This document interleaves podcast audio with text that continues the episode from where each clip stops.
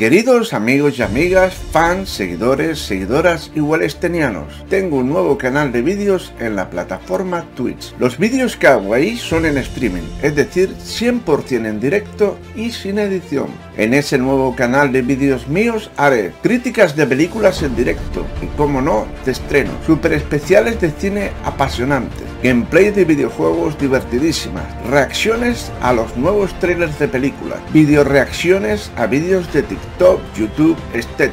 Volverán los divertidísimos Cágate Lorito con las noticias reales más locas del mundo. Volverá James te lo cuenta todo con las últimas noticias de cine y películas que vendrán. Haré vídeos sobre la vida de Estados Unidos y también haré streamings en directo en la calle o en viajes por los Estados Unidos. Debajo de este vídeo, en la caja de descripción del vídeo, hay un link directo a mi canal de Twitch. Haz clic y entra en él. En mi canal de Twitch hay un icono púrpura con un corazón dentro. Hazle clic y me seguirás, follow. Así te notificará cada vez que hago un vídeo en directo y no te los perderás. En mi canal de Twitch, en la pestaña About sobre mí, están todas mis nuevas redes sociales que puedes seguir. Twitter, Instagram, Facebook, etc. Recuerda que son redes completamente nuevas que he creado exclusivamente para mi canal de Twitch, así que síguelas y así ellas te avisarán cada vez que haga un nuevo vídeo. También recuerda que puedes apoyarme suscribiéndote a mi canal de Twitch, te lo agradeceré mucho. Una última cosa que es un aviso muy importante, presta mucha atención. Todo el contenido que hacía en mi canal de YouTube lo haré exclusivamente en mi canal de Twitch. Ahí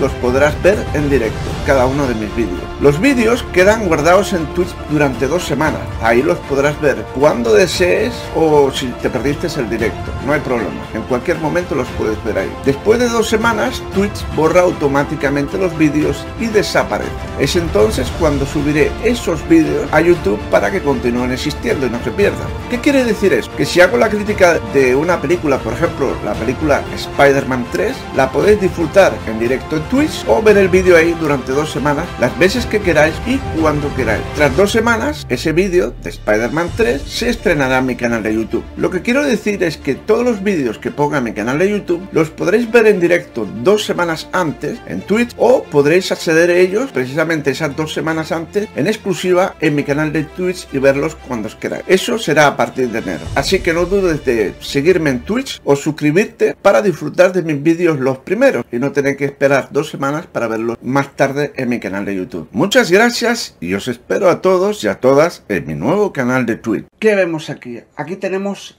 algo grandioso, algo grande ha pasado en el universo de Star Wars. Algo inesperado, porque mm, viendo lo que había pasado, ¿no? O sea, sabemos que George Lucas compró, vendió su universo Star Wars, sus personajes y todo los vendió a Disney. Y Disney, pues como ha hecho con Marvel, que ha comprado Marvel, ¿no? Pues bueno, ya empieza a rentabilizar sus productos y hacer pues películas eh, o, lo que sea, ¿no? Entonces, pues claro, el problema está en que hay tres trilogías de películas. Está la trilogía original, porque fue muy sorprendente. Eh, yo vi la primera película eh, cuando era un niño, allá por 1977, tenía yo seis años de edad, cuando mi padre me llevó al cine a ver la Guerra de las Galaxias, Una Nueva Esperanza, o sea, la vi de estreno, tenía yo seis años, y salí del cine alucinando. Pero como niño que eres, ¿vale? Eh, tenía una retención fotográfica de cada fotograma de la película y estaba alucinando porque ponía episodio 4 Una Nueva Esperanza. Entonces yo le preguntaba a mi padre, ¿y esto de episodio 4 qué quiere decir? Mi padre razonó, pues parece ser que es como el cuarto capítulo. O sea, tiene que haber otros tres episodios delante. Y claro, cuando salió episodio 5, El Imperio contraataca, y episodio 6, El retorno del Jedi, o del Jedi, como queráis decirlo, pues claro, había el 4, el 5, el 6, faltaba el 1, 2, 3, ¿vale? Que es que entonces establecemos que si el 4 empezó aquí, el segundo sigue y el tercero sigue, quiere decir que tienen una línea cronológica. O sea, empieza esto, los acontecimientos que pasan después y los acontecimientos que pasan después. Por lógica, eh, las tres primeras películas deben de ser cronológicas también. Empieza esto, sigue esto, sigue esto y llega al episodio cuarto, Una Nueva Esperanza. Entonces, pues todos albergamos ver eh, esas películas, ¿no? El episodio 1, 2, 3 era un misterio. George Lucas dijo, como quitando hierro, que en realidad, eh, bueno, eh, tenía unos borradores preparados y que, que básicamente se escurría. Pero la cuestión ya no era de la película 1, 2, 3, es lo que pasaba después. Si iba a haber un episodio 7, 8, 9, 10, 11. Porque claro, todos amábamos Luke Skywalker, la princesa Leia, Han Solo, Chewbacca, amamos esos personajes. ¿Y, qué? Ese arco, ese arco argumental acabado en el retorno del Jedi, no va a haber, no puede continuar la historia. Entonces, eh, por ahí en alguna entrevista, George Lucas dijo que mmm, tenía planeado, como medio planeado, hacer el episodio 7, 8 y 9 y que tenía unos borradores también, unos, unas páginas y tal y esto, pero igual, quito hierro.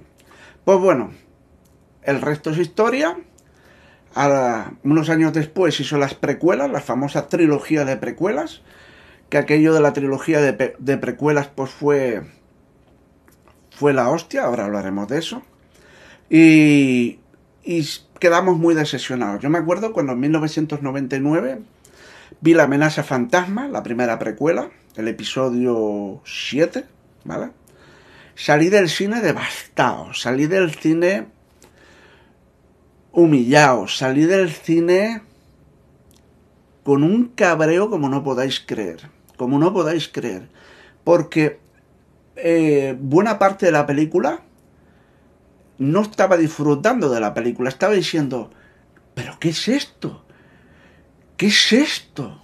¿Qué es esto? Así toda la película.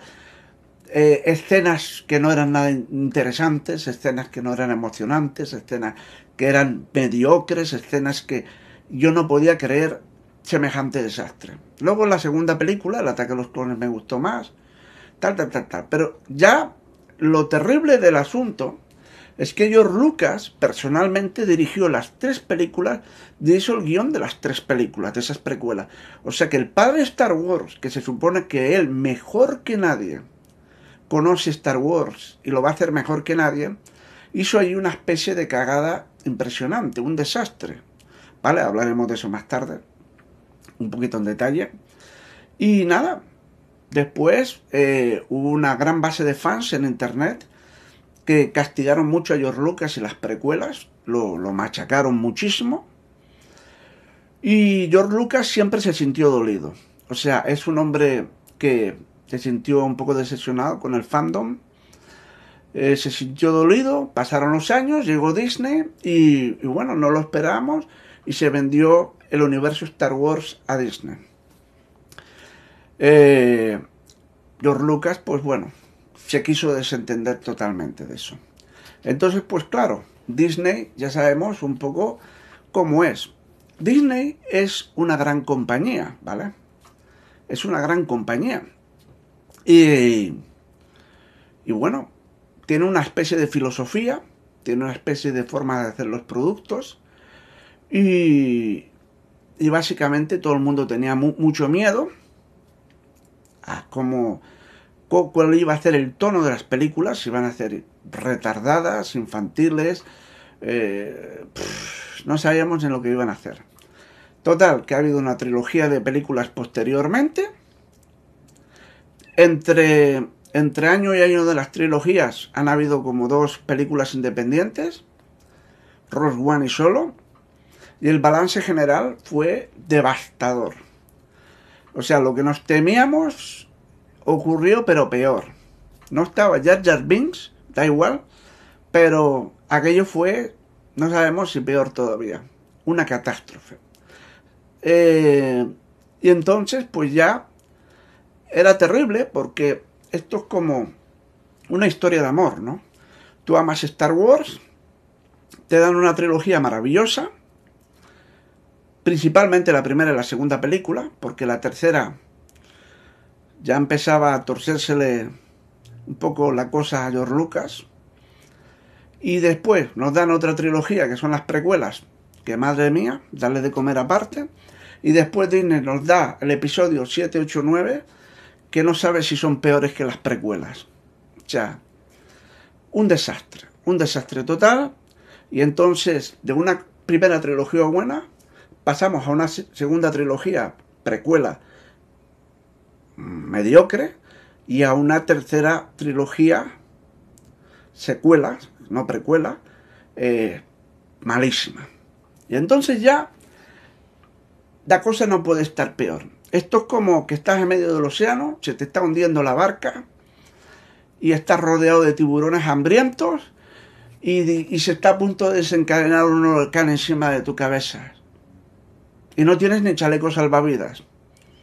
¿Sabes? O sea, un desastre. Un desastre por donde lo mires. Y de pronto, pues Disney pues anuncia anuncia pues que su plataforma de streaming Disney Plus. Y nada, sacan una serie de la Guerra de las Galaxias.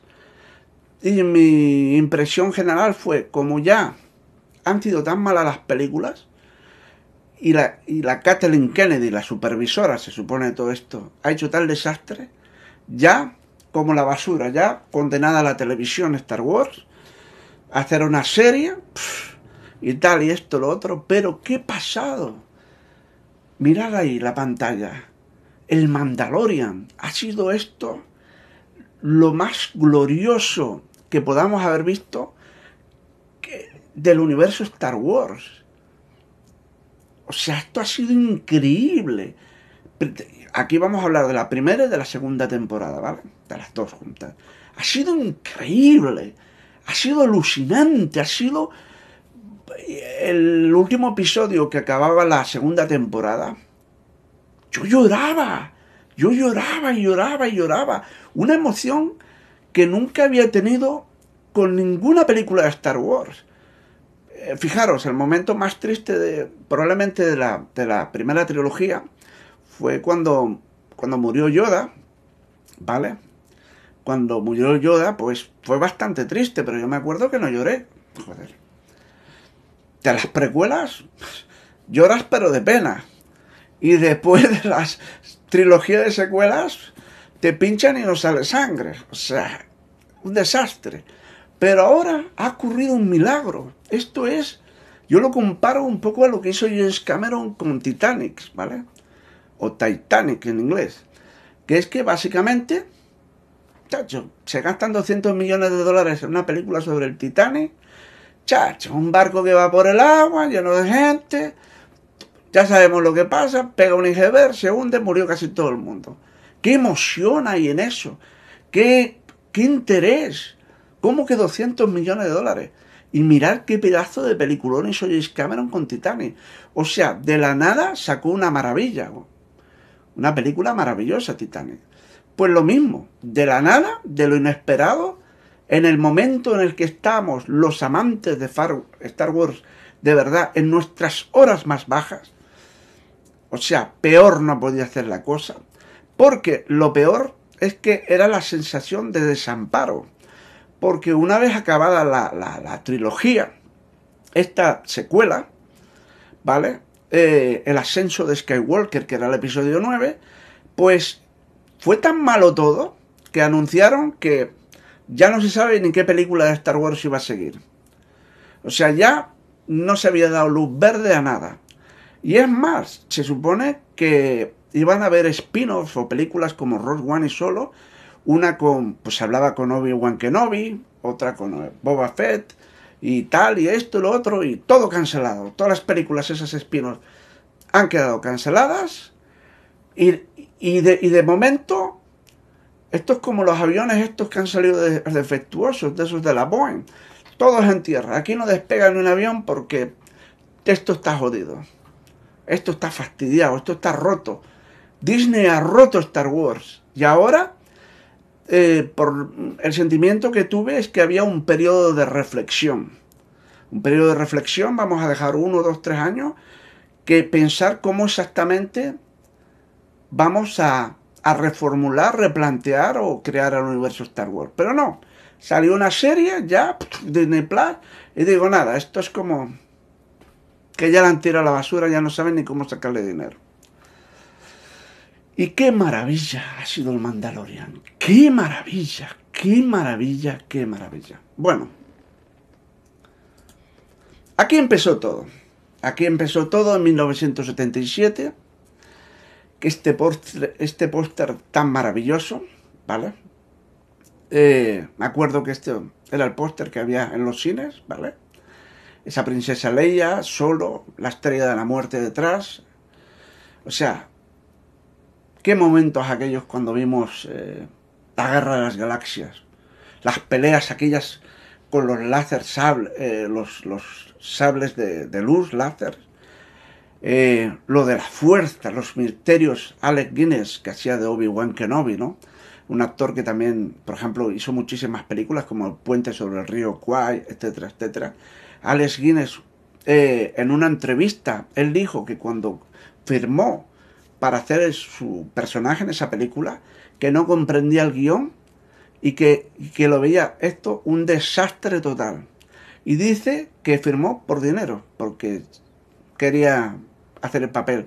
Pero luego dice que cuando vio la película, o sea, que era algo único, histórica, ¿no? Eh, y bueno, eh, aquí tenemos otro, otro maravilloso mm, wallpaper de Star Wars. También esto fue un póster promocional de la época. O sea, dibujos de la época. Fijaros los rostros de, Leia y Luke Skywalker. No están todos los personajes aquí. No está Chewbacca, no está Han Solo.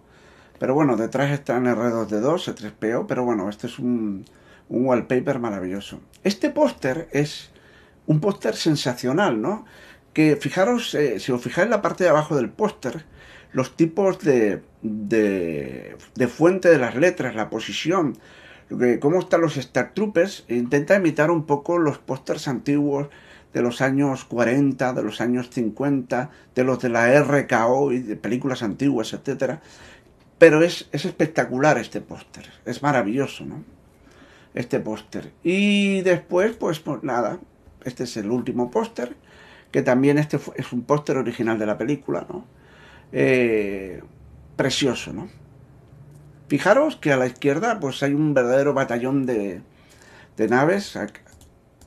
Aquí se ve a la izquierda, hay un, como un batallón de casas X. No vemos naves de... No vemos naves de, de esto. Bueno. Y el genio que hizo todo esto el, que, el genio que escribió eh, el guion, el genio que la dirigió, porque la dirigió, la escribió fue George Lucas. En ese tiempo él tenía 33 años. Es increíble con 33 años la visión que tuvo. Pero bueno, mucha gente le ayudó en la película. O sea, eh, le ayudó Martin Scorsese, le ayudó Francis Ford Coppola, le ayudó Steven Spielberg, le ayudó Brian De Palma, ¿vale? O sea, un montón de gente le, le echó una mano. De hecho, por ejemplo, las, letras que van subiendo al principio de, cada película de Star Wars fue de Brian De Palma, que le dijo, bueno, si pones un texto descriptivo, sitúas más al espectador rápidamente a lo que se va a encontrar, ¿no? Y dijo George Lucas, ah, buena idea, pues eso fue idea, si no sabéis, de Brian De Palma, ¿no? Y bueno, el tipo era una comunidad de cineastas, ¿vale? Se ayudaban unos a otros y bueno, hizo una verdadera maravilla. Aquí está, en 1977 George Lucas aquí con eh, Anthony Daniels, que era el actor que estaba dentro del traje de, C3PO, ¿no? Con 33 años, pues bueno, la maravillosa película que hizo, ¿de acuerdo? Después eh, fue un éxito brutal, o sea, fue un éxito increíble, fue un éxito, fue apoteósico el éxito que tuvo esa película, ¿no? Y tres años más tarde llegó la secuela, El Imperio Contraataca. En el Imperio Contraataca, pues eh, de 1980, también tuve la oportunidad de verla en el cine. Eh, fue increíble. O sea, en 1980 ya tenía ya nueve años de edad yo. Y cuando lo de Lux, soy tu padre, chacho. Yo estaba en el cine abierto, yo no lo podía creer, yo no veía venir esa, esa jugada, ¿no? Hoy en día ya todo el mundo pues es muy inteligente, predice los, los giros del guion, las cosas, ¿no? Eh, ya tenemos como más educación cinematográfica, o con las series de televisión, etcétera, etcétera, y también somos más mayores. No es lo mismo la, eh, la capacidad de comprensión de un niño de 9 años que una persona de 50 años, ¿no? Entonces, pues si tú vas viendo las películas de Star Wars y tienes 50 años, pues intuyes que hay algo, una unión, un nexo entre Luke Skywalker y Darth Vader, entonces, o Lord Vader, y entonces, pues, chacho, será el padre. Pero un niño inocente como yo, pues yo ni me lo esperaba venir. Y aparte fue brutal cuando le cortó la mano a Luke Skywalker. Yo no lo podía creer, porque era como, como que se rompían los límites. A los héroes nunca les pasaba nada. A los héroes siempre salían victoriosos. Nunca los mataban. Y aquí le cortó a Darth Vader la mano, tío. Le amputó la mano. O sea, yo no lo podía creer. Estaba Luke que había perdido una mano a punto de morir y Darth Vader diciendo que era su padre. O sea, era algo increíble, ¿no? El planeta Dagobah con Yoda, ¿no? Eh, esas marionetas que usaban ahí. Eh, algo, bueno, fabuloso, ¿no? O sea, fabuloso. El comienzo del Imperio contraataca en, en el planeta Hot, el planeta de nieve. Esa secuencia impresionante con los, con los bichos esos de cuatro patas y tal en la nieve y bueno, algo alucinante. Un peliculón. De hecho, mucha gente considera que es la, la mejor película de la trilogía, de la primera trilogía. Y el director fue Irving Kesser, ¿vale? Irving Kesser fue profesor de cine de George Lucas. George Lucas fue a la universidad a estudiar cine y su profesor fue Irving Kesser y esta película ya no la dirigió, no la dirigió eh, George Lucas, ¿no? Y entonces Irving Kesser, bueno, en muchas entrevistas eh, metió muchos detalles sutiles en, la película. ¿no?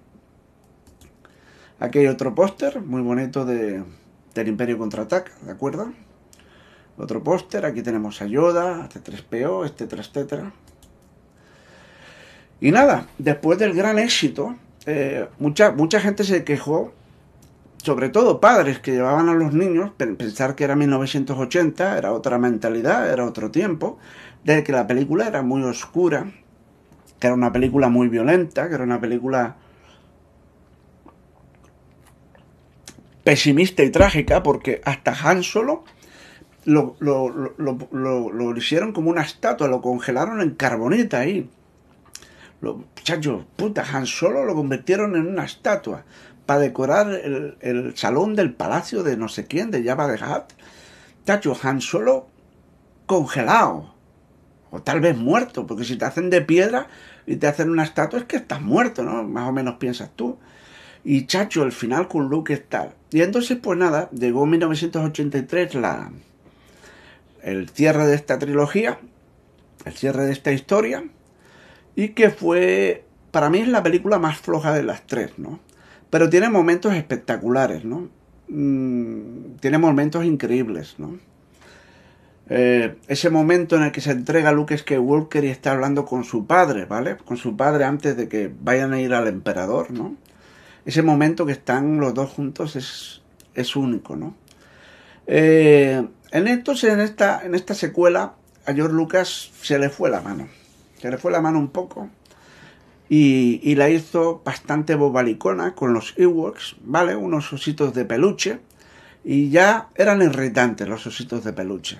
O sea, yo era un niño y me parecían estúpidos. O sea, tenía yo nueve años de edad y digo, qué estúpidos son los Ewoks. Una cosa estúpida. No me... No, ay, qué guay, quiero tener uno. No, me parecían estúpidos. Y ya no es que me parecieran estúpidos, sino me parecía ridículo que unos ositos de peluche que miden, no llegan ni al metro de altura, con unas, con piedras y con lanzas se cargan escuadrones de Stormtroopers, entrenados con armas, con cacharros. Sí, lo ves en la pantalla que usan trampas, técnicas de guerrilla. la magia del cine lo puede todo, ¿me entiendes? Pero, pero quedaba como muy ridiculizando a las tropas del imperio. Entonces, pues la película pues tuvo ratos interesantes, eh, ratos, de todo tuvo un poco, pero el balance general fue bastante positivo. O sea, eh, la dirigió eh, Richard Marquand, que era un especialista de, mm, un director de estos de, efectos especiales, que trabajaba para la industria Lion Magic de, de, George Lucas, la compañía que hace los efectos especiales, o sea, Richard Marquand, y entonces pues la película está bien. Tiene momentos interesantes, pero tiene momentos un poco flojos. Tiene como altibajos, ¿no? Pero el balance general es bastante positivo, ¿no? Y ahí se cerró esta eh, trilogía. Aquí tenemos un póster. Este es el póster alemán de, de El retorno del, del Jedi, ¿no? Ahí tenemos. Con en la parte de arriba la nueva estrella de la muerte. Y aquí tenemos a, Lando Carlassia, a Java de Hat, etcétera, etcétera. Bueno, aquí hay otro. Esto es el uno de los eh, carteles publicitarios franceses de, del imperio del retorno del Jedi, que es muy bonito, porque fijaros se divide como en triángulos, ¿no? Tienes una, una zona aquí que es la zona verde, toda la zona verde, ¿vale? Con lo que es el planeta de Endor. Y luego tienes la zona desértica, las secuencias, etcétera, etcétera. Eh, es muy bonito, es muy bonito. Y este es otro cartel también, que, que es muy apasionante también, del retorno del Jedi. Muy bonito. Aquí tenemos a Boba Fett, aquí, pequeñito. ¿Quién lo, diría? Que va a salvar Star Wars de, alguna forma medio indirecta. ¿no? Un Mandalorian iba a salvar Star Wars. Ahí ese personaje ahí chiquitito que ves, pues bueno, resulta que lo iba a salvar. Y ahí tenemos los guardianes estos del emperador, etcétera, etcétera. Etcétera, ¿no? Los guardianes rojos, tan interesante. Y bueno, no descubro nada hasta aquí, este punto, de que esta trilogía, pues bueno, fue un éxito brutal de taquilla. Y entonces, pues el mundo quería más y más y más, joder, darnos más Star Wars. Y entonces nos dieron más Star Wars, no sé si lo sabéis, pero nos dieron más. Que fue la aventura del planeta de los Ewoks, o no sé qué se llamó. O sea, esto fue increíble. Esto fue un telefilm que partieron en dos partes, ¿vale? Y eran como dos películas, pero divididas en dos partes. Y esto lo remontaron en una película entera, con principio y final, y esto se estrenó en cines en España. Esto se estrenó en cines en España como una película de Star Wars. Eh, yo me acuerdo que no sé si fue en Madrid, que vi yo unos banners inmensos anunciando como un gran estreno esta película. No la pude ver en el cine, pero la alcancé a ver en VHS cuando salió, después posteriormente, la CBS, la, la Fox Video, la sacó en, VHS, ¿no? Los formatos de aquella época.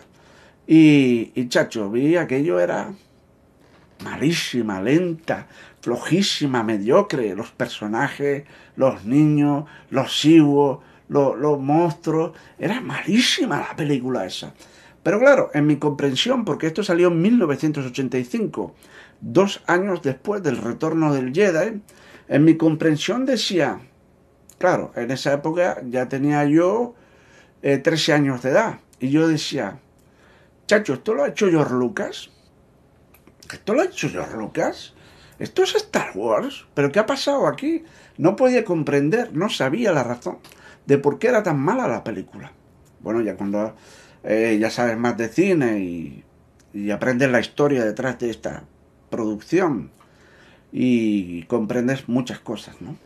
Pero bueno, la cuestión está que en este momento, en este punto, un poco de inflexión, George Lucas, esto en entrevistas posteriores, se enfocó en aumentar el negocio. El aumentar el negocio era en vender muchas figuras en vender muchos juguetes, que en su época fueron una fiebre tremenda y, lo son hoy en día. Vender mucha cosa, mucha cosa, mucha cosa, mucha cosa, mucha cosa. Y porque él tiene eh, la propiedad, los derechos o no sé qué, y generaba un montón de millones de dólares. Y aparte, que si videojuegos, y aparte novelas. Empezaron a sacar un montón de novelas de Star Wars Eh, a día de hoy no sé cuántas hay, pero creo que leí en alguna parte como 100 o 200 novelas ya hay de Star Wars. Eh, después tenemos que salieron un montón de cómics. Cuando salió la primera película, la Marvel sacó eh, los primeros cómics, ¿vale? Y después Dark Horse, otra editorial de cómics, ya sacó cómics más modernos, más interesantes, más creativos. Y bueno, han habido un chorro de videojuegos, un chorro, el videojuego de la Nueva República y tal, eh, un chorro de cómics, un chorro, y de, y de alguna forma, un montón de creadores, o sea, escritores, escritores de cómics, eh, los que escriben la historia de los videojuegos, expandieron todo lo que se había hecho de la trilogía original, lo expandieron, nuevos personajes, nuevas aventuras, nuevas historias, y fueron creando pues, una especie de, universo que en algunas partes tenía bastante cohesión, pero en otras no tanto. Y a veces parecía que como que eran líneas temporales distintas, ¿no? Eh, un poco, o sea, esto es como una línea de aventuras, por ejemplo, de Luke Skywalker, pero luego vamos a crear una distinta, independiente, o sea, como con realidades alternativas, ¿no? Entonces eso fue creciendo, creciendo, creciendo, y George Lucas dijo que eh, en sucesivas entrevistas que no tenía muchos planes de hacer las secuelas, ¿vale? O sea, el episodio 7, 8 y 9, porque dice, se excusaba de que eh, tenía solamente un borrador de unas cuantas páginas. La gran preocupación de la gente es que iban pasando los años, los años y los años. Y el problema estaba en que se estaban haciendo más viejos los actores. O sea, Mark Hamill, que hacía Luke Skywalker, Harrison Ford, que hace de Han Solo, Carrie Fisher, que hace de la princesa Leia, todos se iban haciendo mayores. Y se joder, si se espera 20 años para hacer las, las secuelas, esta gente va a tener como 60 años ya. Un poco más y le dan el cupón de la cartilla del retiro, de la jubilación. O sea, no va a pegar visualmente un salto de edad tan grande. O sea que vas a hacer las secuelas que pasan 30 años después para que coincidan un poco con la edad de los actores. Entonces, él dijo, George Lucas, que le interesaba hacer más las precuelas y que eh, iba a trabajar en ellas y que en teoría no iba a explicar que eran las guerras clon que se mencionan Obi-Wan Kenobi lo dice en el episodio 4, ¿vale? En Una Nueva Esperanza. Habla brevemente, yo luché con tu padre en las, guerras clon, no sé qué. Que iba a ir de las guerras clon y que sobre todo estaba esperando tiempo para él mismo producir las películas, no tener que depender tanto de los estudios y por otro lado que la tecnología de efectos especiales avanzara. O sea, mmm, no es lo mismo la tecnología de 1977 que la tecnología de la siguiente película, que fue la de 1999, La amenaza fantasma. Es decir, hay, hay unos años, ¿no? Hay unos años, la tecnología de efectos por computadora pues apareció, se podían hacer otras cosas, etcétera, etcétera. Y entonces él dijo, una, me voy a dedicar a, a, a vender juguetes, a cobrar royalties de de los libros, de las novelas, de los videojuegos, de los cómics, y con todo eso voy a generar una base financiera para acometer la trilogía original. Nadie se meta en ella, yo la voy a dirigir entera, yo la voy a escribir entera, ¿vale? Y aparte, ya tengo ya una tecnología de efectos especiales. La cuestión está en que en aquel tiempo eh, yo pensaba para mis adentros, digo, coño, Caracoles. Eh, ¿Cuánto van a tardar a hacer esta trilogía de películas? Y más o menos fueron tardando tres años por película. Se nos tiraron nueve años para darnos una trilogía. Y, claro, uno pensaba, bueno, pues si va tan lento, imagínate luego para hacer las secuelas, el episodio 7, 8, 9. Estás hablando de que si se tira 10 años para hacer las precuelas, Chacho, los actores todavía van a ser 10 años más mayores. ¿Cómo es tal? O sea, había, había un poco caótico. ¿Y las hará o no las hará? Y entonces, pues nada, este es otro póster de, la película esta de, la batalla por Endor, de eh, los bichos. Y fijaros qué cosa tan curiosa vemos aquí. ¿Suena esto algo del Mandalorian? ¿Os suena algo? Pero claro, este es como muy grande. Imagínatelo más chiquitito, pero que vas montado arriba. A que es tremendamente familiar, ¿eh? ¿Alguien se ha dado cuenta de eso? ¿De ese detallito? Pues bueno. Pues bueno. Eh, aquí tenemos a George Lucas en 1999. Pues ya se supone que es un cineasta más maduro, más con conocimiento del medio, de la industria cinematográfica, de las películas, etcétera, y se supone que cuanto más mayor te haces, se supone que tienes que saber mejor cómo hacer una película. Es como, como Akira Kurosawa cuando hizo Ran. La hizo con 80 años o algo así. Y hizo una obra maestra del cine, el Ran, ¿no? Esa película japonesa. Entonces, pues bueno, pues si está aquí George Lucas, eh, todos estos años ha aprendido más de cine, aprendido y tal, pues... Joder, él es el que ha creado Star Wars. Él es el que ha hecho el guion de las tres primeras películas.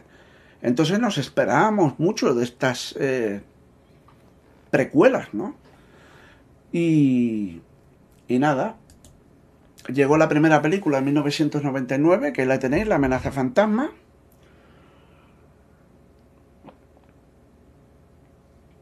Y básicamente yo me acuerdo que estaba loco en el cine, loco por ver la película, estaba en la cola del cine, con una ilusión como no podéis creer. O sea, tenía una ilusión increíble. Ya tenía 28 años de edad en aquella época. Una ilusión, una alegría, un holgorio, una cosa. Entré a la sala de cine y mientras veía la película no podía creer lo que estaba viendo. Hasta que acabó la película y salí del cine, como os he comentado antes, desolado. Desolado. Eh, Liam Neeson, haciendo de Kojin o algo así se llama, o sea, gran actor, gran personaje, pero tremendamente desaprovechado.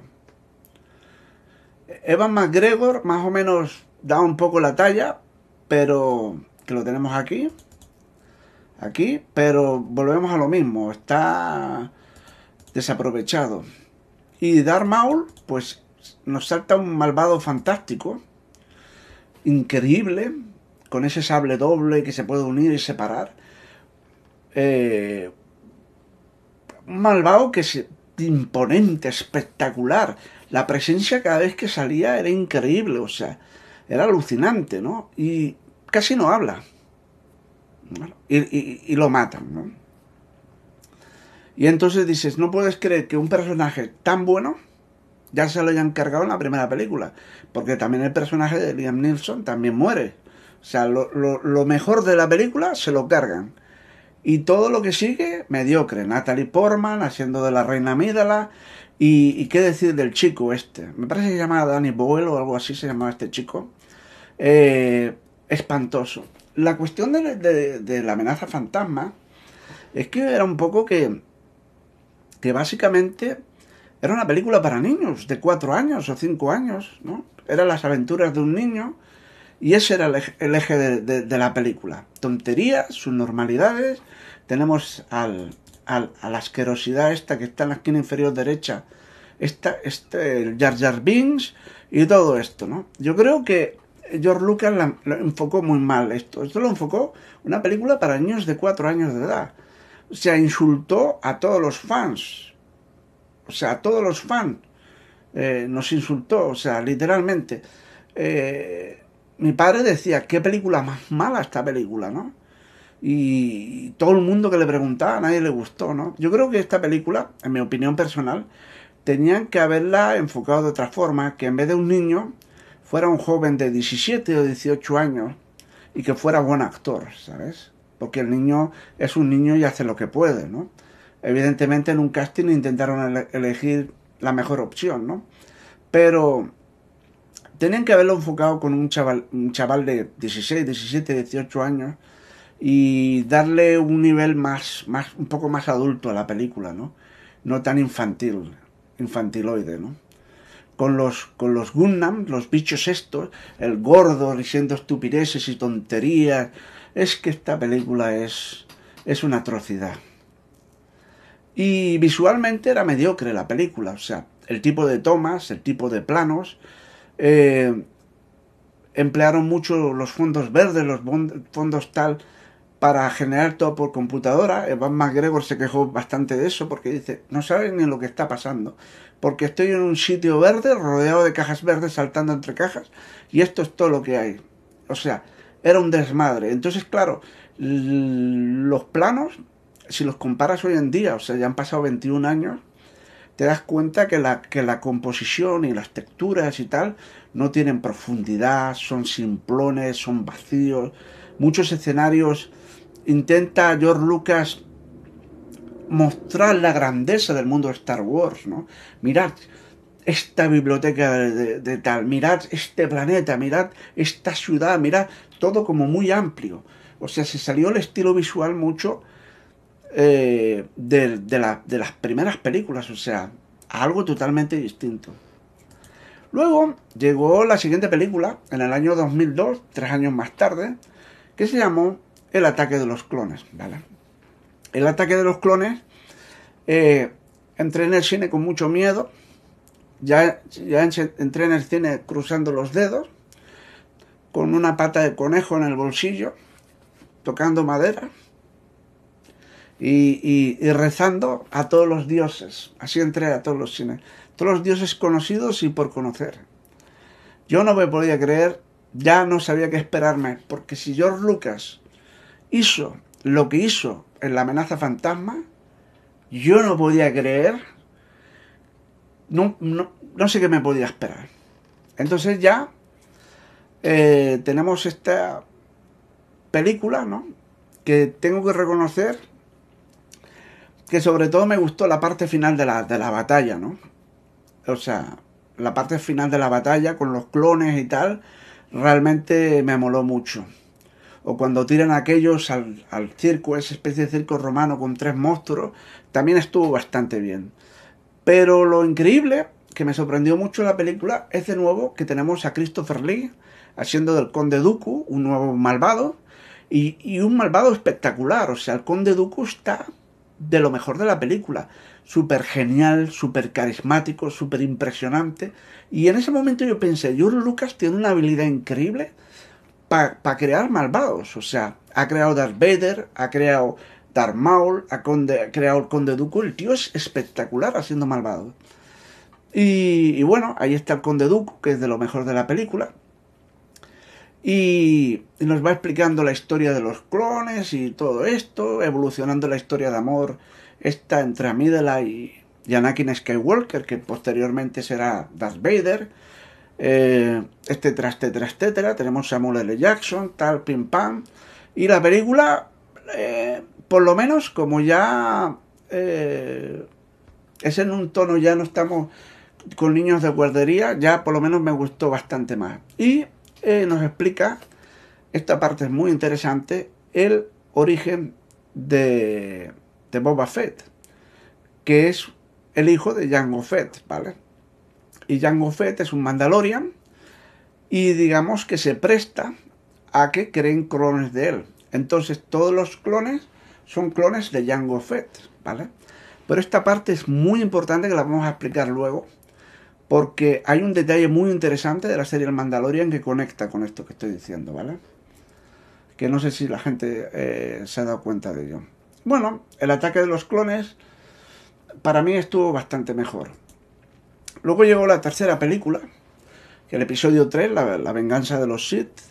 Y bueno, eh, todo hay que decir de que, no sé, me gusta bastante la película, o sea, tiene momentos eh, brutales, sobre todo cuando ponen en marcha la Orden 66 y empiezan a masacrar los, los Jedi, eso fue increíble. Fue, fue increíble esa parte, ¿no? O sea, cómo se va desmoronando todo, cómo todo y cómo... O sea, es una, película como muy oscura, ¿no? Como terrible, ¿no? O sea, pasan muchas cosas. Pero, claro, es el final que tiene que tener esta trilogía, porque los Jedi tienen que ser como erradicados. La orden de los Jedi está destruida, ya los Jedi no están en la galaxia, etcétera, etcétera. Darth Vader toma el poder, el emperador toma el poder, eh, Yoda se escapa para el planeta de Agobat, eh, Amidala muere, dando luz a sus hijos, y Obi-Wan Kenobi también se tiene que largar, esconderse. Mace Windu, que es Samuel L. Jackson, muere también. O sea, es que pasan una cantidad, eh, masacran la escuela de niños de Jedi también, que lo hace eh, Anakin Skywalker. Eh, muere la madre de Anakin Skywalker también. O sea, pasan, me parece, no sé si es en esta o en la anterior, donde muere la madre. Me puedo confundir. Pero es que pasan tantas cosas negativas que es, es, es complicado darle un aspecto como acabó la historia como un cuento feliz. No, continúa el episodio 4, ¿no? Pero yo creo que tiene momentos estimables. Me pasa como el ataque de los clones, o sea, tiene momentos buenos y otros bastante mediocres. Es una mezcla, ¿no? Es una mezcla. Y entonces, pues aquí acabamos. Aquí acabamos hablando de la, de la meteorología. Aquí lo tenemos. Dale un besito, dale. Mira, mira. Le lanzo un besito. Ay, amigo, ay, amigo, ay, amigo, ay, amigo, ay, amigo. Esto fue una atrocidad, Jar Jar Binks. Jar Jar Binks solo. Hay teorías de que es un. Es del lado oscuro de la fuerza, es un. Es un. Es un Lord Sith que estaba infiltrado para, para acabar con con el universo Star Wars, ¿sabes? Para acabarlo con todo y provocarnos pesadillas por las noches, humillarnos, que acabáramos odiando Star Wars, etcétera, etcétera. George Lucas aún tiene el valor, mm, el valor y los cojones de decir que es su personaje favorito. ¿Por qué? Porque quiere llevarle a la contraria a los fans. Eh, he leído un montón de entrevistas de George Lucas que está súper dolido que los fans no entienden que esto es como una película de no sé qué, que los fans no entienden esto, que yo intenté esto, que yo quería hacer esto. Haga una cantidad de explicaciones que, que, se las creerá él. Igual se las cree. Y si se las cree, mal asunto, amigos. Hay un psiquiátrico por aquí al lado, o sea, igual lo agarran a tiempo. O sea, si él se llega a creer todo eso que dice en las entrevistas, va a pasar una moto por aquí.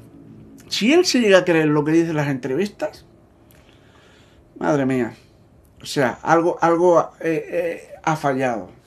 George Lucas falló totalmente. O sea, eh, en mi opinión, un poco, esto es como, como la magia, ¿no? O sea, tienes una chistera, sombreros de copa, metes la mano, sacas una paloma y toda la gente se queda, wow, ¿cómo lo has hecho, no? Pero nada, te explican el truco y ya no te hace gracia. Pues esto es lo mismo, o sea, tienes que mantener un poco el misterio, ¿no? O sea, hay que mantener el misterio, un poco del origen de Darth Vader, mantener el misterio de un poco de las cosas que pasaron en el pasado. O sea, encuentro las, las precuelas demasiado justificadas en el sentido de ser demasiado explicativas. Quieren explicarlo todo tan al detalle que rompen un poco la magia, ¿no? ¿Vale? Rompen. Y lo de los miliclorianos, los midichlorianos. Ahora resulta que no es un poder que tienen los Jedi. Eh, esto es muy importante porque después vamos a hablar con él de los midichlorianos enlazando con el Mandalorian. Los midichlorianos y los midichlorianos y no sé qué. Ahora resulta de que tienes en la sangre, naces con midichlorianos. Cuanto más tienes, más poderoso eres con la fuerza. Naces sin midichlorianos. O sea, es como que naces, ¿no? Algo genético. O sea, no es porque todo el mundo, viendo la primera trilogía, tenías un poco la idea de que si un maestro Jedi te entrenaba, era capaz de sacar de ti la habilidad de controlar la fuerza, porque la fuerza está en todo el universo. Entonces tal vez es como un poco un mago, ¿no? Que te tiene que entrenar, ¿no? Para aprender a hacer magia. Pero ahora resulta que no es mágico, es fisiológico, es genético. O naces o no naces. Entonces, si yo no he nacido con mil glorianos, jamás en la vida podré tener la fuerza. Es, fue algo increíble los midichlorianos de George Lucas. Y entonces, entre Jar Jar y los miniclorianos, ahí estamos. Entonces, pues nada, pasaron un montón de años, un montón de años, un montón de años. Compraron eh, los derechos Disney, ¿vale? Compró los derechos de Star Wars por un montón, 3 o 4 billones de dólares, 3.000, 4.000 millones de dólares, una cifra así. Y George Lucas, eh, porque tiene tanto dinero, que no necesita ese dinero, lo donó, lo donó para niños, para escuelas, no sé qué. Todo lo que sacó por la venta de, de Star Wars, lo donó todo. Y que eso es un acto que impresionante, hay que decir. O sea, eso es un, un acto filantrópico, altruista, que habla muy bien de George Lucas, ¿no? O sea, ya mmm, dejamos lo cinematográfico para hablar de lo humano, ¿no? Del ser humano, o sea, el tipo donó todo el dinero, ¿no? Y entonces, pues nada, Disney agarra las películas y Kathleen Kennedy, esa fue la primera buena señal, Kathleen Kennedy, que había sido productora de una cantidad tremenda de películas con Steven Spielberg y George Lucas y esto y lo otro, y numerosas películas, o sea, que Frank Marshall, Kathleen Kennedy, la historia de, productores que tiene es, es eh, currículum es tremendo, ¿no? Entonces, pues tuvo la bendición de George Lucas de ser la supervisora de, de la productora jefa, digamos, de lo que se iba a hacer con Star Wars. O sea, ya estamos un poco tranquilos de que Kathleen Kennedy iba a supervisar el, el cuento, ¿no? Porque en ese momento, acordaros que eh, en las películas Marvel hay esa figura también de supervisor de toda la línea de producción de películas, que es Kevin Feige, ¿no? O sea, Kevin Feige mira todas las películas, que se hagan bien, qué tal, etcétera, etcétera. Da luz verde esto, o que no se pone esto, lo que sea, ¿no?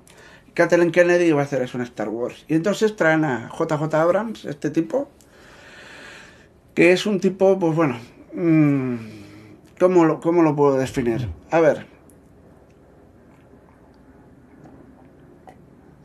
Es un tipo con mucha imaginación, es un tipo con mucha eh, creatividad, es un tipo con talento cinematográfico. El tipo tiene visión, el tipo tiene capacidad, ¿no? Pero, no sé, le pusieron a los mandos a hacer el episodio 789, digamos que, que habían transcurrido un montón de años después de los eventos de, del retorno del Jedi. Es decir, que ya estaba Harrison Ford canoso, que Luke Skywalker estaba ya súper mayor, la princesa Leia pues también mayor, y entonces iba no solamente a poner esos personajes ya eh, ancianos realmente, sino hacer un, una especie de relevo generacional. Es decir, vamos a mezclarlos con actores jóvenes, nuevos personajes que lleven eh, esto para adelante. Pero aparte, vamos a hacer un cambio un poco en lo que es cinematográficamente, en llevar estas películas de Star Wars a un nuevo terreno, ¿no? O sea, eh, mucho mejor que el de las precuelas, etcétera, etcétera, etcétera. Y bueno, este hombre iba a ser como un poco el arquitecto. Eh, Lauren Kasdan, guionista de películas de la Guerra de las Galaxias, de la trilogía original, trabajó con él mano a mano, trabajaron en el guion y este hombre es el co-guionista y es el director. Aquí viene lo espeluznante, ¿vale? Lo espeluznante es que Disney anuncia, sea, Disney anuncia que todo lo que va a empezar ahora, el episodio 7, 8 y 9, todas las películas que vayan a venir, no van a utilizar y no piensan utilizar nada de el universo que se ha construido en todos estos años en los cómics, en los libros y en los videojuegos. Es decir, que todo lo que ha salido en los libros, nada lo van a usar.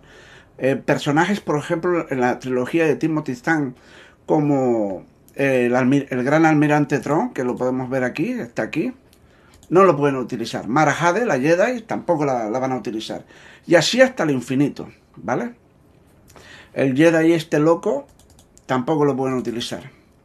Total que no van a utilizar ningún personaje de los cómics, no van a utilizar ningún personaje de los libros y los videojuegos. Y aquello fue una decepción enorme, porque puede que haya novelas peores, novelas mejores, cómics que están bien, cómics aburridos, cómics que tal. Pero en ese trabajo enorme de años de tantos creadores, han creado momentos interesantes y personajes muy interesantes. O sea que se pueden readaptar, reciclar, aprovechar. Porque aparte al fandom de Star Wars les encanta, joder, a todo el mundo, que a quién no le gusta Marajade, ¿vale? Y entonces pues nos quedamos todos eh, con un jarro de agua fría diciendo que Disney descartaba todo esto. Esto, por ejemplo, son los cómics originales de Marvel, ¿vale? Lo mismo, todo este material queda descartado. Y por ejemplo, los de. Este es de Marvel también, pero moderno, la serie Legend, pero también están los de Dark Horse. También lo mismo, por ejemplo, este es el heredero del Imperio, número uno de 6, lo podéis ver aquí, aquí puesto.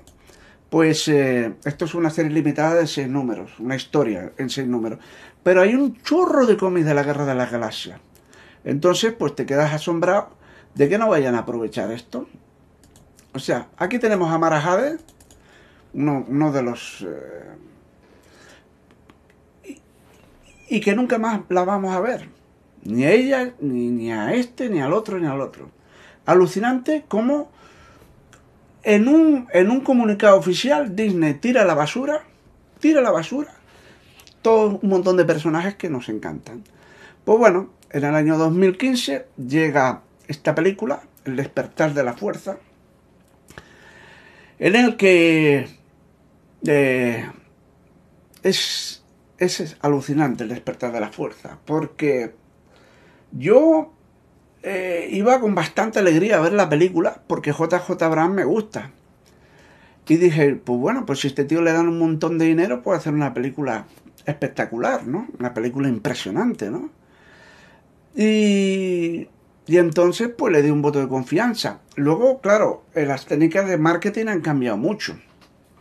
¿Sabes? Si tú en una calle hay cinco pizzerías, pero vas corriendo el rumor de que estas cuatro pizzerías hay cucarachas y bichos y la hacen con queso viejo, todo el mundo va a ir, y es mentira, todo el mundo va a ir a la que no han dicho nada malo. Entonces esto tradúcelo al cine. Tienes a críticos de cines, tienes a websites, tienes a gente que van diciendo, porque les pagan por debajo de la mesa, o hazme el favor, di que eh, estas películas no son muy buenas. Así todo el mundo irá a ver El despertar de la fuerza. Después, aparte de eso, están los que están comprados, los críticos que están comprados, porque yo leí críticas que la película era una obra maestra, que era una maravilla, que era una obra maestra, que era una obra maestra, que por fin lo habían conseguido, que era una obra maestra, y wow. Y, y era mentira. O sea, esa gente estaba toda comprada literalmente. Luego aparte hubo un tercer problema, ya no es que tuviera la crítica comprada, parte de la crítica, y otros pues eh, mm, eh, borraran la competencia, sino que también eh, Disney, utilizando su posición de poder, un poco extorsionaba a los cines diciendo, mira, si quieres tú poner el despertar la fuerza en tu cine, tienes que darme el 80% de las pantallas de tu multicine. O sea, si tienes 15 pantallas hay que ponerla en 12 pantallas o en 10 pantallas. O sea, no es en las que me pueda o me, interese, no, es en las que yo te diga. Pero no solamente eso, normalmente se cobra una cantidad de dinero, ¿vale? Porque el, el cine se queda una cantidad de dinero y una cantidad de dinero va a la distribuidora, a la productora, no. Ahora los márgenes eran mayores. Si tú quieres ver esta película que la gente se va a pegar de tortas por verla en tu cine, ahora no me tienes que dar el 20%, ahora me tienes que dar el 40%. Entonces el margen de dinero que gana el cine es menor. Pero Disney le está diciendo, no, pero no te preocupes porque vas a hacer mucho dinero, porque las colas para la película van a ser tremendas y, y como las tienes en tantas pantallas vas a generar mucho dinero. Total, que al final los, cines se tuvieron todas las distribuidoras, bajar los pantalones en Estados Unidos y, se estrenó así, contándote de que era genial y, bueno, eh, masivamente en todas las pantallas en Estados Unidos, por ejemplo.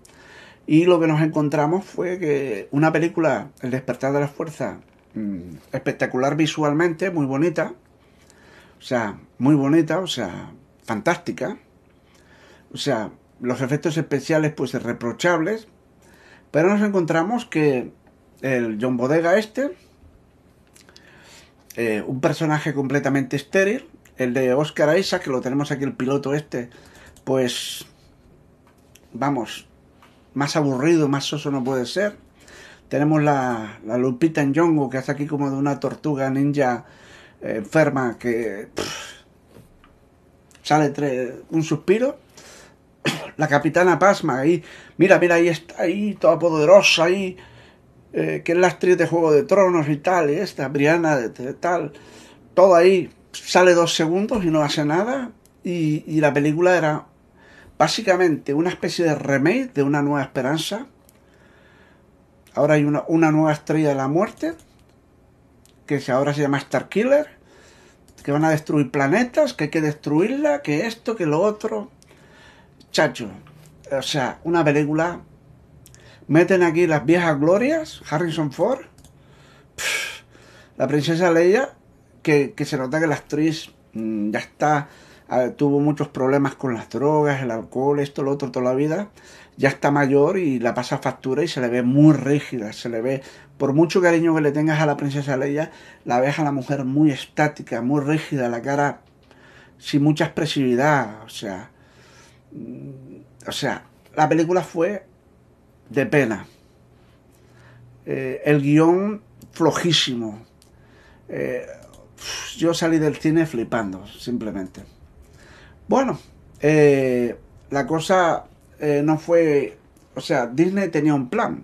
Si tú pagas 4.000 o 3.000 millones de dólares por Star Wars, ahora el plan era sacar una película cada año. Una cada año. Entonces, pues nada, a los dos años, o sea, se tomaron para la siguiente película dos años. O sea, ya no eran tres como le pasó en las precuelas de George Lucas, sino solamente dos años. Salió el siguiente eh, película, ¿vale? Este es el póster eh, coreano de, Corea del Sur de, de esa película, La amenaza, eh, la amenaza fantasma, no, el despertar de la fuerza.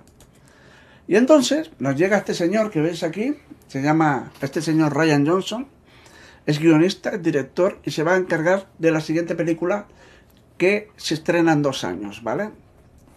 Yo eh, le di muchas, me alegró la noticia, le di muchas esperanzas porque yo había visto en el cine una película de ciencia ficción con Bruce Willis que se llama Looper, de viajes temporales, y que me gustó mucho.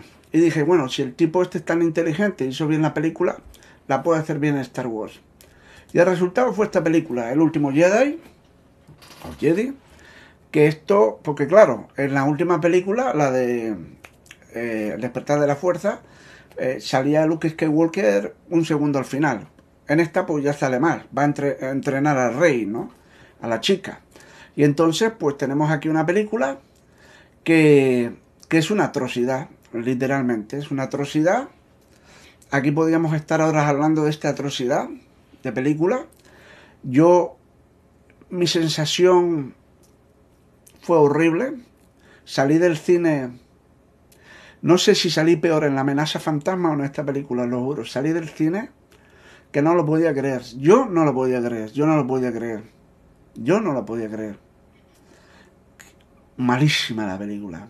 No tiene argumento, no tiene historia, no tiene nada. Es, es que, y aparte, unos desastres la película. Lo único que yo salvo de la película, lo único que yo puedo salvar de esta película, eh, es, es, es, esto. El momento en que Rey, Rey y Kylo Ren se pelean con los guardianes de Snorkel, de, o Snorkel o algo así se llama, el, malvado este, que nunca se explica nada, que nunca se dice nada, que, quién es, que si era el emperador, que si no era el emperador, que cómo tenía la fuerza, y tal, y esto, lo otro. Esa pelea final es espectacular, pero estamos hablando de una secuencia. Pero eh, la película es que es terrible, terrible. Y dos años más tarde después de semejante desastre, es como que, que dijeron hay que arreglar el entuerto este, porque hubo mucha polémica con esta película, hay que arreglar el entuerto este, y JJ Brand regresó, después de haber hecho la primera capítulo de esta trilogía, para hacerse cargo de esto, el ascenso de Skywalker que era el cierre final a esta trilogía. Eh, cierre final que, para decirlo, pues visualmente es tremendo. O sea, en la estrella de la muerte, me parece que era, ahí tirada encima de un planeta en el agua, las olas golpeando y esto y lo otro, pues es espectacular, o sea, visualmente la fotografía, esto y lo otro, pero volvemos a lo mismo, tienen un, estilo de filmar o de editar la película demasiado contemplativo. Rey, mira, una gotita de sudor cae, respira, contempla y tú mirando y ¡pum! enciende el láser, se pone a mirar otra vez y tal, todo para hacer no sé qué. Y, se puede contar de una forma un poco más ágil, más, más excitante. Es demasiado mm, mm, contemplativa la película en según qué momento y en otros es demasiado rápida. Pero bueno, esto es el acabose esta película, o sea, también, o sea, está bastante más interesante, tiene momentos. Eh, la forma de explicar la película es un desastre, porque aparece el emperador al final, cómo te explican la historia y el rollo y esto, lo otro es lamentable. JJ Abrams dijo que tuvo unas presiones tremendas para hacer la película. Eh, no sé si fue el director de fotografía o no sé quién, que en una entrevista leí que le metieron una presión tremenda porque tenía un plan de rodaje y un guion que necesitaba medio año más y no, la, la película había que estrenarla en Navidades sí o sí. Y, eso le, impidió rodar otros 30 minutos de película que faltan en esta película y hacer el montaje distinto. Por ejemplo, ahora estamos, se está hablando mucho de un videojuego que se llama Cyberpunk 2077-2077, eh, que dicen que PC va bien, me voy a esperar un poco para comprarlo hasta que no salga más parches y actualizaciones. Pero lo han tenido que retirar de la tienda de, la PlayStation y han tenido que retirarlo de la tienda de, Xbox. Porque tiene una cantidad de problemas tremenda, de bugs, de cuelgues, de historia. Una catástrofe. O sea, para intentar vender el juego en diciembre, eh, han intentado acabarlo a toda prisa.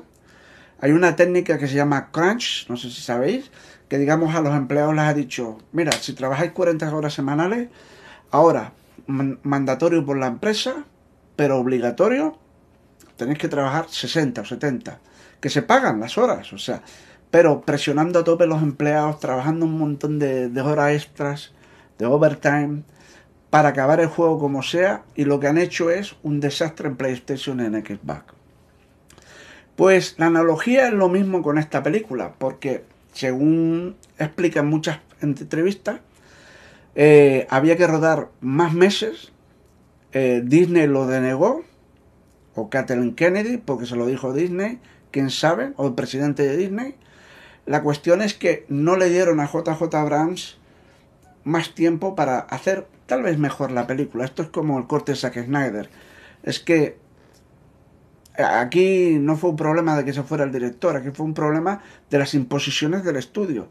Porque si se hubieran dejado llevar por JJ Abrams y sus exigencias, pues no hubieran podido estrenar la película en 2019. Tuvieran que haberla estrenado en Navidades de este año, en 2020. ¿Os imagináis? Eh, entonces, pues nada.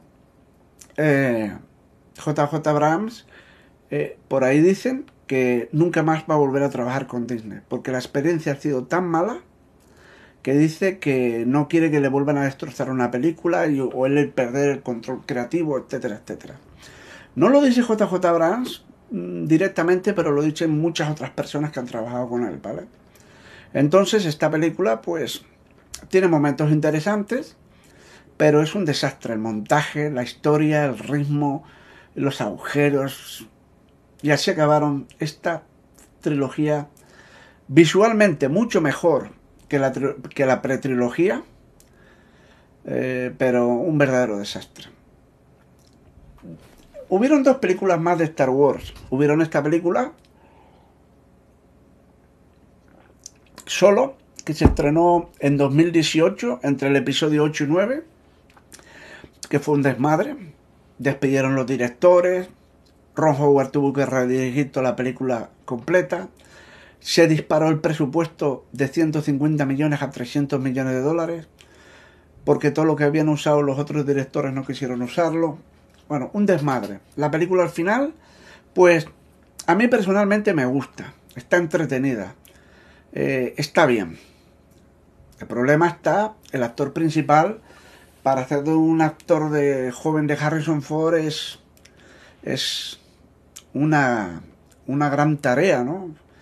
Pero el tipo no lo hace mal. Yo vi la película en el cine, me gustó y estaba bien. O sea, no es tan mala como dicen. No es tan mala como dicen. Pero por muchas razones, porque es un desmadre, no la estrenaron en las navidades de 2018, la estrenaron me parece en mayo, en abril, eh, el marketing fue terrible, los trailers fueron terribles, pasaron muchos factores y no fue un éxito. Pero aquí tenemos lo único salvable en estos años de Disney, que fue entre el episodio 7 eh, y 8, en 2016, fue Ross One, ¿vale? De hecho la vi hace una semana de nuevo con mi esposa, en 4K, super alta definición, y maravillosa esta película. Y eso que se supone que el director Gareth Edward tuvo muchos problemas en el rodaje, hubo muchas historias, no es el rollo para contar en este vídeo, pero fue una película bastante problemática de hacer y al final el resultado es excelente. A mi esposa le encanta esta película. Entonces, realmente, de cinco películas que ha hecho Disney, lanzó una cada año. Lanzó El despertar de la fuerza, Rogue One, El último Jedi, Solo y El ascenso de Skywalker, en cinco años. Y el, balance es tres malas películas, esa trilogía, una película aceptable, la de Solo, y una buena película como esta. Pero el fandom de Star Wars, la gente de Star Wars, se tiraba de los pelos, maldecía todo, agarraban los muñecos de Mickey Mouse y los quemaban. O sea, algo alucinante toda esta historia de Star Wars. Y aquí acabamos con esta incertidumbre que os contaba antes, de que qué va a pasar. No han sabido en cinco películas hacer las cosas correctamente. Y no habían anunciado nuevas películas. Eh, se especula que Ryan Johnson está trabajando en una nueva trilogía, pero independiente de todo esto. Eh, los, los guionistas de Juego de Tronos, los productores ejecutivos, estuvieron un tiempo trabajando en hacer una película y al final dijeron de que no encontraron la historia adecuada y se rajaron, se fueron, se marcharon. Eh, Kevin Feige se supone que en teoría está desarrollando una película de Star Wars, una película, no se ha vuelto a decir nada, y entre unos y otros nadie sabe si va a haber más películas o no va a haber más películas. Y entonces te quedas así. El presidente de Disney, uno de los CEOs de Disney, dijo que que iba a haber un parón en Star Wars porque había que reflexionar, que se habían hecho demasiadas películas en poco tiempo y que había que pensar que, qué es lo que había que hacer. Entonces, aquí tenemos uno de los artífices de, de esta tragedia, Ryan Johnson, madre mía. Ah, tenemos otro artífice de la tragedia, JJ Abrams, que lo único que hacía era buscar excusas. Dijo que cuando hizo el guion con Laura Kasdan de la primera película, El despertar de la fuerza, que no tuvo suficiente tiempo, que le hicieron rodar muy rápido y que luego en la tercera película que, no le dejaron rodar todo el guion y todo lo que él tenía pensado y, que el estudio hizo muchas imposiciones y que, y que le jodió el, el montaje de la película y que él no va a trabajar más con Disney. Y aquí tenemos a, a Kathleen Kennedy, aquí la tenemos, esta señora, que este es el trabajo que, estos son los logros, los frutos, la palabra exacta, los frutos de cinco años. Los frutos de cinco años. Esto es lo que ha sido capaz en cinco años. Un resultado muy mediocre. Todo el mundo esperaba que la despidieran, que la echaran a la calle, como dicen en otros países, que la corrieran. Y bueno, ¿qué iba a hacer ahora? Entonces ahí hubo un, tiempo de, incertidumbre y no, que la señora seguía, que Kathleen Kennedy seguía, que se sentía con fuerzas y que iba a salir para adelante. Entonces, si en cinco años hizo un, resultado tan eh, flojo, ¿vale? ¿Qué, ¿Qué nos podemos esperar de lo que venga, ¿vale? ¿Qué nos podemos esperar? Queridos amigos y amigas, fans, seguidores, seguidoras y wallstenianos, tengo un nuevo canal de vídeos en la plataforma Twitch. Los vídeos que hago ahí son en streaming, es decir, 100% en directo y sin edición. En ese nuevo canal de vídeos míos haré críticas de películas en directo y, como no, de estreno, super especiales de cine apasionantes, gameplay de videojuegos divertidísimas, reacciones a los nuevos trailers de películas, video reacciones a vídeos de TikTok, YouTube, etc.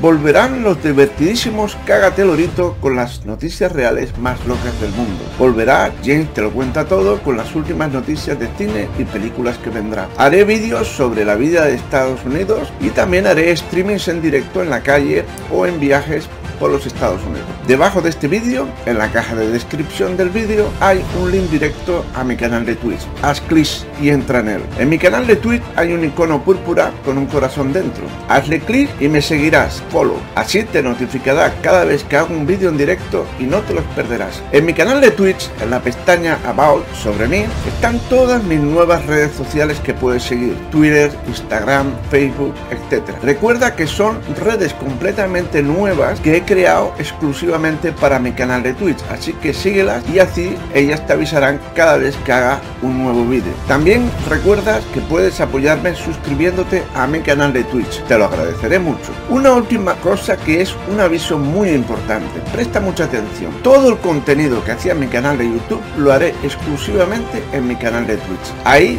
los podrás ver en directo, cada uno de mis vídeos. Los vídeos quedan guardados en Twitch durante dos semanas, ahí los podrás ver cuando desees o si te perdiste el directo, no hay problema, en cualquier momento los puedes ver ahí. Después de dos semanas, Twitch borra automáticamente los vídeos y desaparece.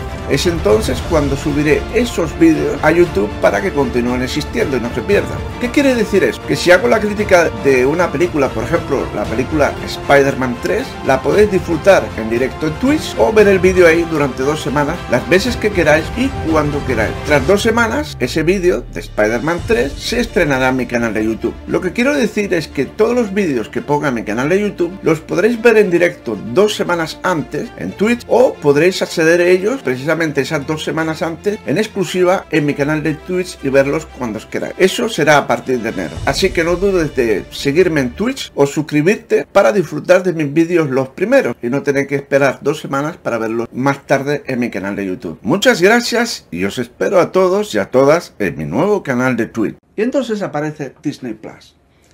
En el año 2019 se pone en marcha la plataforma de Disney. Y una plataforma de streaming, ¿vale? Eh, que por internet puedes ver, por una eh, membresía, puedes ver eh, todo el contenido Disney.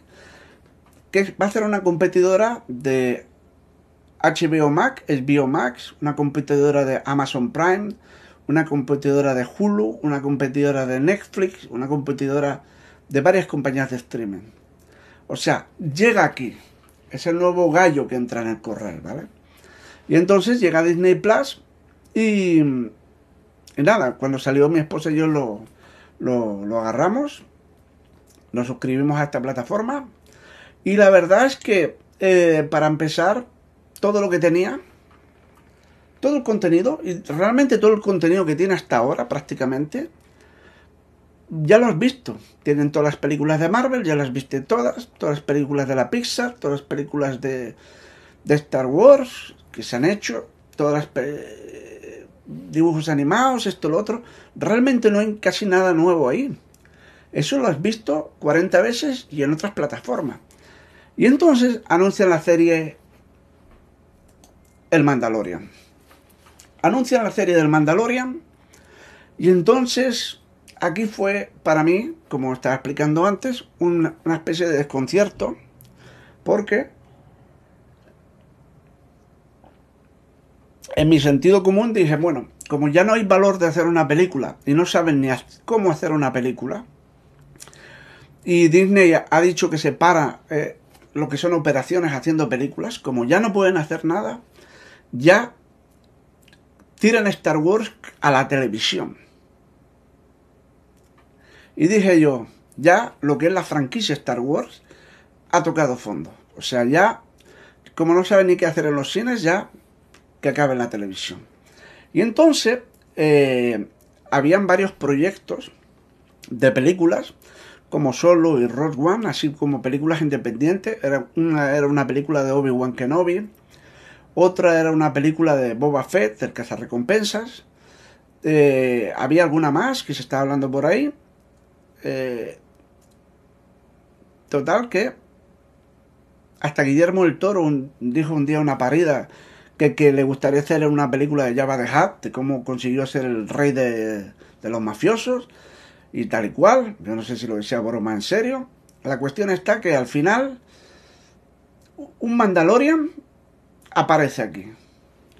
Y no es, no es Boba Fett, es, es otro. Es uno que no sabemos ni quién es. Porque suponemos que el Mandalorian más legendario es Boba Fett, ¿no? El mejor, el que trabajó para el Imperio, el que trabajó para Darth Vader, ¿no? Salió en el Imperio contraataca y salió en el Retorno del Jedi.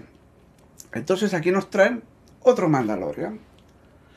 ¿Y qué quieres que te diga? ¿Sabes? Entonces, a los mandos se pone este hombre, John Favreau. Este hombre, aparte de actor, es productor, es guionista y es director de cine. Por ejemplo, dirigió mmm, la película de, de, Iron Man, ¿vale? Me parece que dirigió Iron Man 2. Hizo la película de Libro de la Selva. Hizo la película del Rey León. Me parece que hizo la de Cowboy contra Aliens. Bueno, ha hecho un montón de películas. Y hace un montón de cameos, hace de Happy en el universo Marvel, ¿no? Y entonces este hombre es el que va a encargarse de los guiones de la primera temporada del Mandalorian y es el que va a supervisar todo. John Favreau. Yo me quedé bastante... Digo, bueno, porque ya George Lucas ya sabemos que se ha quitado de la ecuación. Entonces, eh, aquí tenemos que no está solo, que tiene este señor con, con un sombrero de cowboy, Dave Filoni, que el tipo es un súper experto del universo Star Wars. Pero un súper experto a un nivel increíble. O sea, este tipo puede ir a un concurso de Star Wars. De que hagan preguntas. ¿Sabes tú que no sé qué? ¿Sabes tú que no sé cuánto? Porque el tipo tiene un conocimiento, pero de todo el universo Star Wars. De cómics, de libros, de todo. O sea, es el tipo que siempre tiene una respuesta. Y es un super geek y un fanático de Star Wars. El tipo ha trabajado en el mundo de la animación y por ejemplo, cuando, por ejemplo, ya sabéis que hay una serie de televisión de Star Wars, de animación, Las Guerras Clone, Clone Wars, que ha tenido cinco temporadas y después de acabar las cinco temporadas, una película especial, duraba una hora y media, dos horas. Esa película estuvo dirigida por él, por David Filone, que era la película que cerraba la, las cinco temporadas de, de las Guerras Clone, ¿no? Y entonces, pues este señor sabe, sabe mucho y ayuda como eh, supervisor, como asesor y como creativo a John Favreau en la labor y a veces colabora en algunos de los guiones, porque la mayoría están hechos por John Favreau, pero en algunos ha colaborado David Filone, y entonces trabajan juntos en hacer este nuevo universo de Star Wars, ¿vale? O sea, en estas en esta serie de Star Wars. Y el protagonista no es nada más y nada menos el hombre detrás del casco de del Mandalorian, que Pedro Pascal, que no sé si sabéis, que este actor pues eh, nació en Chile, en Santiago de Chile, me parece que nació en la capital, y, o sea, de origen chileno, de raíces chilenas, eh, pero habla inglés perfecto, y, y, bueno, esto es un actor que, por ejemplo, en la película del año 2007, 2017, eh, la secuela de Kingsman, El Círculo de Oro, eh, hizo de la gente whisky, que parecía un bar, un Reynolds, ¿vale? Una parodia o un homenaje de Bar Reynolds. Pero también lo conoceremos más porque hizo de Oberyn Martel en Juego de Tronos, que salió por primera vez en la cuarta temporada, ¿vale? En la cuarta temporada de Juego de Tronos, allá por el año 2014, hace seis años. Eh, y bueno, su personaje salió bastante, no salió mucho, pero bueno, tuvo una pelea apoteósica con la montaña, peleó con la montaña. Aquella pelea fue increíble. Utilizaba una lanza que tenía las puntas envenenadas. Y, y le pasó lo que le pasó, se confió. O sea, era muy rápido. Eh, sometió a la montaña, la hizo mierda a la montaña, la envenenó. Y cuando estaba a punto de morir, pues el tipo, en vez de, en vez de matarlo bien y rematarlo, pues se puso a jugar con la lanza y a hablar y, y a bravuconear. La, la- la montaña se levantó, se abalanzó. Él no se lo esperaba porque eh, pensaba que estaba ya casi muerta. Y, la montaña tiene tanta fuerza que se levantó, le agarró la cabeza y se la explotó con los dedos. Y así acabó este personaje, ¿no? Y entonces, pues Pedro Pascal va a ser del Mandalorian. Entonces tenemos un actor que mm, no tiene un gran, ¿cómo decir? Un gran bagaje comercial, o sea, no es, es un actor un poco como mm, de segunda fila. No en Kissman hizo de secundario, en Juego de Tronos era un secundario bastante secundario. Entonces realmente, pues, es básicamente una opción bastante eh, acertada para hacer del Mandalorian. Primero, porque mm, no es muy famoso. eh, y segundo, porque da igual, porque va a estar detrás del casco, nadie le va a ver la cara. El rato escondido detrás del casco. Entonces, pues bueno. John Favreau, David Filoni y Pedro Pascal. Ellos, yo, eh, mi, mi sensación, mi sensación era de, no de asco, pero tenía una sensación de, de dudas, ¿no? Decía, bueno, a saber, a saber qué van a hacer. La serie tuvo la primera temporada eh, un presupuesto de casi de 100 millones de dólares. Salió cada episodio por unos entre 10 y 12 millones de dólares por episodio. Y es una cantidad bastante, bastante grande. Pero claro, si lo comparas con otras series de televisión, como por ejemplo Westworld, o la última temporada de Juego de Tronos, o la primera temporada de Altered Carbon, la primera temporada, la segunda muy mediocre, y muy pobre y con un presupuesto muchísimo menor, pues estás hablando de, de series de que tenían episodios que valían cerca de 20 millones de dólares. Entonces tenemos que ya de entrada esta serie no tiene un presupuesto tan grande, un presupuesto que está bien, un actor no muy conocido y John Favreau y David Filoni ahí a los mandos.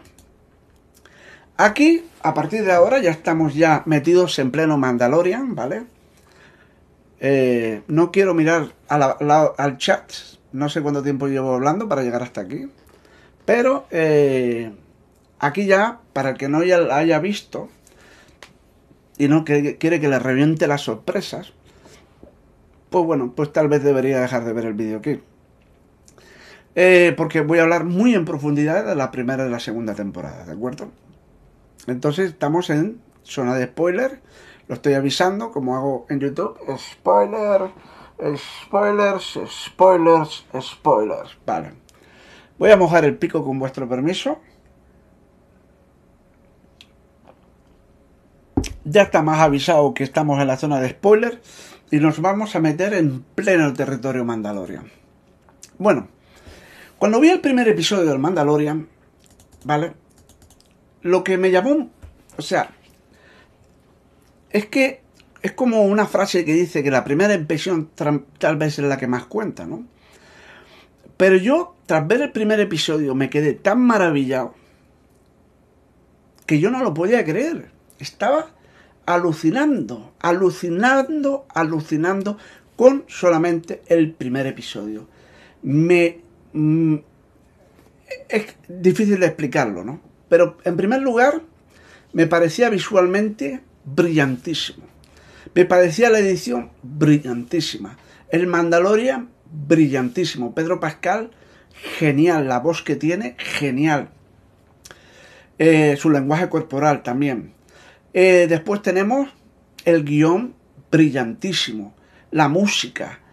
Todo. Era, era de una calidad y de un nivel extraordinario. Y yo me quedé, aparte, que notaba de que había un amor por Star Wars que no querían reírse de nosotros, no nos querían dar un Jar Jar Binks o unos Ewoks haciendo el- la pelotilla por ahí, sino nos querían dar algo con corazón, nos querían dar algo con corazón de la guerra de las galaxias, algo con respeto al público, algo hecho con honestidad. O sea, y yo me quedé flipadísimo con el primer episodio. Me quedé tan loco cuando vi el primer episodio que era como, como, como que yo dije, no puede ser que este primer episodio del Mandalorian sea mejor que las tres películas que se han hecho de el Ryan Johnson y el J, este el episodio 789, un episodio de una serie de televisión era mejor que esas tres películas juntas. Pero ¿cómo era eso posible? Y es que mirando en retrospectiva, mirando las precuelas, este episodio era mejor que las tres precuelas juntas. ¿Qué diablos? Este episodio era mejor que las seis películas esas juntas.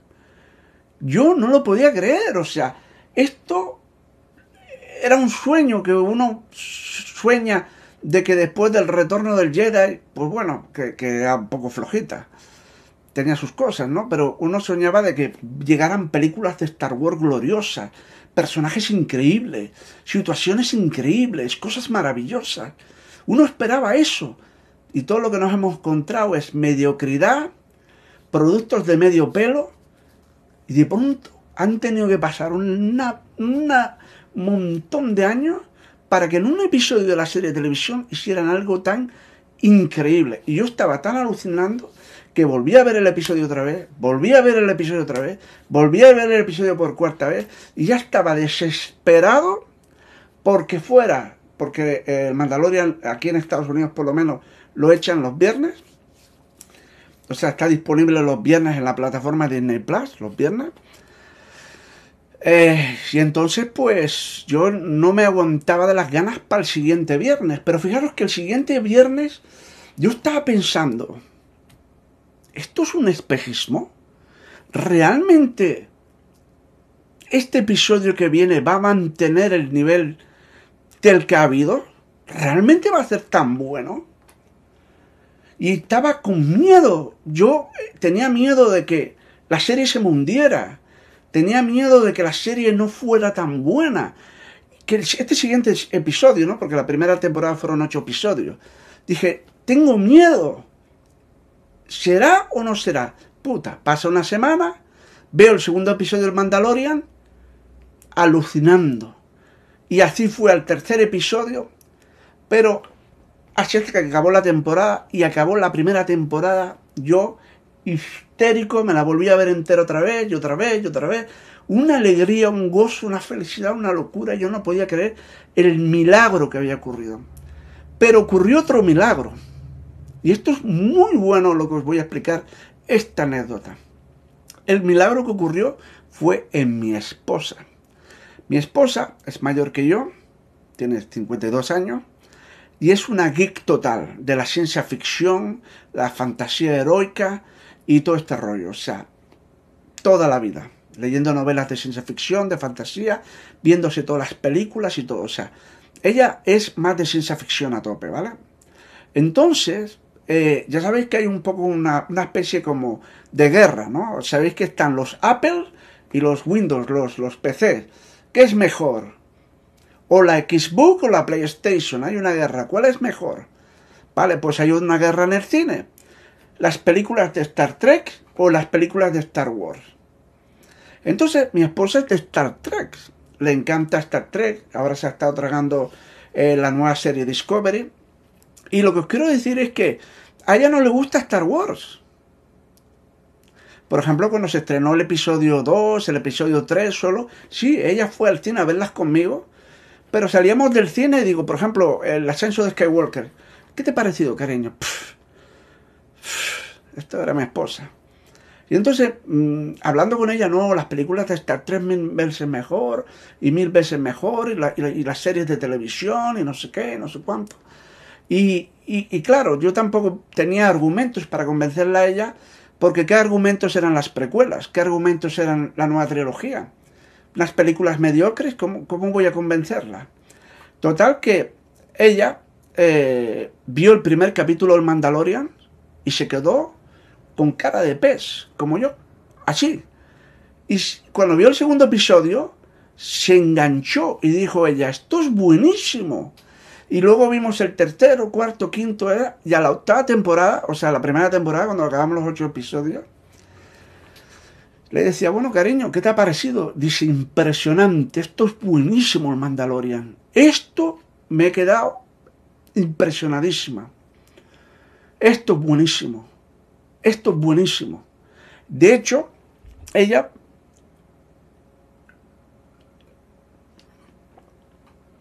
por Google y esto, lo otro, ha empezado a investigar estos personajes, estas historias, estos planetas. Está todo el día ahora viendo cosas de Star Wars para ella averiguar más cosas en el background. O sea, esta película ha sido un milagro porque ha, llegado a convencer a una persona que no le gusta Star Wars de que es bueno. O sea, esta serie de televisión me refiero. Impresionante. Este hombre, Ludwig Gorason, este hombre que ves aquí, es el hombre que ha compuesto la banda sonora. O sea, un puto genio. Este hombre ganó en el año 2019 el Oscar, el Academy Award, a Mejor Banda Sonora por Black Panther, Pantera Negra, ¿vale? Eh, película de 2018. Eh, este tipo, o sea, estamos hablando que un ganador del Oscar de la Academia de Hollywood es el tipo que ha hecho la banda sonora del Mandalorian. Nos estás hablando que tienes a lo mejor de lo mejor. No estás hablando de un de un eh, hombre que crea bandas sonoras de medio pelo, no. Estás hablando de un tipo, o sea, de nivel estelar, ¿vale? Después, una cosa increíble es el sistema de filmación de la, de la serie El Mandalorian. Antes de seguir hablando con ella, porque es tremendamente interesante hablar esto. Porque el Mandalorian, ahí donde lo veis, ha supuesto una revolución en los efectos especiales. O sea, las, revoluciones o los nuevos avances normalmente se dan en el cine. O sea, la televisión llega más tarde, los adopta más tarde. Cuando el cine ha hecho esto, la televisión llega un poco más tarde. Cuando hace esto, la televisión llega más tarde. Y entonces es que es completamente inaudito, es completamente inusual que precisamente una serie de televisión marque ahora la pauta de cómo se van a hacer las películas en el futuro, las superproducciones.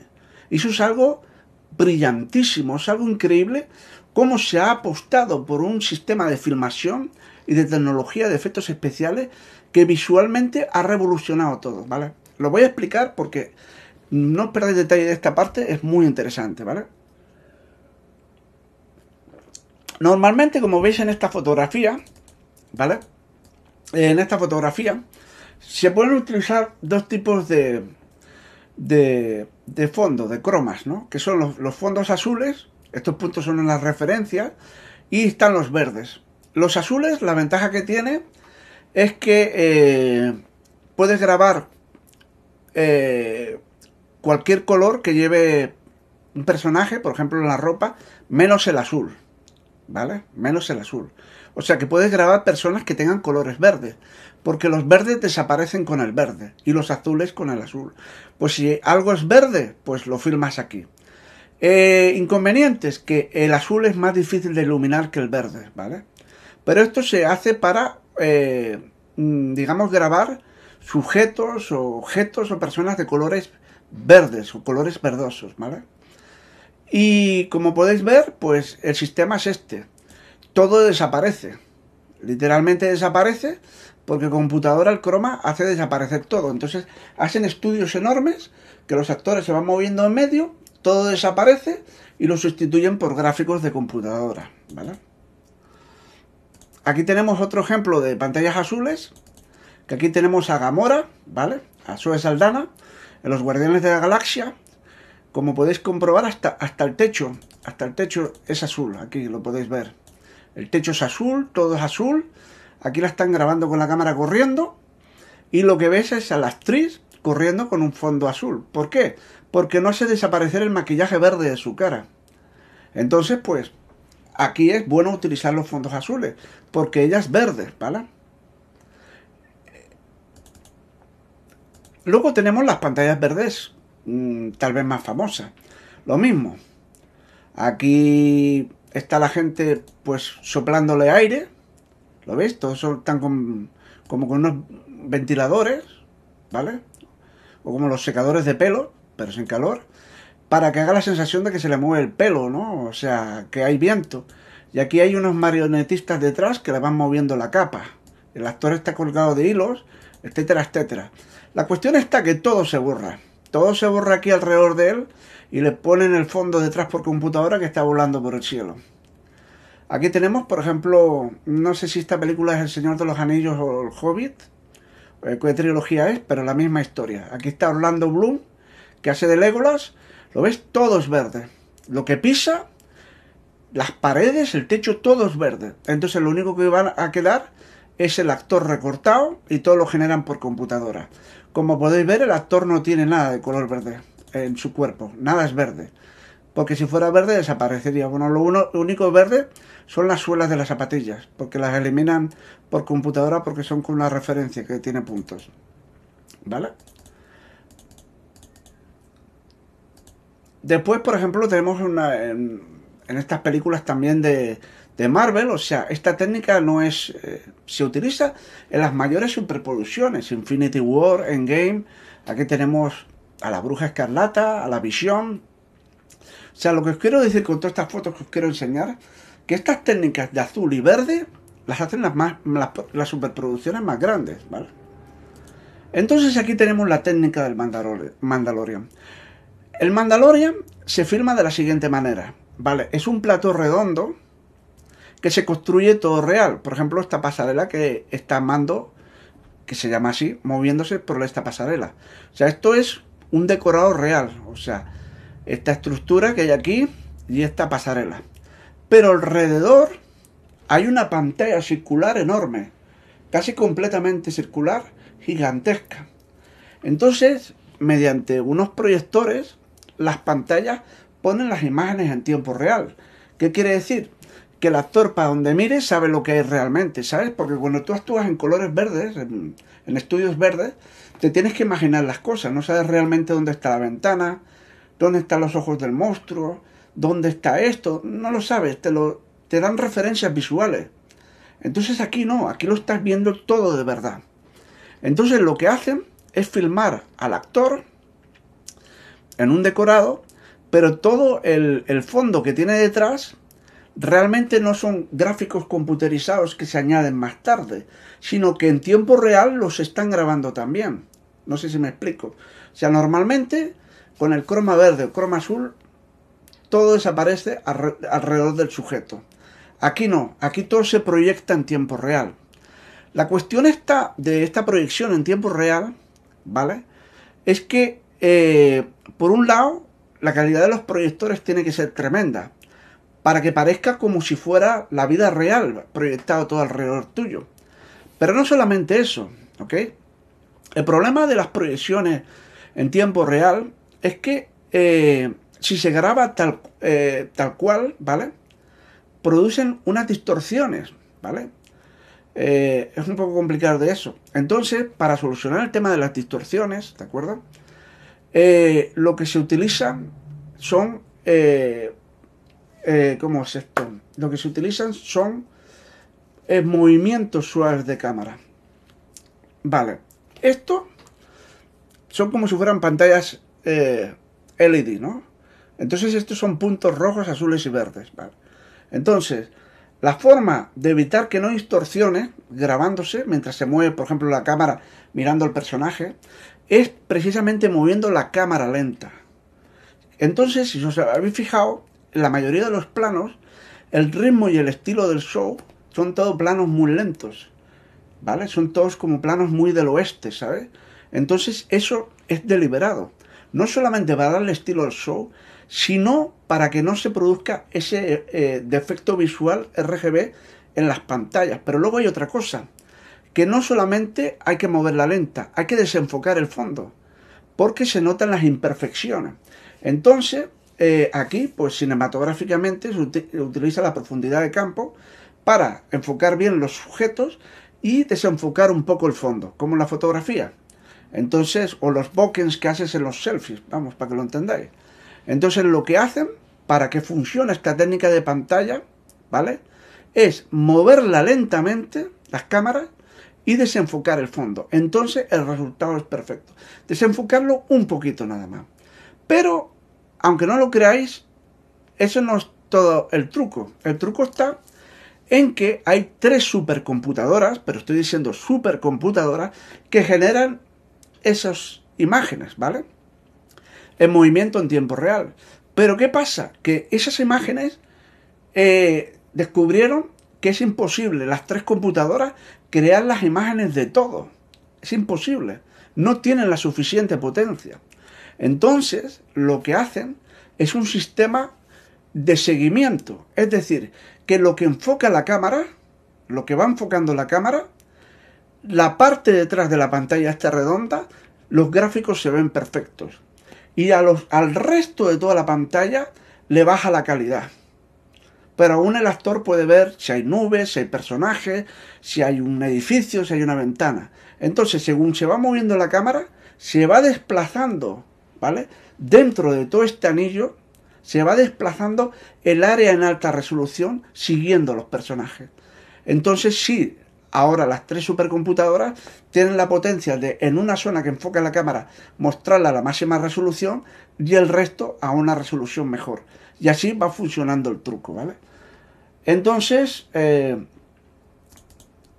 ahora vais a ver más imágenes, ¿vale? Aquí es apasionante, ¿no? Porque, como podéis ver, están dentro de una nave espacial, pero tienen todo el espacio eh, exterior, ¿no? Entonces no es como las clásicas películas, que todos son pantallas verdes y le añaden los gráficos después, no. Las estrellas están ahí, están en el fondo. Esto lo vais a comprender ahora viendo otra imagen. Mira, esta técnica de proyección trasera existe desde que empezó el cine, ¿sabes? Por ejemplo, ponían, em, eh, por ejemplo, un tipo y ponían una pantalla de cine detrás, proyectaban un tren viniendo por atrás y eso lo filmaban todos juntos. Esa técnica existe desde el principio de los efectos especiales. Un ejemplo que os voy a dar es esta película de 1977, creo que es, eh, no, o de 79, no me acuerdo, eh, Tentáculos, de una producción italiana, ¿vale? Aquí tienes otro póster que mola un montón, ¿ok? Y, básicamente la escena en que el pulpo ataca a la chica en la boya, eh, la mujer está en una piscina, la piscina, el agua no está iluminada, está negra, la, única luz que ilumina a la mujer es la luz roja, por eso ese tono rojo en la cabeza, y delante tiene una pantalla de cine que están proyectando eh, un pulpo. Un pulpo real, así.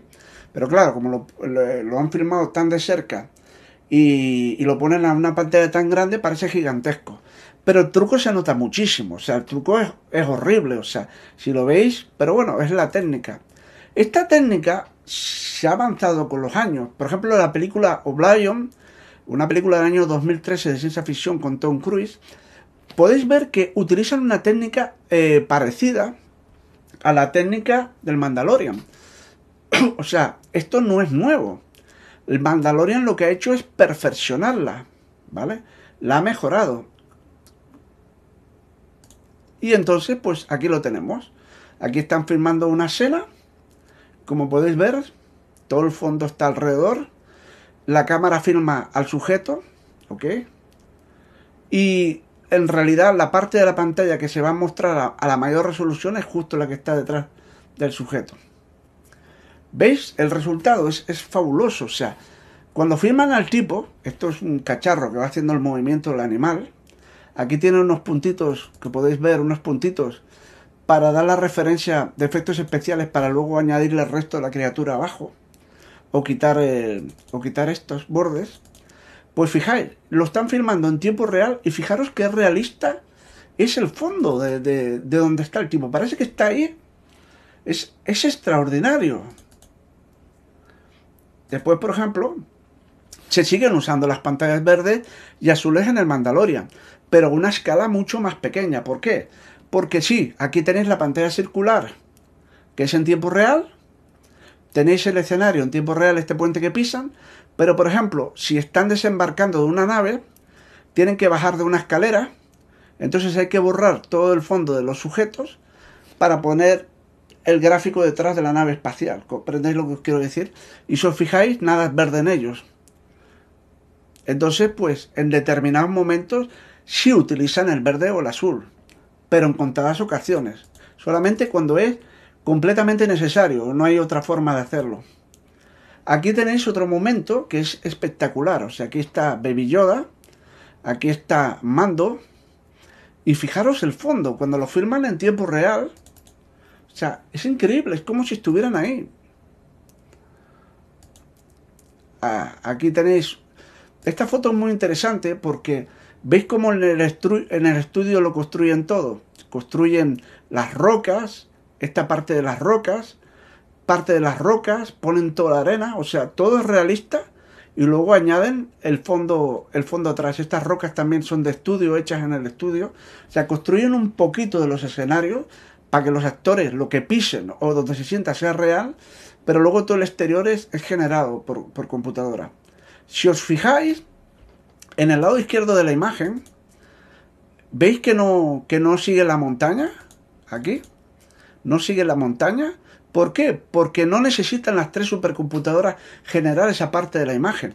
¿Por qué? Porque aquí veis, en esta parte de abajo, los raíles de la cámara. La cámara va enfocando a, la actriz y el actor y lo que están enfocando es esta parte. Esta es la parte que se ve en alta resolución. ¿Vale? Pero todo el resto del anillo no hace falta generar los gráficos. Esto es, es clave analizar esta foto es clave. ¿Por qué creéis que la armadura de, mando es tan, de acero pulido? El, acero es el Vexa, ¿no? Eh, pues una de las razones es precisamente para mostrar las virtudes del sistema de efectos especiales. Y es lo maravilloso. O sea, estamos hablando que el anillo está proyectando la luz natural de las estrellas, porque están volando en una nave espacial. Entonces, daros cuenta de la iluminación de las estrellas, cómo entra en la cabeza, en la parte de atrás de Baby Yoda, pero sobre todo las reflexiones en el, en el, en toda la armadura. Vais a ver muchos momentos de la serie, por ejemplo, cuando Mando está caminando por el medio de un barranco de día, que las reflexiones son reales, porque como todo se genera en tiempo real, todo se refleja en tiempo real en la armadura. Porque muchas veces los reflejos de las cosas hay que generarlos por computadora. ¿Entendéis? Por ejemplo, imaginaros que alguien lleva unas gafas de sol de esas reflectantes y está... Mm, entonces cogen, le ponen este anillo delante y lo que está viendo el actor realmente se está reflejando en tiempo real y se siente más natural, se siente más real. Y bueno, eh, es una revolución esa técnica de efectos especiales porque precisamente consigue subsanar un problema, que es eh, que los fondos verdes, los cromas verdes y azules, el espectador se da cuenta de que son falsos, por muy bien hechos que estén. En Avengers, en Infinity Wars, las películas de Marvel, te das cuenta de que eso lo han hecho en, en fondos verdes y azules, porque el ojo humano es muy difícil de engañarlo. Entonces, con esta técnica, lo que hacen es quitar los problemas del fondo azul y verde no utilizando, sino generando las imágenes que normalmente se generan por computadora en postproducción, sino generándolas en tiempo real y filmándolas en tiempo real con los sujetos, pero a una calidad y a un detalle jamás visto. Es tan espectacular esta técnica de efectos especiales que ahora Disney está construyendo tres estudios. Está construyendo un estudio en Los Ángeles, está construyendo un estudio en Londres y está construyendo un estudio en Australia. Estudios mayores que ese que estáis viendo. ¿Por qué? Porque ahora el plan de Disney es que todas las series se van a filmar con ese sistema.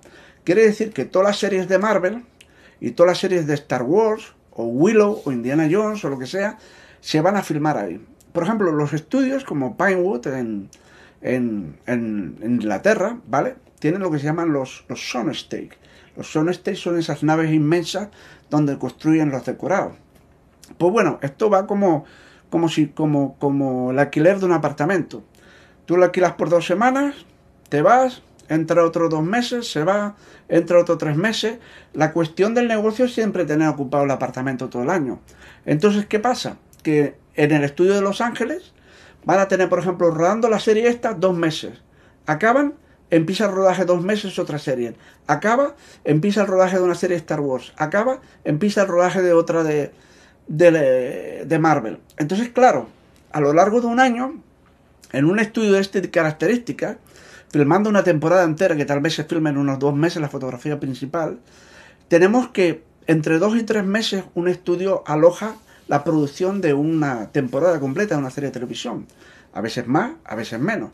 Entonces, haciendo una regla de tres, pueden filmar cuatro, cinco, seis temporadas al año de tantas series diferentes. O sea, pueden filmar cuatro, cinco, seis series al año.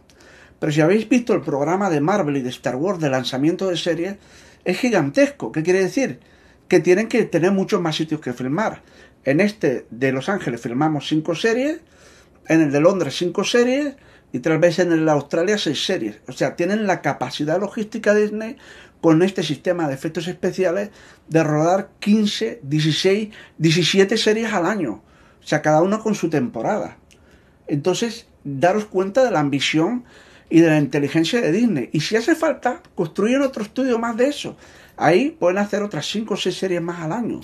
O sea, es increíble porque ahora Disney ha apostado directamente por esta tecnología. Y entonces, si en el Mandalorian han conseguido este nivel de calidad que muchas películas de cine no tienen, imaginaros cómo pueden ser películas de Marvel. Porque ahora, créanme, que las películas de Marvel que vengan, o películas de Star Wars, como la que han anunciado con Patty Jennings y etcétera, etcétera, películas, no series de televisión, películas se van a rodar en esos estudios. Y la competencia va a adoptar esa tecnología, o la va a imitar, o la va a copiar, o lo que sea. Pero ahora, muchas de las superproducciones de Hollywood van a transicionar a ese sistema de filmación de efectos especiales, porque es asombroso la calidad, mucho mejor que los chroma keys, ¿vale? Entonces tenemos que la serie es una revolución visualmente. Y aquí tenemos al personaje principal. El personaje principal, eh, que se llama Mando, que lo hace el personaje del actor Pedro Pascal, el Mandalorian, que abreviado Mando, U, lo que hablan así en inglés, que eh, es un Mandalorian que se llama Din Djarin, ¿vale? Eh, pues aquí lo tenemos. Es increíble porque es un personaje que es como muy cómico sin ser cómico. Es taciturno. Siempre le pasan como, como jugarretas, cosas, imprevistos y siempre tiene como una gran resignación. Como es lo que hay, ¿no? Y es muy gracioso porque es muy difícil que detrás de una máscara interpretar es todo a base de la voz y del lenguaje corporal, porque no te ven en la cara.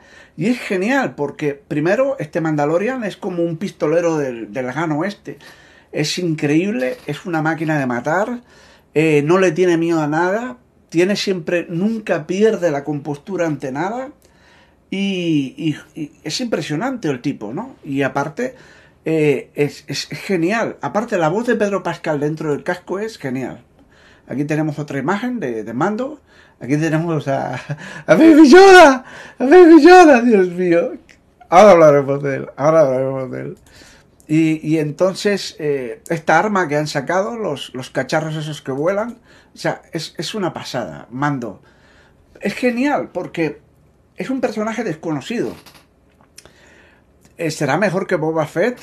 Y ahora tenemos que un Mandalorian que no conocíamos nos parece genial, nos parece espectacular, nos parece tremendo, nos hace olvidar a Boba Fett. Y es, absolutamente genial, ¿vale? Aquí tenemos al actor Pedro Pascual en una imagen de la segunda temporada, eh, que se quitó el casco, eh, que ahí sale, ¿vale? Eh, Din Después tenemos que la historia va de un personaje que no conocemos, que se llama es el cliente, o sea, él es como un cazarrecompensa y el cliente le manda buscar a una persona que tiene 60, 70, 80 años o no sé qué, como ya como medio anciano, ¿no? Y, y, le pide eh, que haga esto. Es increíble porque este actor es un director también, que es el director alemán Werner Herzog, ¿vale? Y es increíble porque hace un cameo, bueno, sale en algunos episodios, Pero eh, aquí lo tenéis de joven, Werner Herzog con Klaus Kinski, eh, cuando dirigió, por, ejemplo, la película Aguirre y la cólera de Dios, Frigicaldo y todo eso. O sea, es un director alemán que ha dirigido un montón de películas. Aquí, el gran Klaus Kinski, un actor increíble. Estaba loco, pero era muy bueno. Y sí, sabemos que tuvo muchas historias y muchos rollos, pero yo me quedo con su capacidad interpretativa. Entonces, pues ahí tenemos eh, eh, el, el, director alemán, eh, Werner Herzog, que está aquí. ¿Qué es esto? Mira, ya está mayor, ¿eh? Los años no pasan en balde. Después, aquí pasa algo increíble, que fue una de las cosas que me alucinó del episodio. Aquí tenemos a un, a un droide, a un robot, por decirlo de alguna manera, que habíamos visto en el Imperio Contraataca, que era un eh, cazarrecompensas que salía al lado de Boba Fett, que era el, el IG-11, que lo podéis ver en esta imagen. Aquí, en esta imagen de, del Imperio Contraataca, pues tenemos Darth Vader, tenemos a este tipo, Boba Fett, este tipo lagarto, reptiliano, y tenemos al, al IG-11, ¿no? Y entonces, pues, eh, era un, como por decirlo, una marioneta, una estatua, un animatronics. Porque claro, en ese tiempo, en 1980, estamos hablando hace 40 años, no había la tecnología de que eso se moviera con, con agilidad, ¿no? Y entonces, a mí siempre me pareció como un adorno, un pasmarote que salió ahí, como que había un robot cazarrecompensas, lo enseñaron un momento, nunca más lo volvieron a enseñar. Entonces quedó como, como una curiosidad. Para comprarlo, un, un muñequito de, de Star Wars. Pero es increíble porque aquí lo vemos en acción. Generado por computadora y tal y esto y lo otro. Y, y es increíble. Cuando salió, yo me flipaba porque era una máquina de matar. Era una destrucción. Una aniquilación que era capaz de crear ese bicho que dije yo, un momento, esto salió en el Imperio Contraataca y parecía un, jarrón de flores. Tú no, no, no, te pensabas que realmente fuera a ser tan peligroso. Y 40 años eh, después nos muestran uno en acción y esto es espeluznante, esto es terrorífico. Esto sueltan cuatro de estos en un campo de batalla y se quedan solos. Y, y, y fue impresionante cómo han reciclado un elemento de la primera trilogía, ese es el punto al que quiero ir, cómo lo reciclaron en Star Wars y lo han hecho grande, lo han hecho apoteósico, lo han hecho increíble, lo han hecho excitante. ¿Vale? Aquí tenemos un, una imagen en mando con el, con el IG-11 ahí peleando unos tiroteos y tal. Aquellas secuencias con los robots y tal fue espectacular. Fue espectacular. Espectacular. Espectacular. Simplemente espectacular. Después resulta de que el sujeto que tenían que, que, que, atrapar era nada más y nada menos que Baby Yoda. Cuando salió, me robó el corazón. O sea, yo no es que sea sentimentalista, pero a mí, por ejemplo, los Ewoks me parecieron ridículos. Eh, evidentemente eran personas con enanismo, con ese síndrome, vestidas con trajes, con trajes, ¿no? De, de Ewoks, de ositos. Y, diablos, y, me parecían bochornosos, me parecían patosos, me parecían ridículos. Después trajeron, no sé si os acordáis, en la, en la trilogía nueva, los Porps, que eran unos pájaros, que tal, y esto, otra chorrada que no tal. Y, y entonces, de pronto nos traen Baby Yoda, que era adorable, era adorable, es, es precioso, es bonito, es, es hermoso, es lo quieres abrazar, le quieres dar besitos. Es increíble Baby Yoda. Y, es increíble como otro elemento, precisamente el Imperio contraataca, Yoda, del planeta Dagobat, que ya estaba anciano, ya estaba en las últimas, eh, ¿cómo se le ocurrió a alguien hacerlo jovencito, un chiquitito? Y bueno, ya se nos cayeron todo el alma a, los pies viendo Baby Yoda. Después hay un momento también, eh, en la primera temporada, cuando están estos dos, eh, eh, imperiales, aquí soldados hablando, que es impresionante la conversación que tienen, porque le dicen, oye, me das el bicho, quiero verlo, lo tienes en la bolsa, lo puedo ver, que sí, que no, que no sé qué, que no sé cuánto. Lo acojonante es lo cómico que es el diálogo, pero un diálogo inteligente. Es, es, es divertidísimo, pero es súper inteligente. Y aquí han cambiado el chip del humor respecto a lo que hizo George Lucas, el Jar Jar Binks y, las subnormalidades y todo el mundo eructa y todo el mundo tira pedos y se babea y cosas así como para niños de tres años, lo han cambiado por un humor muy inteligente, por un humor que no insulta la inteligencia del espectador. Después, otra cosa fascinante de la serie, de la primera temporada, por ejemplo, es que los personajes están geniales. O sea, ¿no te parecen, por ejemplo, cuando ves a John Bodega o cuando ves a Oscar Isaacs, personajes horribles, mal construidos, no atraen la atención del espectador, no interesan si viven, si mueren o si se quedan embarazados, da igual.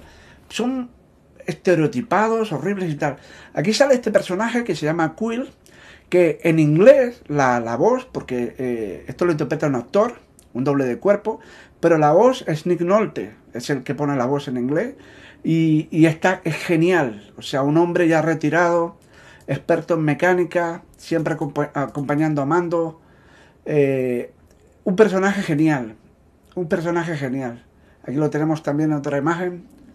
Un personaje genial, genial. Y aquí tenemos Mando con, la, armadura original, Después tenemos eh, Carl Weathers, que hace el personaje de Griff Carga, ¿vale? Y, lo mismo, es como el jefe de, la cofradía de los recompensas, traiciona a Mando, estamos en la zona de spoiler, y no habíamos oído hablar de Carl Weathers en un montón de tiempo, tío. Eh, para los más viejos del lugar, pues fue Apollo Creed en las películas de Rocky. Miraros qué cuerpazo tenía, el tipo era un super atleta. ¿vale? Carl Weathers cuando era joven. O, por ejemplo, salió en la película de 1987, Depredador, con Arnold Schwarzenegger aquí. Aquí estamos, ¿veis? Eh, hacía el personaje de, de Dillon, ¿vale? Y, nada, eh, aquí lo tenemos, pues hace un personaje interesante. Un personaje genial es este personaje. Este personaje eh, en, español no sé cómo lo llamaron, no tengo ni idea, o cómo tradujeron su nombre, pero en inglés era The Armorer, era el que hace armaduras, ¿vale? Que es una mujer. Es genial, es misterioso, porque nos la presentan y vemos a un Mandalorian mujer, ¿vale? Es una Mandalorian y encima hace algo que normalmente eh, entendemos que hacen los hombres, trabajar con el hierro, golpearlo con un martillo, algo duro. Y lo está haciendo una mujer, no lo hace un hombre. Normalmente en las películas, ¿vale? Fantasía heroica y esto, normalmente es un, un tipo, un herrero, un no sé qué, el que construye el arma, la espada, el cuchillo, el hacha, con que el héroe va a derrotar al enemigo. Siempre es, es una figura masculina que construye ese tipo de artefactos. Aquí tenemos que que es una mujer muy fuerte, ¿vale? Pero a la vez como muy misteriosa. Y es un personaje interesantísimo. Y aquí está, pues bueno, eh, con mando, porque va recolectando el acero y le va construyendo partes nuevas, todas de, acero. De esto hablaremos más tarde, no os preocupéis. Que este es el acero, el Beskar. Es, eh, que no sé si sabéis, se puede comprar por internet. Hay réplicas de, los bloques esos, se compran por internet. Y entonces, pues, eh, esto pues tiene un enorme valor. No sabemos exactamente por qué, pero es tremendamente valioso. Sabemos que es un acero, es un metal, y que los Mandalorians se vuelven locos y cuando consiguen un poco, pues se construyen, van... Eh, actualizando su armadura, las van mejorando, porque ese acero para ellos es como el mejor. Entonces, en esta parte del show no nos queda muy claro por qué exactamente tienen tanta fascinación con ese metal, ¿no? Aquí hay otro personaje increíble, que es el personaje de Cara eh, que lo interpreta Gina Carano, ¿vale? Mira los brazos que tiene la chica. Ella era luchadora de la UFC, aquí la tenéis en la mano derecha, que es la de la camiseta roja. Fue luchadora profesional. A mí aquí tenéis en la izquierda Gina Carano soltando una patada. O sea, es una luchadora profesional. O sea, es una tipa que es una máquina de pegar hostias. De hecho, hubo un tiempo que, entre comillas, ella era la mejor. Hasta que llegaron otras, ¿no? Y, y aquí, pues ya, lo, ya la veis. Eh, ya está reciclada actriz de cine. Pues como ha hecho La Roca, que es de, actor de lucha libre, pues ha pasado, o sea, de, de, lucha libre me refiero, se ha pasado actor, pues ahora ella de luchadora profesional se ha pasado a actriz, ¿no? Y aquí la tenemos, pues ya no tiene necesidad de estar tan delgada, ¿vale? Eh, tan en forma para competición. Y tenemos una mujer que sabe pelear de verdad, no es una actriz que un tipo le dice cómo tiene que dar los golpes, no, ella sabe pelear una actriz que tiene músculos debajo de todo esto y una actriz eh, eh, mm, con una potencia física impresionante. Es increíble porque Gina Carano es carismática, es carismática, es guapa, es admirable, es un personaje maravilloso.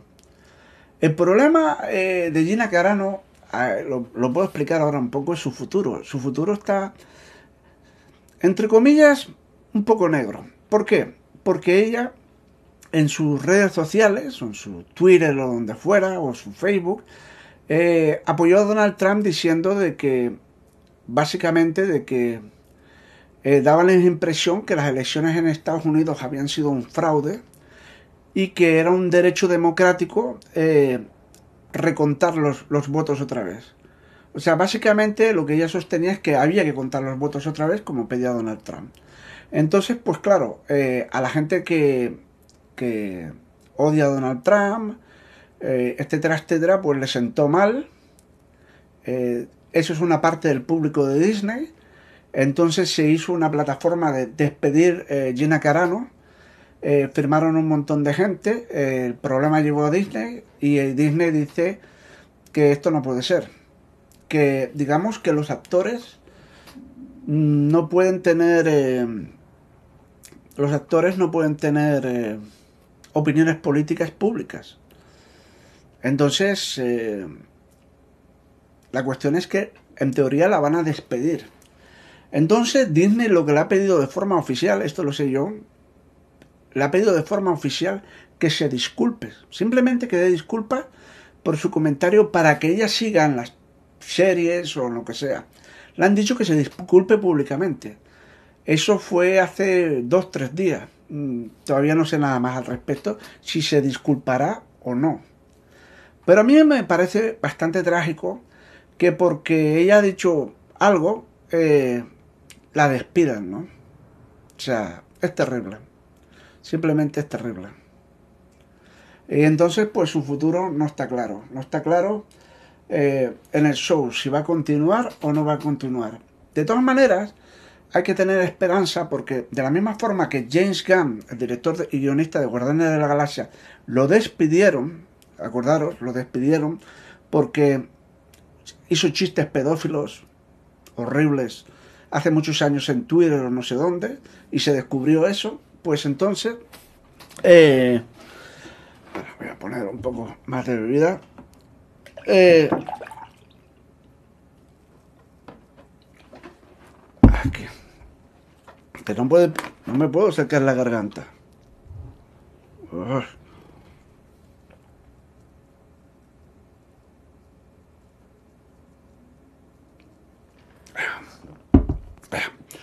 De la misma forma que James Gunn lo despidió la Disney y después Warner Bros. lo contrató para hacer el reboot del Escuadrón Suicida, de la misma forma lo han perdonado y lo han vuelto a meter en Disney porque es un talento enorme y ahora se va a encargar de hacer Guardianes de la Galaxia 3 como estaba previsto al principio. Porque cuando lo despidieron el guion ya estaba completado, pero dijeron que tal vez eh, eh, se, iba a usar el guion de James Gunn, pero la iba a dirigir otro director. Entonces, pues, ahora no, como lo han vuelto a admitir, pues yo, James Gunn va a dirigir también la película, como estaba eh, previsto inicialmente. Entonces, pues mm, cabe esperanza de que tal vez Disney perdone a Gina Carano. Si perdonaron a James Gunn, ¿por qué a ella no? Pero es que ella es una actriz y es una actriz secundaria. En cambio, James Gunn es un genio eh, que escribe y dirige películas que hacen una barbaridad de millones. Ella es simplemente una actriz, ¿no? Entonces vamos a ver hasta qué punto cuál va a ser el, futuro de, Gina Carano dentro del universo Star Wars. Luego tenemos un malvado que aparece casi a final de la primera temporada, que se llama Moff Gideon. Y es increíble porque aquí no se trata de que sea afroamericano, aquí no se trata que sea eh, una persona de color, aquí lo, lo que se trata es que cuando apareció, es lo que digo siempre, o sea, no es una cuestión de casting, es que valgas o no valgas para el papel. Entonces el aspecto que tiene está muy bien. Y la cara que tiene también está muy bien. Y con ese bigote así recortado. Y, es un actor que tiene clase, es un actor que tiene presencia magnética, tiene una mirada, una sonrisa. Entonces, este actor se llama Giancarlo Espósito. Entonces, cuando salió, al instante nos enamoró y dijo, puta, qué malvado más genial se han sacado de, la manga. Moff Gideon. Aquí lo tenemos a Moff Gideon. Aquí está, con una de sus sonrisitas irónicas. Y, genial el malvado. Después nos sacan, eso fue al final de la primera temporada, precisamente algo increíble, que es este sable, este, este esta espada mandaloriana que se llama el, el, sable oscuro o algo así, el Dark Saber, eh, que es una espada, una espada, que tenía el Mandalor, ¿no? como el, el regidor de, del planeta de los Mandalorians, o el rey de los Mandalorians, o el líder de los Mandalorians, ¿no? Y, es increíble, esta imagen es de la segunda temporada, pero en la primera temporada salió un momento la espada. Y lo, impresionante de, que salió la espada es que, eh, como se había contado cuando se hizo la, tercera trilogía, Disney había desechado los cómics, los libros, las los videojuegos, pero no solamente eso, las series de televisión de dibujos animados. Por ejemplo, Clone Wars o Rebels o lo que sea. Eh, hay varias series de Star Wars de dibujos animados que tampoco ni iban a adoptar nada de eso. Pero de repente sacan un elemento del universo Star Wars que en teoría Disney dice que no va a usar. De aquello fue una conmoción para los fan fans que conocen realmente el universo Star Wars, que dicen, diablos, han sacado el Dark Saber. Esto es increíble, o sea, no nos lo esperábamos, jamás no lo hubiéramos esperado. Y entonces, aquí tenemos, ya mm, acabando la primera temporada, pero vamos a hablar muchas más cosas después, esperaros porque esto es el principio, o sea, esto estamos hablando superficialmente de las dos temporadas, ¿no? Pero esta es una imagen que ya ha quedado en, la imagen colectiva de la ciencia ficción. Una imagen increíble y grandiosa, que es Mando con Baby Yoda. Es increíble, ¿os lo podéis creer? Es algo alucinante lo que ha conseguido eh, básicamente John Favreau, David Filoni, pero también hay que, hay que ser justos. Kathleen Kennedy es la productora del show. Probablemente la mujer se puso las pilas después del desastre de cinco películas, bueno, cuatro, porque Rockman es muy buena.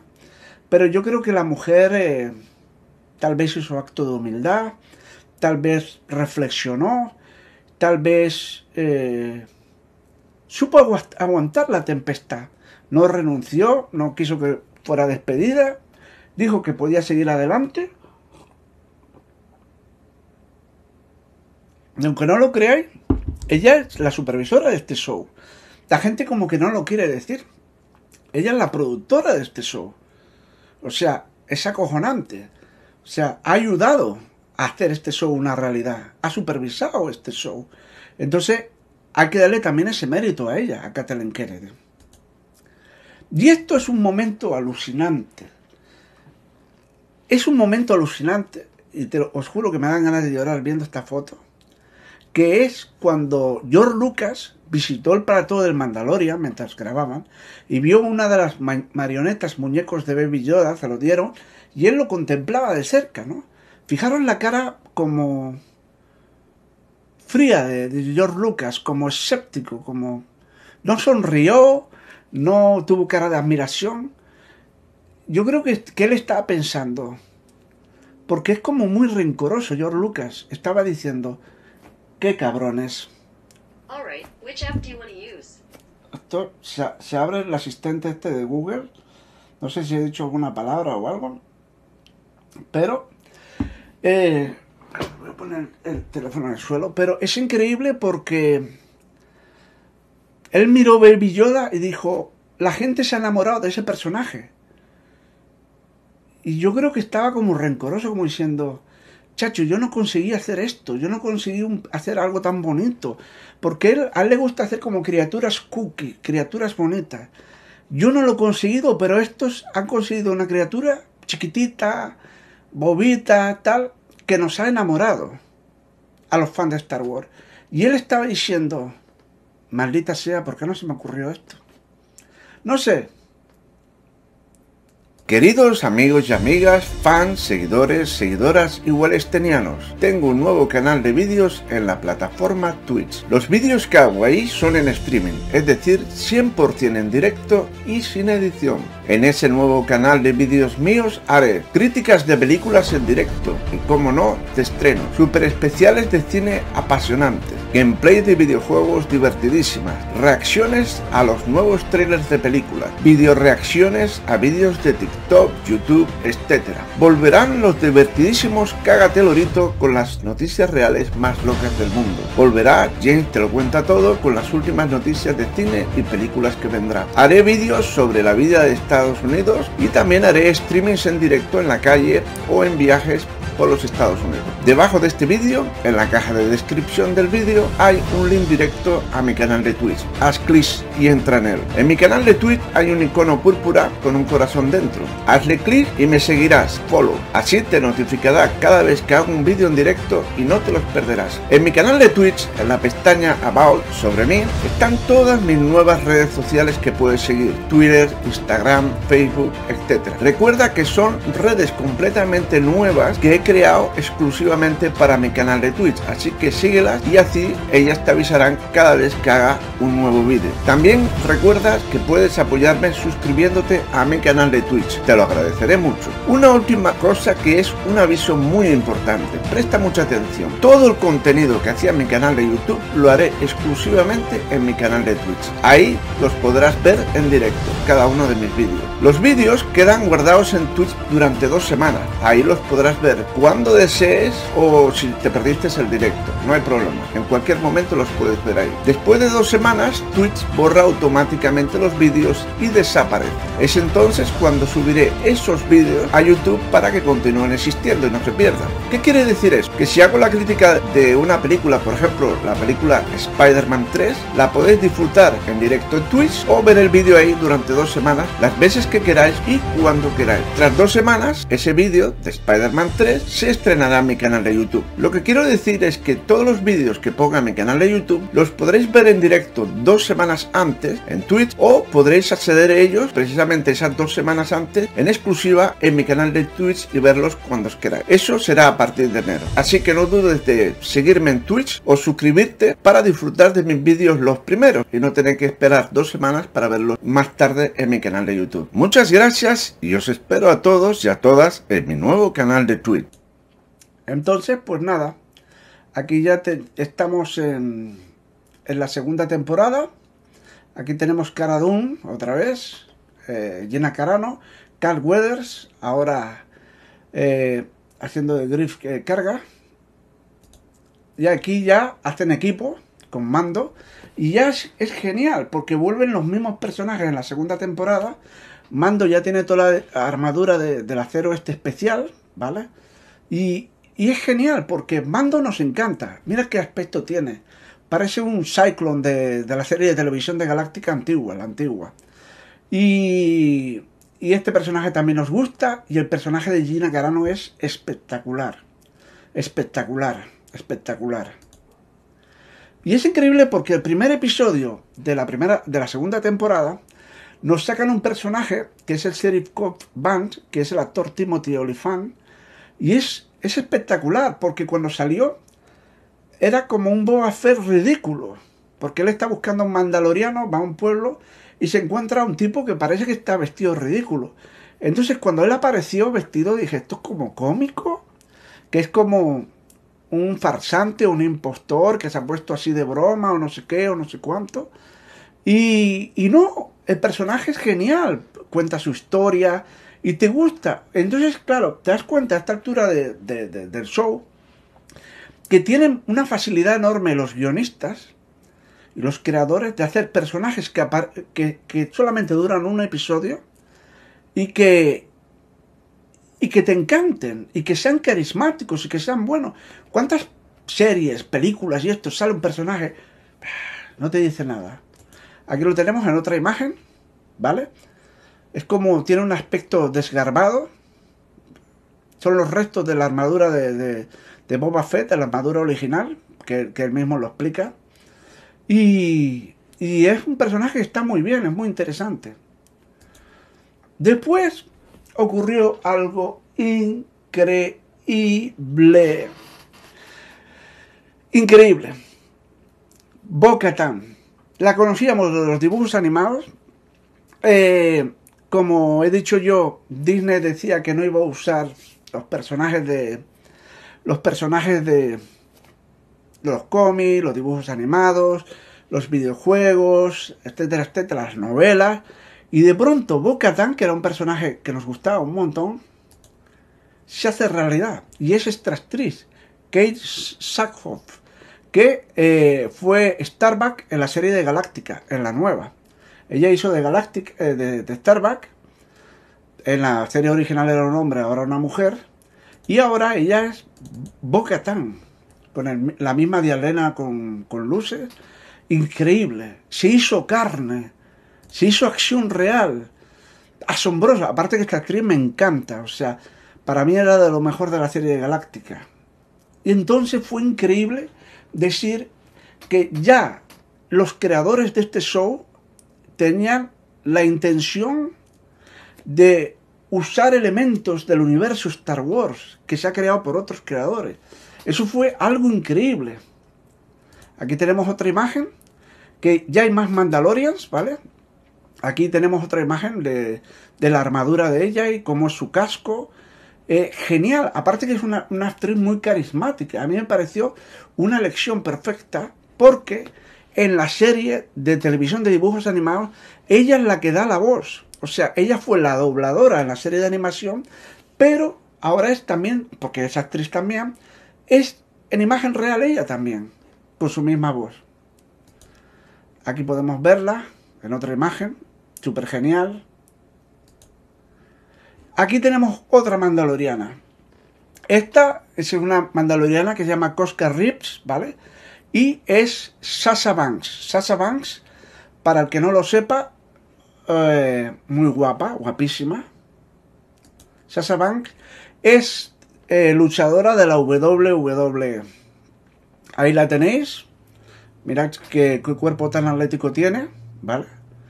Sasa Banks, que su nombre, eh, ese es un nombre de artístico en la lucha libre, pero su nombre real es Mercedes Bernado, ¿vale? Mercedes Bernado, eh, un nombre muy hispano, de, latino, Mercedes Bernado.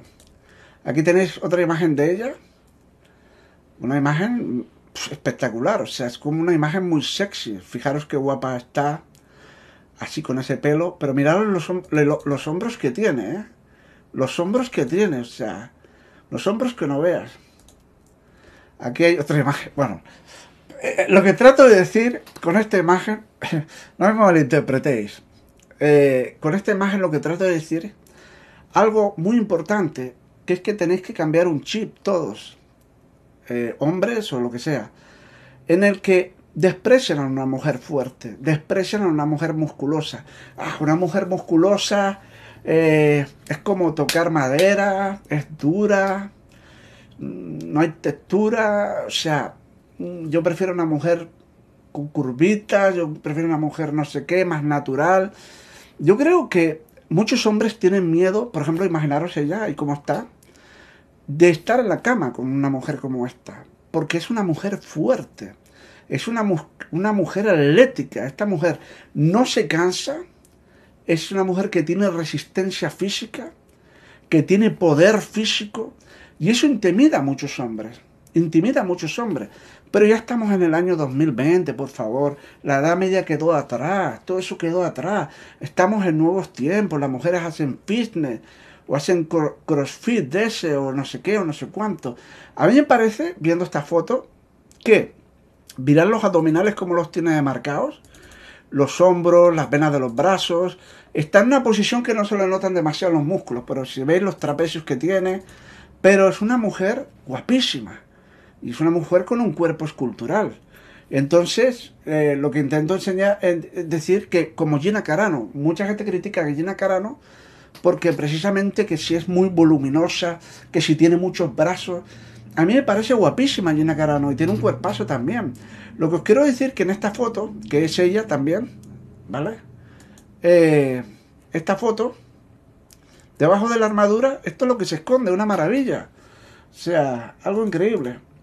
Y aquí tenemos esta imagen, eh, Boca Tan con, con ella, eh, disparando. Esta imagen es impresionante. No me diréis que no es impresionante.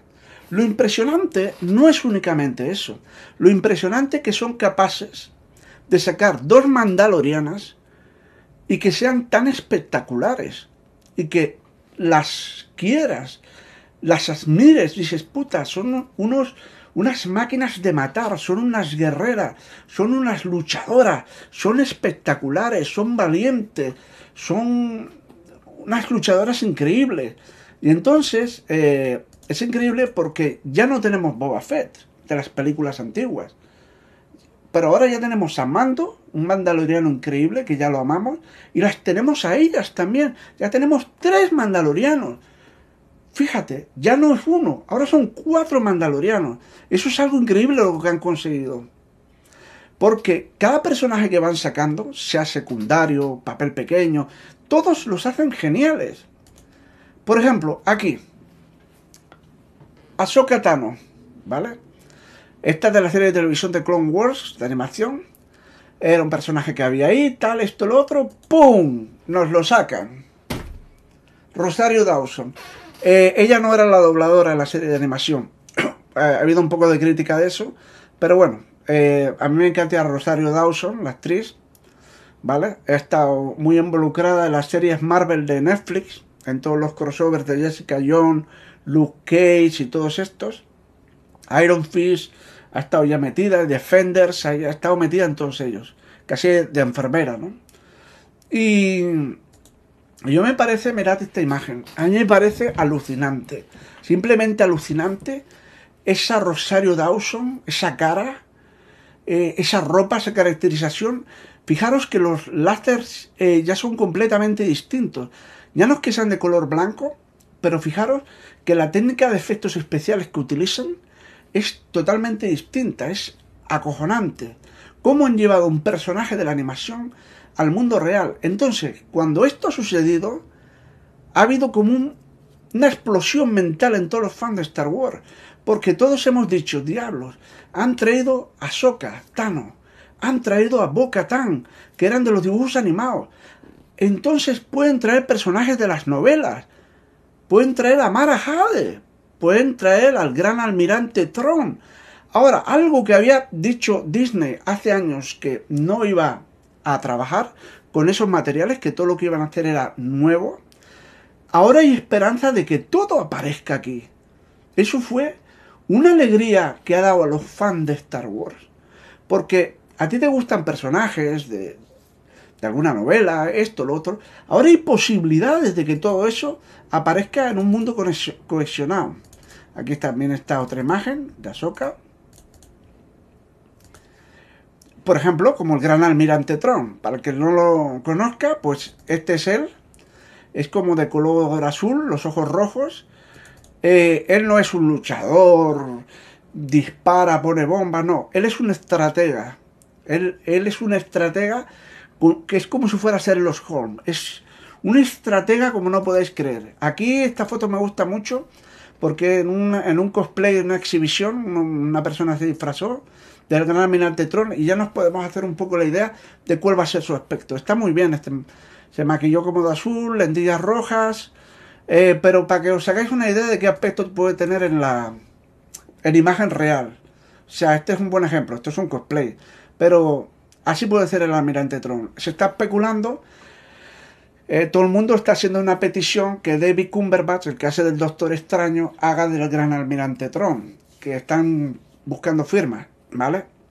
Eh, puede ser porque el hombre ha trabajado en series de televisión como la de, la de Sherlock Holmes, ¿vale? Con, pero con Martin Freeman, pero me refiero que probablemente sea el hermano de, del Mike Mikkelsen, se llama no sé qué Mikkelsen también que es precisamente el que pone la voz en los dibujos animados a este personaje.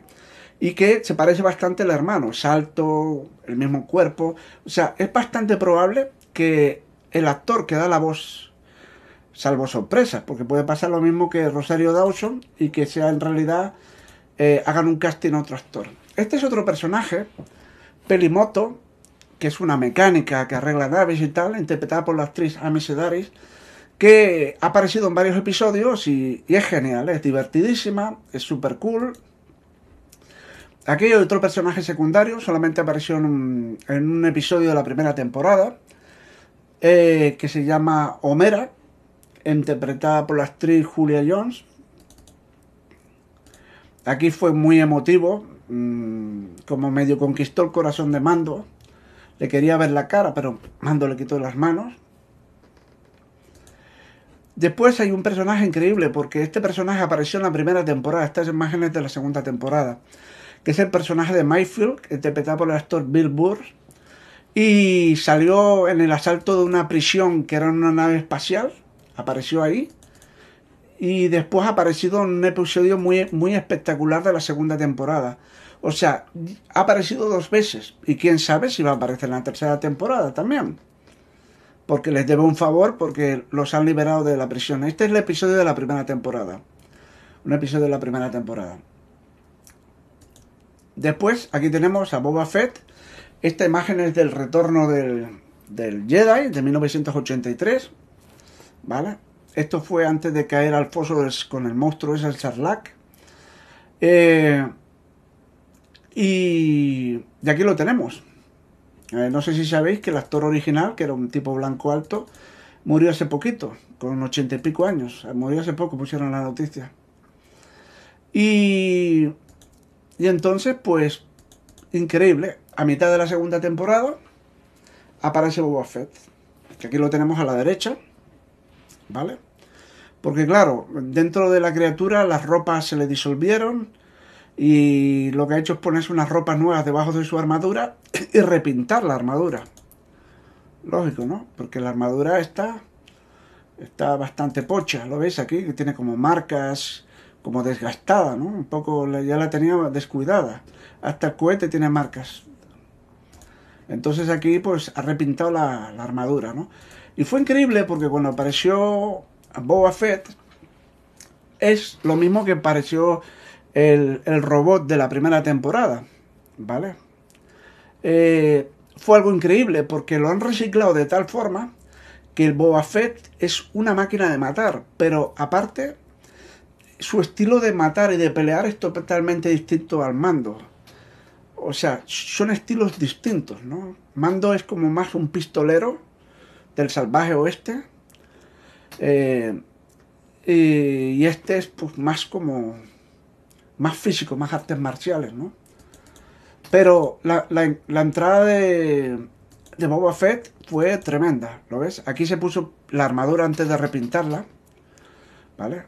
Eh, fue tremendo. O sea, olvidaros este aspecto un poco raro que tiene, con esa bandana en la cintura y esto, lo otro, que cuando, cuando lo veis en la serie de televisión es espectacular y te ganas el respeto. Otro personaje increíble es el personaje de Fennec Chan, que está interpretado por la, por la actriz Ming-Na Wen, que eh, trabajó en la serie de Agentes de S.H.I.E.L.D.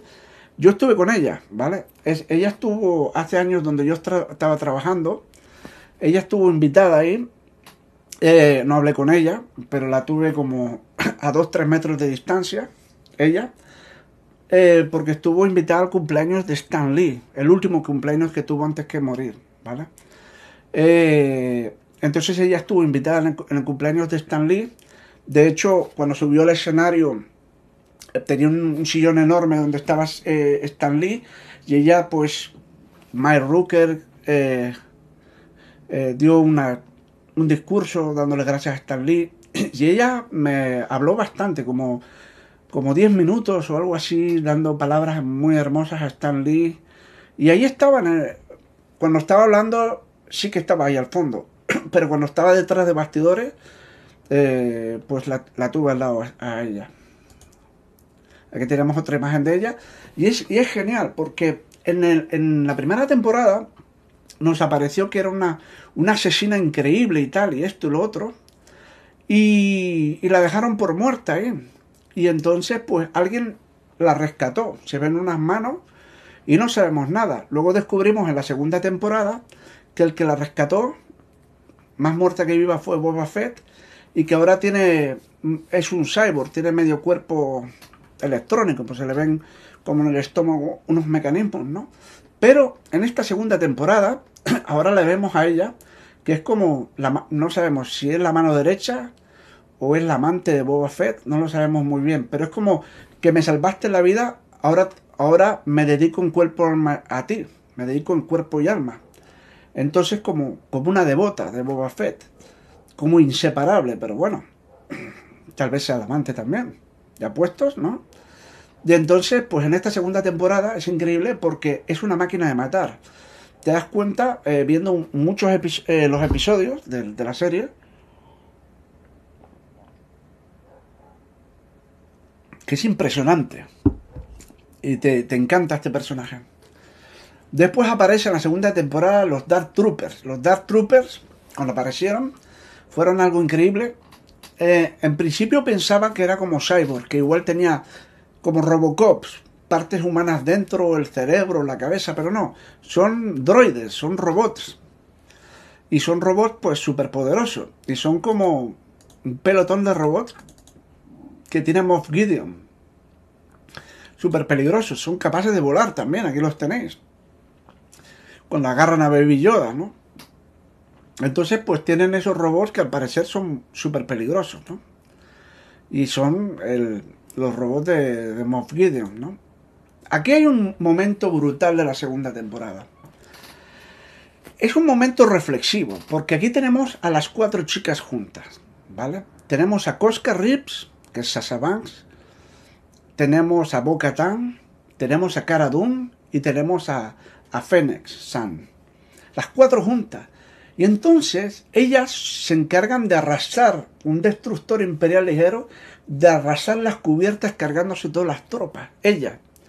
Y entonces, ya sabéis un poco esto de el, emponder, em, eh, el Me el empoderamiento femenino, de que ahora todo tienen que ser mujeres, y todo es mujer y todo es mujer y, como que muy forzada la cosa. Pero es que esta es la clave de, la cuestión. La cuestión que si quieres poner cuatro mujeres juntas, es que nos parezcan interesantes, nos parezcan carismáticas, nos parezcan personajes geniales. A mí me encanta Bocatan, a mí me encanta eh, Cosca, a mí me encanta Caradun, me vuelve loco, y a mí me encanta Fennec. Como me parecen tan interesantes los cuatro personajes, y tan carismáticos, verlas juntas para mí es un regalo. Y esta escena en concreto me entusiasmó muchísimo. Y entonces aquí está enseñando este show de Disney cuál es el camino a seguir. El camino a seguir no es forzar meter actores afroamericanos a tal papel o forzar a meter a una mujer o no más blancos. La cuestión no es esa, es crear personajes geniales y actores o actrices que peguen a esos personajes. A mí me da igual que sea hispano. Por ejemplo, Pedro Pascal es de origen chileno. A mí me da igual que sean chinos, a mí me da igual que sean afroamericanos, a mí me da igual. A mí lo que me importa es que me guste, que me cuadre la imagen mental del personaje con el actor.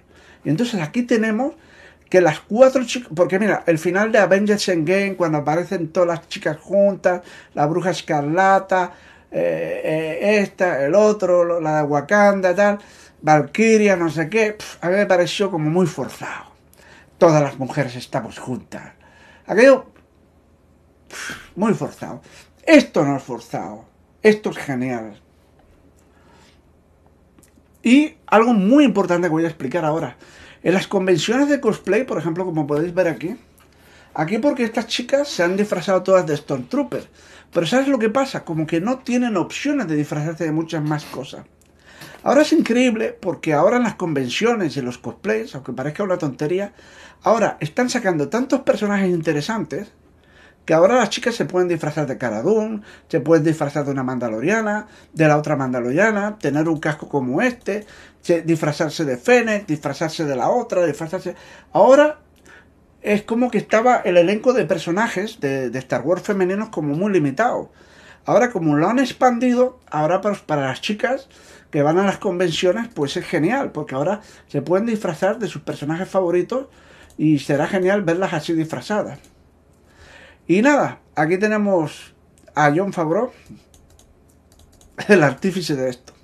Algo interesantísimo en el show, ¿vale? Voy a explicar. Es que es como un show que los directores son directores invitados. O sea, traen directores eh, que hacen películas de cine. Por ejemplo, John Favreau en la primera temporada no dirigió ningún episodio, pero en la, segunda temporada dirigió el primero, el del monstruo ese de la arena, ¿vale? Entonces, él, un tipo que ha dirigido superproducciones de Hollywood, ha dirigido un capítulo de una serie de televisión. Por ejemplo, eh, David Filoni dirigió el primer capítulo de la primera temporada y también dirigió el quinto capítulo de la segunda temporada. Ese que salía a Sokatano en el, en el planeta Corvus. Pues bueno, él ha dirigido dos episodios del Mandaloriano. Eh, Taika Waititi, que es el director de, por ejemplo, Thor Ragnarok, por ejemplo, pues él dirigió el último episodio de la primera temporada, el octavo episodio, él dirigió un episodio. Por ejemplo, Bryce Dallas Howard, que es una actriz eh, guapísima, a mí me encanta, es súper hermosa, pues ella ha dirigido, es la hija de Ron Howard, del director Ron Howard, pero también eh, dirige. Y e, ella dirigió el cuarto episodio de la primera temporada y el tercer episodio de la segunda temporada. Este hombre que veis aquí es Peyton Reed, que es el director de las películas de Marvel de Ant-Man. Es el director de Ant-Man y la Avispa, la secuela. Y me parece que va a ser el director de la tercera. O sea, él se encarga de toda la trilogía. Pues bueno, la segunda temporada eh, dirigió el segundo episodio. Y de la segunda temporada también dirigió el último episodio. El episodio en que todos lloramos lo ha dirigido este hombre. Después tenemos, por ejemplo, Carl Weathers, eh, que es actor, pues el hombre dirigió el cuarto episodio de la segunda temporada. ¿Vale? Y por ejemplo, Robert Rodríguez, el director de Alita o Abierto hasta el amanecer, de tantas y tantas películas, dirigió el sexto episodio de la segunda temporada. Entonces, invitan a directores de, a participar en el, eh, en esto tan especial. Entonces ya puestos a pedir, ¿por qué no James Cameron podría dirigir un episodio del Mandalorian? Aquí lo estoy diciendo por primera vez. No lo descartéis. Y recordar que aquí lo habéis escuchado primero que en ninguna parte. Que tal vez James Cameron se anime, no sabemos si en la otra temporada o en la cuarta, cuando Avatar le deja un poco de tiempo, tal vez se anime a dirigir un episodio del Mandalorian. ¿Por qué no Steven Spielberg? Tal vez que pueda dirigir un episodio del Mandalorian. Christopher Nolan también podría dirigir un episodio del Mandalorian. Y eh, Denis Villeneuve, el director de Dune, etcétera, etcétera, de la Dune que viene, eh, también podría dirigir un episodio. Es que no los descartéis que todos estos grandes nombres de la industria de Hollywood, todos ellos, eh, se han invitado a dirigir un episodio del Mandalorian. George Lucas, ¿queréis a George Lucas? Después de lo que hizo en las precuelas, mira qué cara de mala hostia, mira. Mira qué cara de hostia. No, no ríe, mira, mira, mira. Que yo voy a dirigir un episodio del Mandalorian. Calma, calma, más. Bueno, quédate jubilado. George Lucas, disfruta del show. No metas más la mano y en mierdes todo. Quédate tranquilo. Pero ¿Vosotros creéis que alguna vez él dirigirá un episodio del Mandalorian? Pero es que sería muy fuerte, porque una, él no escribe el guion. Dos, tiene a todo el mundo encima diciendo cómo lo tiene que hacer, ¿sabes? El David Filoni, el John Favreau, todo el mundo. Y este hombre tiene un temperamento y un ego que dudo mucho que dirija un episodio del Mandalorian. Pero bueno. Aquí tenemos, eh, volviendo al tema, ya hemos salido del tema de los directores, de los actores que aparecen una vez o actores muy secundarios. Aquí está Michael Biehn, que fue el rebelde de, la primera película de Terminator, o el sargento Hicks de Aliens, de James Cameron. Eh, pues aquí lo tenéis ya mayor, porque ya los años no pasan en balde, haciendo un personaje que se llama Lang, un militar. Y, aquí lo han traído, este actor de, las películas de Terminator, un actor eh, que ha utilizado varias veces James Cameron. Y aparece en un episodio, al final lo mata, estamos en la zona de spoilers, lo mata Mando. Pero es increíble, es un actor que, fíjate, los años cómo, cómo pasan, ¿eh? Pero bueno, el, hombre está ahí y es una especie de homenaje a él, porque fue parte de la ciencia ficción, y hace un buen papel. O sea, después aquí tenemos un personaje que aparece un momento y es súper carismático, que se llama Gor Kores, que parece un cíclope. Y en la versión original, la voz la, la, pone John Leguizano, el actor ese es, una puta pasada cuando Mando lo cuelga y, para que lo devoren los bichos. Este personaje es increíble, ¿vale? Se llama Morgan Esberg. Le ofrece a Mando, a cambio que mate a Soka, le ofrece una lanza de acero Beskar, una lanza mandaloriana. Y, y es una malvada increíble, carismática, ¿no? Esta actriz, aquí donde lo veis, ahora os voy a enseñar, es la hija de Dani Santos porque ella, ¿vale? Su nombre es Diana Lee Inosantos. Y este es su padre. Es un experto, una leyenda de las artes marciales. Este hombre es eh, de origen filipino, eh, un experto en, técnicas de, lucha, una técnica que se llama escrima con K o pentaxilac, ¿vale? Eh, este hombre, aquí lo tenéis más joven, ¿con quién entrenaba? Con Bruce Lee. Era sparring de Bruce Lee.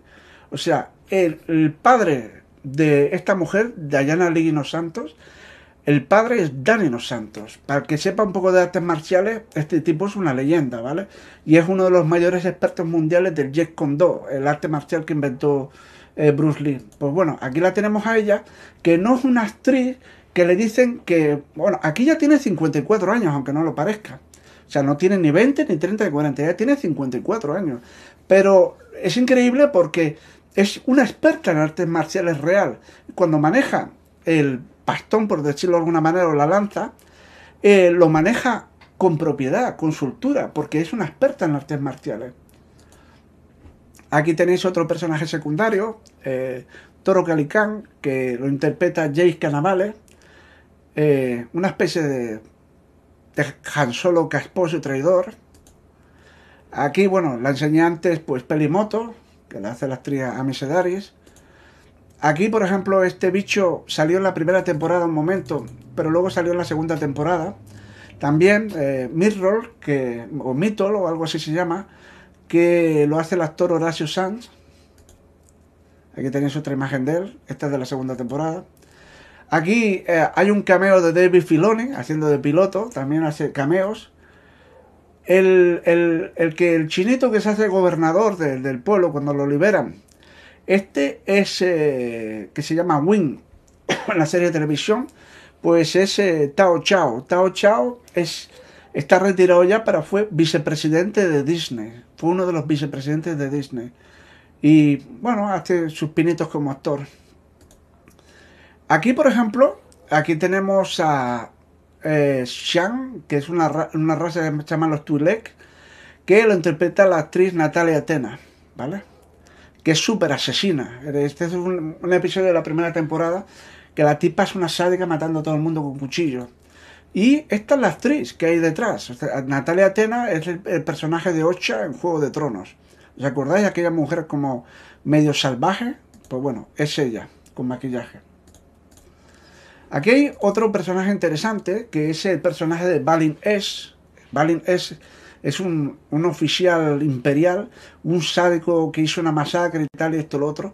Y lo poco que sale es inmensamente carismático, pero no solamente eso, malvado, sádico, retorcido. El actor es Richard eh, Bracker. Este actor ha trabajado en varias películas de Rob Zombie, de terror. La película me parece llamada 31, salió en la película de la tercera parte de la trilogía de esos del infierno, Trip from Hell, etcétera. Pues este es el actor, Richard Bracker.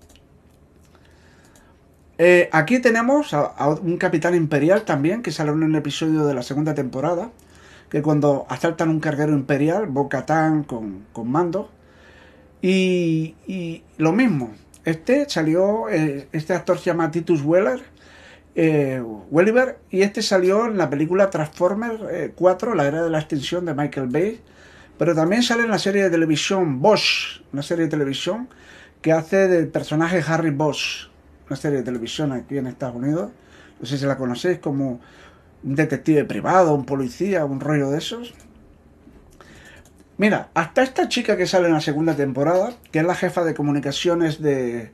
oficial de comunicaciones de Moff Gideon, es la actriz Katy O'Brien. Lo poco que sale es súper carismático, es súper interesante. Quieres saber más de ella, quieres conocerla más. O sea, es increíble este show, que da igual que metan una persona cinco minutos o dos minutos, todos los personajes, las elecciones de casting son perfectas, todos los personajes son interesantes, todos son super guay, o sea, es, es, genial.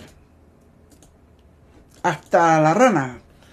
no la rana Gustavo, esta en Estados Unidos la llamaban Lady Frog, es un poco extraña la historia de Lady Frog pero bueno, y también hay personajes extraños aquí en, esto. Esto que veis aquí es uno de los mandalorianos, del enclave de mandalorianos, que se llama eh, Paz Bilsa, o algo así se llama, Paz Bilsa. Y este, ¿sabéis quién está debajo de aquí? John Favreau, el director, guionista, pues se hizo un cameo debajo de esto. Pero este es, es John Favreau. Y bueno, ¿qué sería de la Guerra de las Galaxias sin monstruos. Esto es el Rancor que salió en 1983 en El Retorno del Jedi.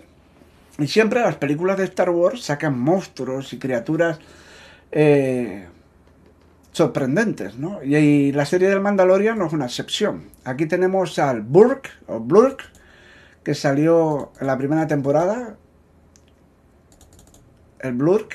Acordaros del póster que os he enseñado de, Endor, de lo de la caravana de los Ewoks, es la misma criatura más pequeña. Aquí tenemos, esto parece una especie de morsa gigante que, se llama el Ravinax, que salió en la primera temporada, destruyendo una nave espacial. Después este eh, también este fue un bicho que casi se carga mando. Es como una especie de rinoceronte gigante. Este fue súper chungo la segunda temporada, o sea, súper morboso, la puta araña gigante esta, con sus putas arañitas, daban un mal rollo que te cagas, tío. Pero súper chungo, tío. Y después, esto también en la segunda temporada, eh, este tenían ahí un monstruo acuático, que nunca lo pudimos ver completamente, pero veis el monstruo, este era un, una cosa como lo craniana, tío. Tiene la boca, ¿lo veis? Todos esos dientes, como una boca redonda con dientes. Los, los dientes aquí, su puta madre.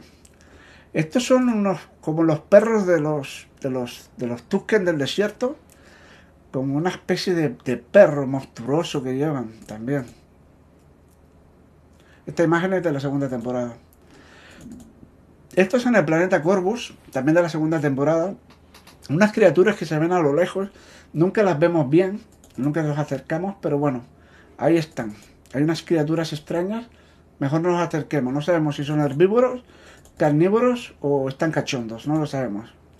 Y después, esta criatura está espectacular. Esto es el dragón Kraid. Eh, aquí está escupiendo ácido.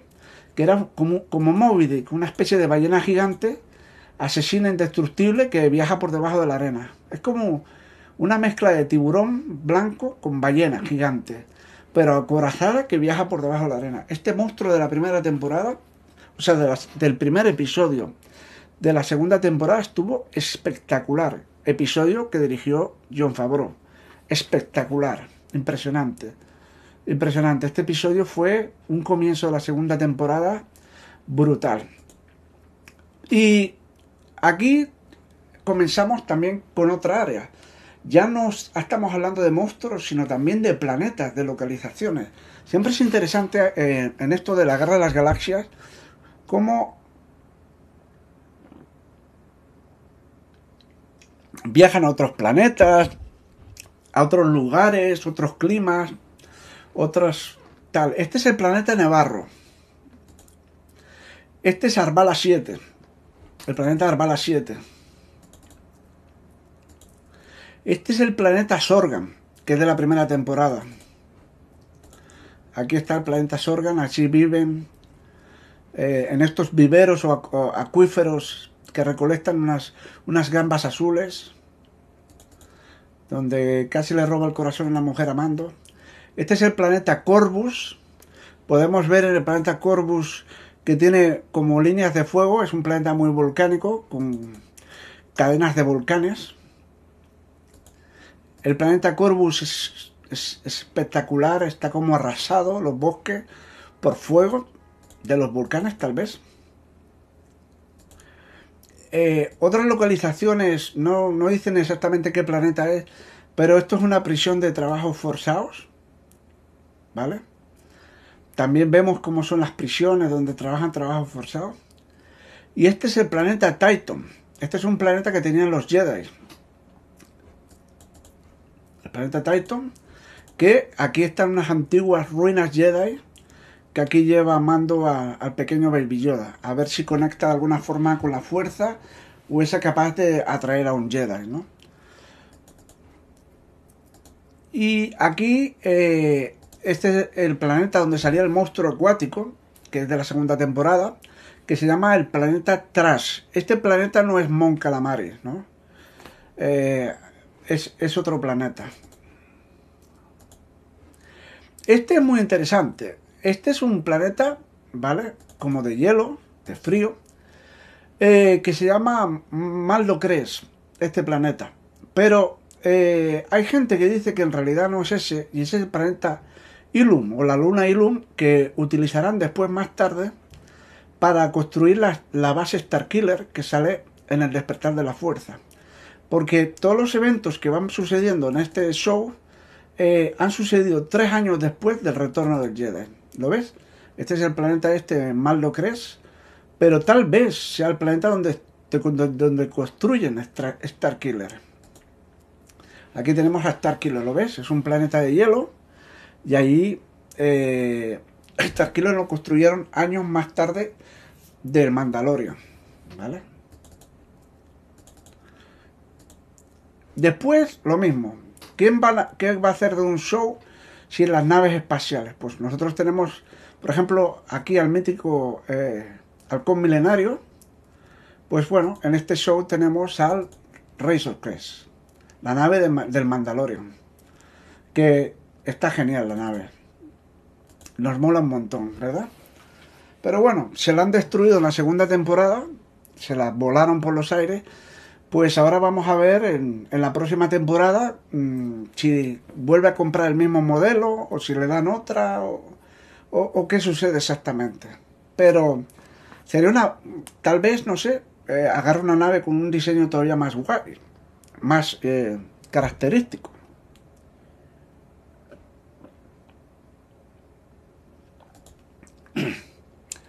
Aquí viene algo muy importante, porque el show se ha construido en más planetas, en más monstruos, en un casting de secundarios super geniales, en un casting de actores, en directores, en muchas cosas, ¿vale? Pero hay algo fascinante en este show que es la mitología.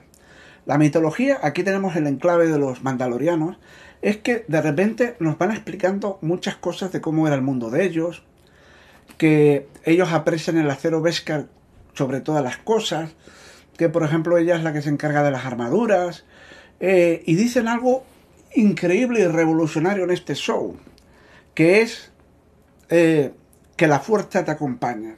Esa frase es mítica de la primera trilogía de la, de Guerra de las Galaxias. Que la fuerza te acompaña, que la fuerza te acompaña. Y, y, no puedes creer que vaya a haber una frase que la iguala a la mejor. Y en este show la han encontrado. No sé cómo lo dicen en español, porque solamente veo la serie en inglés. cómo la han traducido.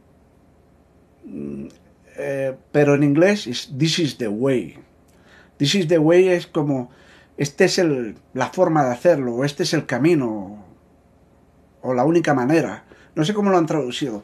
Pero es genial como lo dicen en inglés. This is the way.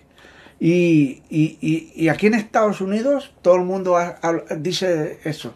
This is the way, this is the way, this is the way. Y es genial. O sea, vas aprendiendo un montón de cosas de los mandalorianos. Eh, cómo es el código en el que se rigen ellos. Porque después descubrimos que es fascinante la segunda temporada. Que todos los mandalorianos, Boca se quitan los cascos. Y entonces hay mandalorianos que se quitan los cascos, porque dentro de los mandalorianos hay facciones que son más radicales, como más fanáticas, de que jamás hay que quitarse el casco. Y hay otros que sí se los quitan, que son más tolerantes en eso. Entonces ya vamos descubriendo que la cultura de los mandalorianos, cómo son reclutados, cómo son entrenados, cómo las costumbres que tienen. Aprendemos un montón de cosas de los mandalorianos. Nos van dando detallitos, pistas de información y se nos va construyendo una mitología. No es todo a base de explosiones, de acción o de cosas así, sino de, detalles. Aquí tenemos el enclave de los mandalorianos también, ¿vale? Y eh, aquí tenemos la mandaloriana esta, que está genial. Aquí la tenemos otra vez. El acero Beskar, que es tan importante, porque descubrimos que los Jedi y los Mandalorianos han sido enemigos aférrimos. Y entonces este acero tiene una propiedad que las espadas láser no lo pueden cortar. O que el Darth Saber tampoco lo puede cortar. Entonces, claro, es muy buscado por los Mandalorianos este acero para construir sus piezas de armadura. Porque cuando se enfrentan con los Jedi, las espadas láser lo cortan todo. En cambio, eso no lo cortan. Entonces es, espectacular porque en el episodio de la segunda temporada del Planeta Corvus, cuando se encuentran por primera vez y pelean Mando y Ahsoka, eh, las espadas láser no cortan la armadura de Mando. Eso es espectacular. Y luego la pelea que tiene Ahsoka, pues con eh, Morgan Esbeth, eh, con, la, con el, la lanza de acero Beskar, no se corta con las espadas láser. Es impresionante. Ahora descubrimos que hay materiales, o tal vez ese es el único material, que es indestructible. Es como, por ejemplo, en los cómics Marvel tenemos el Vibranium o el Adamantium que tiene Wolverine, lo ves, ¿no? Pues aquí descubrimos que hay un metal como que tiene unas propiedades increíbles. Por eso es tan carísimo. Eh, porque, por ejemplo, eh, en el episodio de la segunda temporada que encuentra la Boca Tam, los, tipos del barco intentan ahogar, matar a, Mando, porque quieren quitarle la armadura, porque es tan valiosa que todo el mundo lo quiere matar solamente por la armadura, ¿sabes? Porque la armadura vale una fortuna. O sea, el acero de esa armadura. Y es genial que meten este concepto en el universo Star Wars de que hay armas que pueden pelear contra las espadas láser de los Jedi. O sea, tal vez hayan espadas de acero Beskar, eh, hayan hachas, hayan la lanza ya la hemos visto. O sea, puede haber armas, distintas armas, de, hecha con este acero, que al final depende de la habilidad del luchador. Si por ejemplo un Jedi tiene un láser que lo corta todo, pero que tiene delante, tiene una espada que se mueve más rápido y es mejor peleando, con la espada de acero Beskar lo mata. O sea, es algo increíble este concepto como esto, mira, en las películas de, Star Wars, siempre los, los Turken Raiders, los hombres de las arenas, esto, son como, tienen un aspecto muy particular, ¿no? Y siempre, a mí me fascinaban de niño cuando vi la primera película. Eran extraños, daban miedo, ¿no? Y siempre han sido como unos brutos. Cuando están los moradores del desierto, me parece que así lo llamaban en la Guerra de la Galaxia cuando atacan a Luke Skywalker en Una Nueva Esperanza, son eso. Los atacan, aparece Obi-Wan Kenobi y se van. Eso es todo el papel que hacen ellos. Atacan a traición, son agresivos. Después, cuando salen en las precuelas, cuando son en la amenaza fantasma y está la carrera de vainas, se ponen a disparar ahí para joder las vainas, para joder la carrera. O sea, esto es todo lo que George Lucas vio en ellos. Después, eh, em, también fueron estos los que mataron a la madre de Anakin Skywalker. Y luego es cuando él va a un poblado, un campamento de estos, en las precuelas, y se supone que los mató a todos, hombres, mujeres y niños, y ancianos, todos los estos que habían ahí, en el campamento donde mataron a su madre, los mató a todos.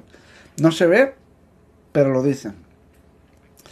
Y entonces, eso es todo el papel al que se ha reducido esta gente en, en el universo Star Wars. Aquí es increíble porque descubrimos que Mando sabe hablar el mismo idioma que ellos y, se comunican también como por señas y gruñidos y ruidos. Es un lenguaje que mezcla señas con sonidos. Y descubrimos que, que son civilizados. Te pueden dar de comer, te pueden dar una calabaza llena con agua fétida, maloliente, un líquido maloliente descubrimos que tienen perros, descubrimos que tienen tradiciones, descubrimos que son una cultura, descubrimos que son un pueblo. Y entonces es increíble que personajes que son, esta es una imagen de la segunda temporada, personajes que son normalmente eh, como es el aspecto intimidante, es un bruto que dispara, mata y ataca y eso es todo, para eso sirven. ¿Vale? Porque necesitamos un animal, un animal agresivo que ataque que dinamice la acción de la historia, ¿no? O que le ponga un poco de acción o interés. Pero aquí descubrimos en este episodio que es muy interesante porque aquí eh, se alían con los humanos y colaboran juntos para destruir al dragón Krayt. Y, y, es apasionante ese episodio, cómo colaboran dos culturas distintas, los humanos porque se, se odian y tienen recelo, cómo colaboran juntos en un objetivo común que es destruir a un monstruo que les está fastidiando a todos, ¿no? Es apasionante, ¿no? O sea, es increíble, o sea, cuando ves este episodio, el primer episodio de la segunda temporada, que dirigió John Favreau, te das cuenta de que esto está años luz de las precuelas, esto está años luz de, esto está luz de, de las secuelas de, de Ryan Johnson y JJ Abrams. Mira, aquí para que lo veáis, eh, Mando está aquí, este está aquí, este está aquí, estas rocas, todas estas rocas están aquí, y probablemente esta roca, y esta también está aquí, pero todo lo que está atrás está generado por computadora en la pantalla esa. Y mirad qué realista se ve. Pero lo más increíble es que la pantalla, al ser circular, va reflejando lo que, lo que hay en los cascos y en las armaduras. Mira, ¿os fijáis en el detalle del hombro? Está reflejando las rocas de la esquina opuesta de, en tiempo real, o sea, naturalmente, con luz natural está reflejando el, el otro lado de la pantalla, en la punta del cohete, aquí. También es increíble esa técnica de efectos especiales. Simplemente increíble. O sea, las sombras que crean las sombras que se crean aquí, lo ves que aquí hay más luz y menos luz porque aquí están como una especie de, barranco. Es increíble cómo se proyectan y si estas sombras son generadas por la pantalla circular en tiempo real. Es que esto es, no se nota como un chroma key todo falso, un poquito falso, un poquito... que se nota tan realista ¿Veis que está un poco desenfocado el fondo? Es que ese es el truco que os expliqué. El fondo no puede estar completamente enfocado. O sea, tiene que haber la profundidad de campo un poquito desenfocada y movimientos de cámara lento para que esto sea realista. ¿Os acordáis que os lo expliqué? Eh, los Yaguas. Los Yaguas pasó lo mismo. Unos bichitos muy simpáticos, van montados en un gran cacharro que que va mm, agarrando chatarra y robots y no sé qué historia. Pero es increíble porque en esta eh, descubrimos un poco más de ellos. Descubrimos que tienen armas y que son capaces de defenderse como una especie de fortaleza móvil eh, de mando. Mando saltando el, cacharro ese gigante. Está súper espectacular la secuencia, ¿no? Y se les da un poquito más de, de, de interés a estos personajes, porque son como bobitos cómicos. Hacen ruidos, se mueven los ojitos rojos y se mueven y, y es todo, es como unos personajes graciosos. Pero aquí eh,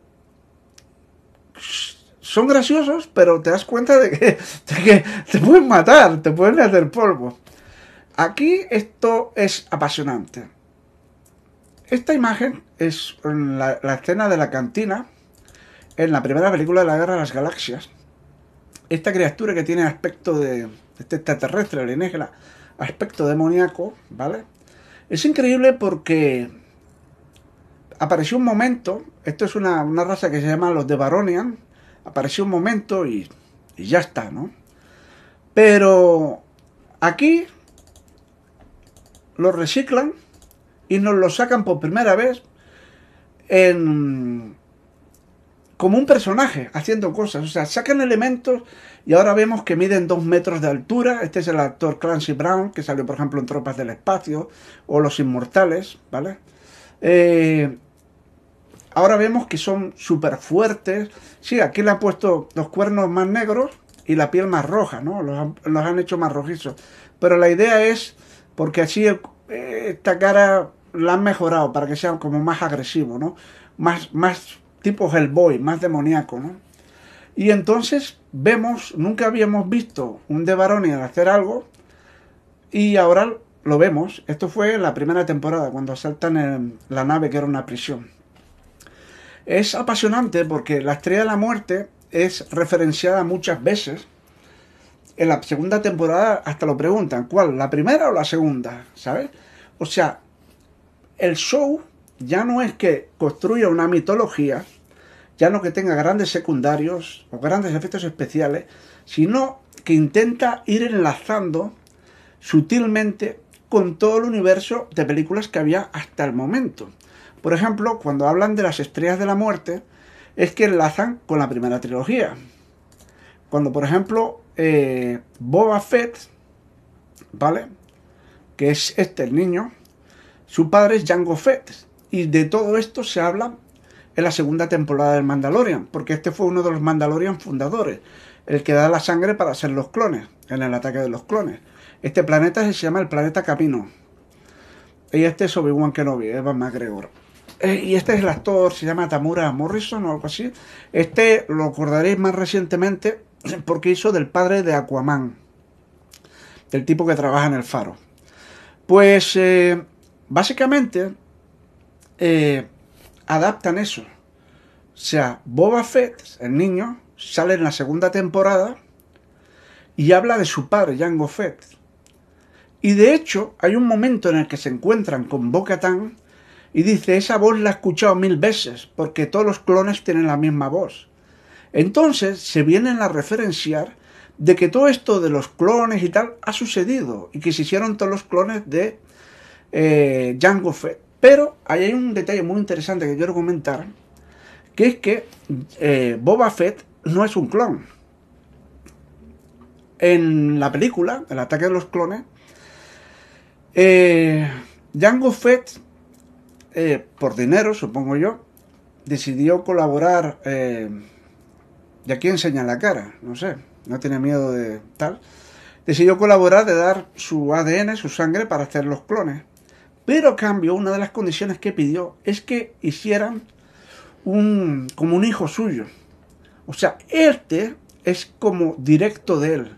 No es como los otros clones, aunque todos sean iguales, aunque se parezcan mucho. Este se supone que es más puro, tiene unas cualidades distintas. Es un, un clon, vamos a decir, directo de él.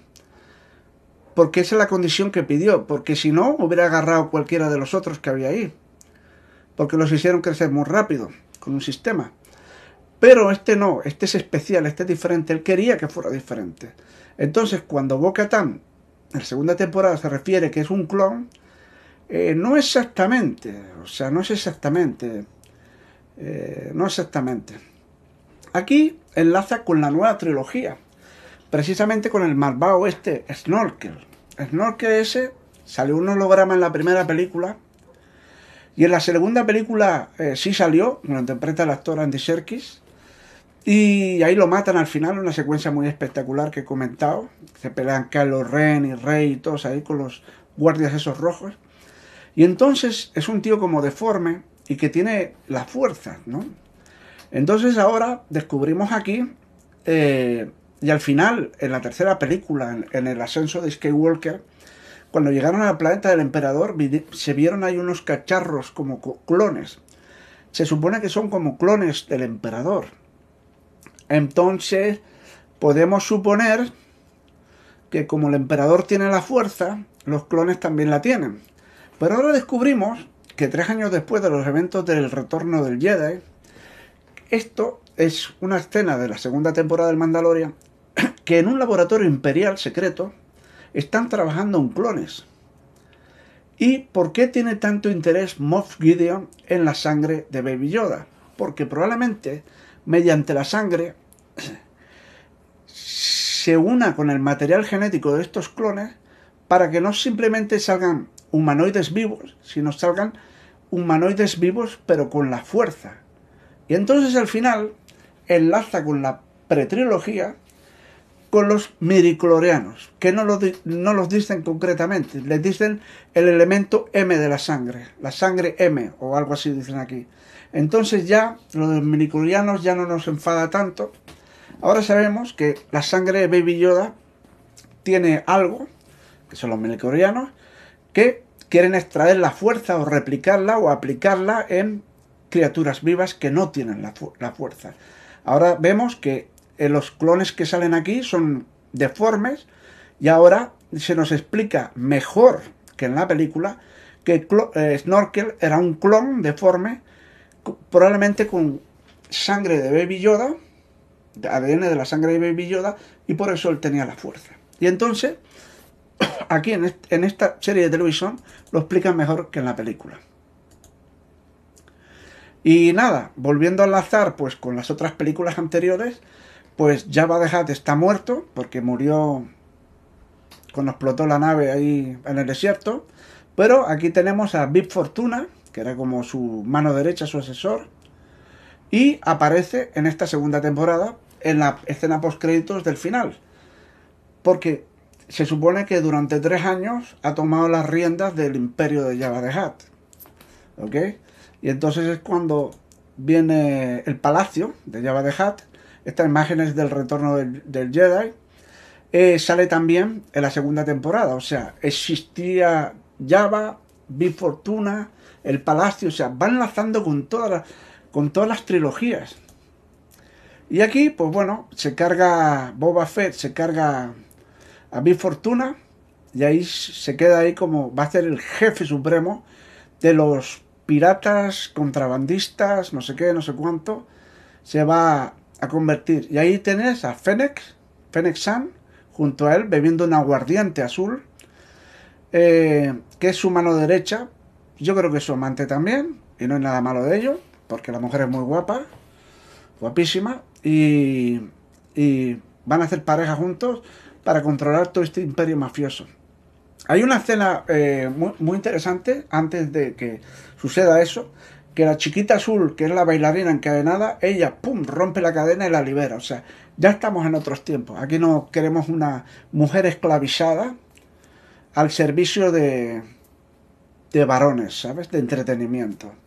Una declaración de intenciones, digamos, ¿no? Entonces, pues, eh, aquí esto se va a llamar el libro de Boba Fett. Y no sabemos cómo va a ser exactamente. Probablemente están hablando de que, de que sea como flashbacks, o sea, nos vaya contando eh, el libro, un libro tiene capítulos, ¿vale? Entonces, pues podemos suponer que vamos a ver las aventuras de Boba Fett cuando era más joven, cuando trabaja para para Darth Vader y puede que eh, veamos lo que le pasó, cómo sobrevivió al, al Sarlax, al monstruo, cómo estuvo varios años en el desierto y por qué estuvo ahí vagando eh, podemos ver toda esa historia. Yo no veo tanto el show como que, que tal vez sea como cronológicamente a partir de ahora, cómo controla el imperio.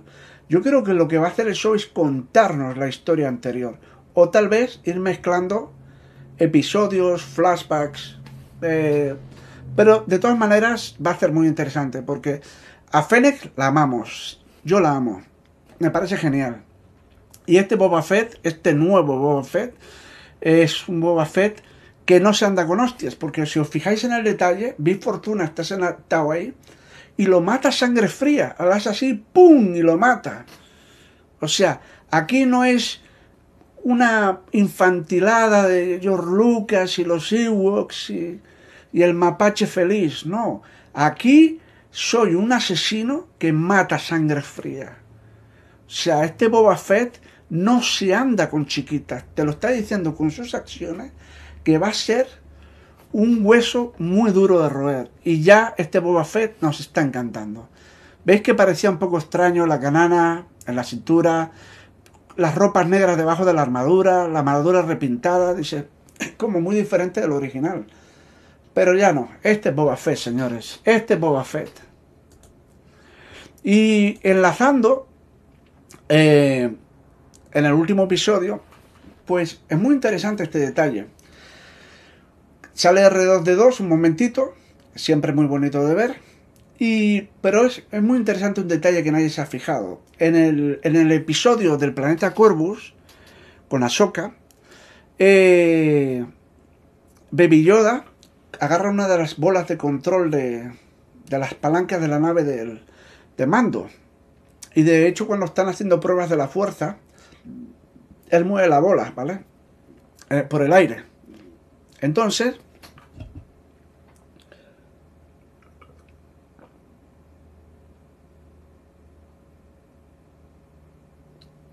se fascina con el aspecto de R2D2 por, porque le recuerda a una gran bola.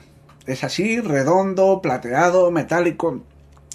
No sé si alguien se dio cuenta de ese detalle, o sea, no simplemente de que vio a R2D2 y dijo, anda, qué robot más mono, no. Es que de alguna forma la parte superior de R2 le recuerda, tiene fascinación Baby Yoda con las, las bolas metálicas redondas, ¿no? Y, y, volvemos a lo mismo, porque ahora estoy hablando cómo va conectando este show con todo lo Star Wars. El, el, el IG-11, el, droide, que apareció en el retorno del Jedi, pues sale aquí en la primera temporada. Y hasta Luke Skywalker. Luke Skywalker está en este universo. Es increíble porque lo han hecho generado por computadora, ¿vale? Y porque estos tres años después del retorno del Jedi. Entonces, ahora esto es un antes y después. Por varias razones. La primera es que la tecnología esta de captura de caras y personajes artificiales, por ejemplo, Jeff Briggs en la película esta de Tron Evolution o no sé cómo se llamaba, la secuela de Tron, pues cuando era joven pues estaba muy bien hecho, pero según qué plano se notaba que era computerizado. En Rock One salió el personaje de Peter Cushing, salió la princesa Leia y estaban muy bien hechos, la verdad, pero notabas un punto artificial. La princesa Leia estaba mejor hecho que Peter Cushing, pero notabas algo. Pero es que de nuevo, en un show de televisión, a mí me pareció muy bueno el efecto de la cara de Luke Skywalker, su expresividad, etcétera, etcétera. O sea, eh, está esta tecnología que le llaman deepfake, que le ponen caras a tal. Eh, yo vi un vídeo que mejoraban los efectos especiales de Rogue One. Le pusieron por computadora deepfake a la cara de, de Peter Cushing y la princesa Leia en Rogue One. Le pusieron caras deepfake y compararon los efectos especiales de la película con ahora y mejoraban. Y aquí han usado esta técnica. Y la verdad que está muy bien. Es que sabes que es un efecto especial. Porque no es. Mark Hamill ya no, no tiene 20 años. Pero a mí me gustó mucho cómo quedó hecho. Es para mí la primera vez que una cara me ha convencido. O sea, sabes que no es real y todavía tiene margen de mejora. Pero está muy bien. Pero lo increíble es que ha aparecido un personaje de la trilogía original. ¿Qué quiero decir con esto? Que, como os explicaba, se tardó muchos años, muchos años, en hacer las películas. Y entonces dicen, joder, cuando hagan el episodio 7, 8, 9, van a estar todos en el asilo. Pero es que ahora pueden hacer películas y pueden hacer shows de televisión con Han Solo, Leia, todos los personajes que nos gustan, hechos así, generados así. Es espectacular. O sea, se puede seguir cronológicamente porque siguen los shows de Star Wars, pero Luke Skywalker no está, Leia no está, el otro no está, todo el mundo no existe. Los héroes de la República, los Jedi, esto, lo otro. O sea, es, impresionante. Aquí eh, hay varias preguntas, ¿no? Porque si... Hay preguntas muy interesantes. Por ejemplo, voy a hacer esta porque para que no se me olvide. Pero de la misma manera que Luke Skywalker está aquí, tres años después del retorno del Jedi, Ahsoka, que estaba en el planeta Curvus, sobrevivió a la Orden 66. ¿Cómo exactamente sobrevivió a la Orden 66? Porque ya no quedan muchos Jedi, están los pocos que hay esparcidos por la galaxia, los iba persiguiendo Darth Vader y matando a todos, aniquilándolos, pero Ahsoka, que está en el planeta Corvus, ¿cómo exactamente? Eh, y es increíble porque no aparece en las, eh, digamos, no aparece en el retorno del Jedi. O sea, ella estaba ahí viva en ese momento temporal. Nunca, nunca ayudó a los rebeldes, a la República. No sé si me explico. Que ella que se quiso mm, estar al margen. Esto es el mejor momento de Rogue One. Uno de los mejores momentos. Cuando aparece Darth Vader al final y masacra ahí a todo el mundo la nave. Fue un momento espectacular, brutal. Pero es que esto yo creo que lo han mejorado en la serie de televisión cuando aparece el Jedi en el último episodio de la segunda temporada, cuando aparece ese Jedi vestido de negro, con el guante negro, y dices, es Skywalker, y sale con el láser azul, eh, verde, perdón. Eso fue increíble. Y eh, hay un momento que hay una secuencia en la que se pelea Mando con uno de esos Dark Troopers, con uno solo, y para destruirlo se cagó vivo, porque casi lo mata Mando. O sea, uno solo, muy difíciles de destruir, muy difíciles. Entonces, cuando viene un pelotón de entero de esos bichos, y están refugiados detrás en la cabina, con las puertas cerradas de acero que las están rompiendo los, los, los Dark Troopers, Moff Gideon riéndose no vais a poder hacer nada contra ellos. Son tan poderosos esos robots, esos droides, que no van a poder hacer nada. Aparece Skywalker, los hace picadillo, pero algo impresionante, porque agarra a uno en el aire y hace así y los truja, tío. O sea, un poder de la fuerza. Esto ya no es Darth Vader, que levantaba a uno en el aire y los estrangulaba, ¿sabes? Eh, hombre, no iba a estrujar el, oficial imperial, ¿no? En, la Nueva Esperanza. Pero, hostia, mm, el poder de Luke Skywalker, cómo arrasa entre todos.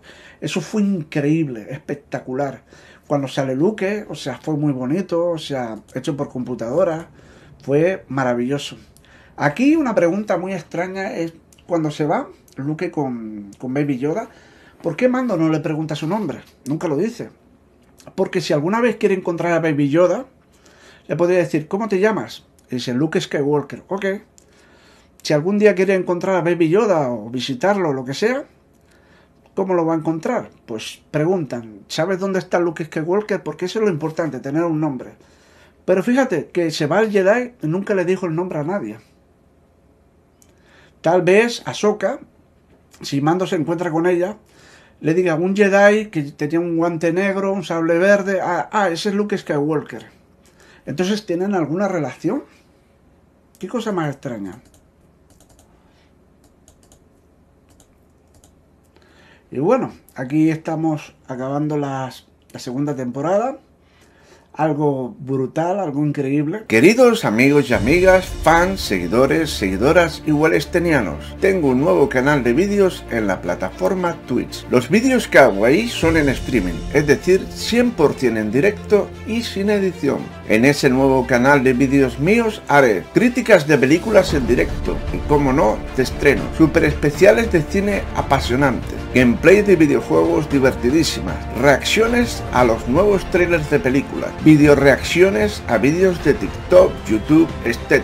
Volverán los divertidísimos Cágate Lorito con las noticias reales más locas del mundo. Volverá James te lo cuenta todo con las últimas noticias de cine y películas que vendrán. Haré vídeos sobre la vida de Estados Unidos y también haré streamings en directo en la calle o en viajes por los Estados Unidos. Debajo de este vídeo, en la caja de descripción del vídeo, hay un link directo a mi canal de Twitch. Haz clic y entra en él. En mi canal de Twitch hay un icono púrpura con un corazón dentro. Hazle clic y me seguirás. Follow. Así te notificará cada vez que hago un vídeo en directo y no te los perderás. En mi canal de Twitch, en la pestaña About sobre mí, están todas mis nuevas redes sociales que puedes seguir. Twitter, Instagram, Facebook, etc. Recuerda que son redes completamente nuevas que he creado exclusivamente para mi canal de Twitch, así que síguelas y así ellas te avisarán cada vez que haga un nuevo vídeo. También recuerda que puedes apoyarme suscribiéndote a mi canal de Twitch, te lo agradeceré mucho. Una última cosa que es un aviso muy importante, presta mucha atención. Todo el contenido que hacía en mi canal de YouTube lo haré exclusivamente en mi canal de Twitch. Ahí los podrás ver en directo, cada uno de mis vídeos. Los vídeos quedan guardados en Twitch durante dos semanas, ahí los podrás ver cuando desees o si te perdiste el directo, no hay problema, en cualquier momento los puedes ver ahí. Después de dos semanas, Twitch borra automáticamente los vídeos y desaparece. Es entonces cuando subiré esos vídeos a YouTube para que continúen existiendo y no se pierdan. ¿Qué quiere decir eso? Que si hago la crítica de una película, por ejemplo, la película Spider-Man 3, la podéis disfrutar en directo en Twitch o ver el vídeo ahí durante dos semanas, las veces que queráis y cuando queráis. Tras dos semanas, ese vídeo de Spider-Man 3 se estrenará en mi canal de YouTube. Lo que quiero decir es que todos los vídeos que ponga mi canal de YouTube los podréis ver en directo dos semanas antes en Twitch o podréis acceder a ellos precisamente esas dos semanas antes en exclusiva en mi canal de Twitch y verlos cuando os queráis. Eso será a partir de enero. Así que no dudes de seguirme en Twitch o suscribirte para disfrutar de mis vídeos los primeros y no tener que esperar dos semanas para verlos más tarde en mi canal de YouTube. Muchas gracias y os espero a todos y a todas en mi nuevo canal de Twitch. Y bueno, ha tenido tanto éxito que ahora ha pasado un desmadre. Ahora van a venir un montón de shows de Star Wars, ¿vale? Es increíble. No, no eh, a ver, van a haber películas, pero no sé, es que es algo muy extraño todo esto. Mira, todo eh, aquí, todo lo que tiene un logo Disney debajo va a ser una serie de televisión. Y esto que no tiene el logo de Disney aquí abajo, Rock Squadron, va a ser una película.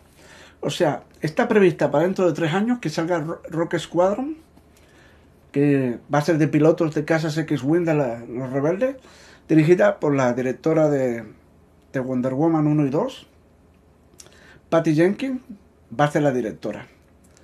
Rock Squadron. Dicen que el Taika Waititi ese está preparando una película de Star Wars que le han dado libertad para hacer el guion que quiera y que está preparando una película de Star Wars. Kevin Feige dice que está preparando una película de Star Wars también. Y el Ryan Johnson dice que todavía está trabajando en una nueva trilogía. O sea, confirmada ya esta película. Que están preparando varias. O sea, van a seguir saliendo películas de Star Wars. Eso es segurísimo. Entonces, ¿el Mandalorian va a tener tercera temporada? Suponemos que sí no han anunciado cuándo va a salir. Eh, aquí en este panel no sale el libro de Boba Fett. Es curioso. ¿No os habéis dado cuenta que no sale el libro de Boba Fett? Yo creo que tal vez el libro de Boba Fett sea la tercera temporada del Mandalorian y ella sea como una especie de spin-off, crossover, algo, algo raro. No sé. Es posible, tal vez no. Pero si no, ¿por qué no sale aquí? Después, eh, Droides, una historia, es, me parece que es de dibujos animados.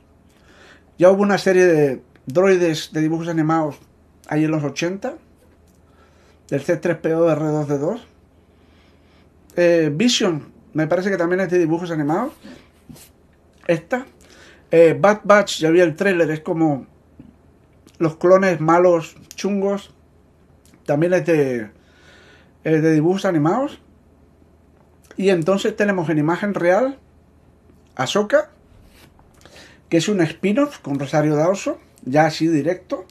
Y entonces el gran malvado tal vez sea el gran almirante Tron. No salga en el Mandalorian, sino vaya a hacer como Moff Gideon en el Mandalorian, pues el gran almirante Tron va a ser el gran malvado de Ahsoka. ¿Os imagináis? Me da un infarto cardíaco, porque amo ese personaje, el almirante Tron. O sea, puede ser el acabos. Simplemente el acabos. Y está el gran almirante Tron, ya puedo morir feliz. Después, Andor es la, la, serie de televisión del personaje de Rogue One, que tiene buena pinta. Obi-Wan Kenobi es la serie de televisión con Evan McGregor, que repite Obi-Wan Kenobi. Y es curioso porque eh, va a estar Darth Vader ahí. O sea, son los eventos posteriores a la Orden 66. Cuando Darth Vader ya es Darth Vader y va masacrando a todo el mundo. Y Darth Vader lo va a hacer el actor eh, Hayden Christensen, que hizo de Anakin Skywalker en, en, la segunda y la tercera película de las precuelas. Ahora es más mayor. Pero irá dentro del traje porque el chico es alto. Mide cerca de los dos metros. Irá con el traje y alguna vez se quitará el casco con el maquillaje todo lleno de cicatrices. Pero es interesante que Hayden Christensen eh, lo traigan, lo reciclen para meterlo aquí. Bueno, han hecho lo mismo en el Mandalorian con el Tamura Harrison ese para ser de Boba Fett. Entonces, pues, tenemos la serie de Obi-Wan que pinta bien. Andor va a ser buena, vais a ver. Ahsoka va a estar espectacular. Mandalorian también. Libro del Mandalorian también. Lando, pues, está en desarrollo. De Lando Carlassian. Es en imagen real. Vamos a ver qué tal es la historia. Y luego los Rangers de la Nueva República. Es que esto también me parece que es en imagen real. Pero yo voy a especular, ¿vale? Voy a especular. Espera, voy a llenar esto. Tengo sed. Voy a especular y voy a decir que los protagonistas de estos Rangers de la nueva de la Nueva República, si fueran inteligentes, que son como, como un grupo de sheriff o marshals viviendo aventuras, ¿sabes quién debería de ser? Los, los dos coprotagonistas. ¿Queréis que os dé dos nombres? ¿Vale? Y si sucede, es especulación, Acordaros que aquí lo escuchasteis por primera vez, ¿vale? Acordaros de eso. Mi especulación es que los Rangers de la nueva película, los dos Rangers, va a ser uno Cara Dune, Gina Carano, y el otro Timothy Olyphant, el que salió en Marshall Cops eh, Bangkok en el, en el primer episodio de la segunda temporada. Pueden hacer muy buena pareja, Timothy Olyphant eh, y Gina Carano sería espectacular, porque ya conoces esos personajes, ya no es, ¿sabes? Ya tiene gancho, ya tiene gancho. O sea, está la cosa bastante, muy prometedora. Lo que pasa que aquí veo un efecto inverso, ¿vale? Han construido con el universo Marvel un universo de personajes. Ahora están haciendo las películas, eh, las series que van a tener, la primera que va a llegar es WandaVision, que van a sacar un montón de series de personajes, por ejemplo Miss Marvel, porque la chiquita de la serie va a salir en la segunda película del, del Capitana Marvel. ¿Qué quiere decir? Que los personajes se van a cruzar. Eh, Hulk, más Ruffalo, sale en She-Hulk, pero ella puede salir en una película. Y así se van a ir cruzando. ¿Por qué? Porque es complicado hacer una película de Miss Marvel, el origen. Una película del Caballero Luna, su origen y tal. Ahora tienes una serie de televisión, lo conoces, y de pronto sale una película, ya no te es raro, ¿me entiendes? Y ya eres familiar al actor. Entonces eso es lo que van a hacer. Van a expandir mucho más el universo de Marvel. Aquí están haciendo el revés. Aquí en Star Wars, por lo que estoy viendo aquí, quieren construir un universo conectado. Ahsoka, Rangers, Mandalorian, el libro de Boba Fett, Obi-Wan, Andor, todo lo van a ir conectando. Van a crear una masa de, de personajes en distintas eh, épocas y tiempos, porque el acólito esto, esto sucede antes de las guerras clon. Eh, y van a utilizarlos en las películas, vais a ver. Entonces van a construir las películas de otra manera, o sea, parte de los personajes van a venir de las series de televisión. Esto no es John Bodega que ataque, ataque no sé dónde. O sea, o sea, van a utilizar el efecto inverso, que los fans de Star Wars amen las series, los personajes de las series y luego se vayan como expandiendo las películas. O sea, las, las series de Disney Plus van a nutrir el universo Star Wars. Eh, Marvel es distinto, ya lo ha construido muy bien. Lo que va a hacer es expandir y enriquecer. Aquí van a hacer lo inverso. Van a expandir, enriquecer, pero la televisión va a nutrir al cine. Vais a ver, esa es mi, mi opinión al respecto. Y es imagen inolvidable para la historia de la ciencia ficción. Y bueno, vamos con preguntas y respuestas. Tengo yo aquí unas preguntas, ¿vale? Unas preguntas por aquí, que las tengo por aquí.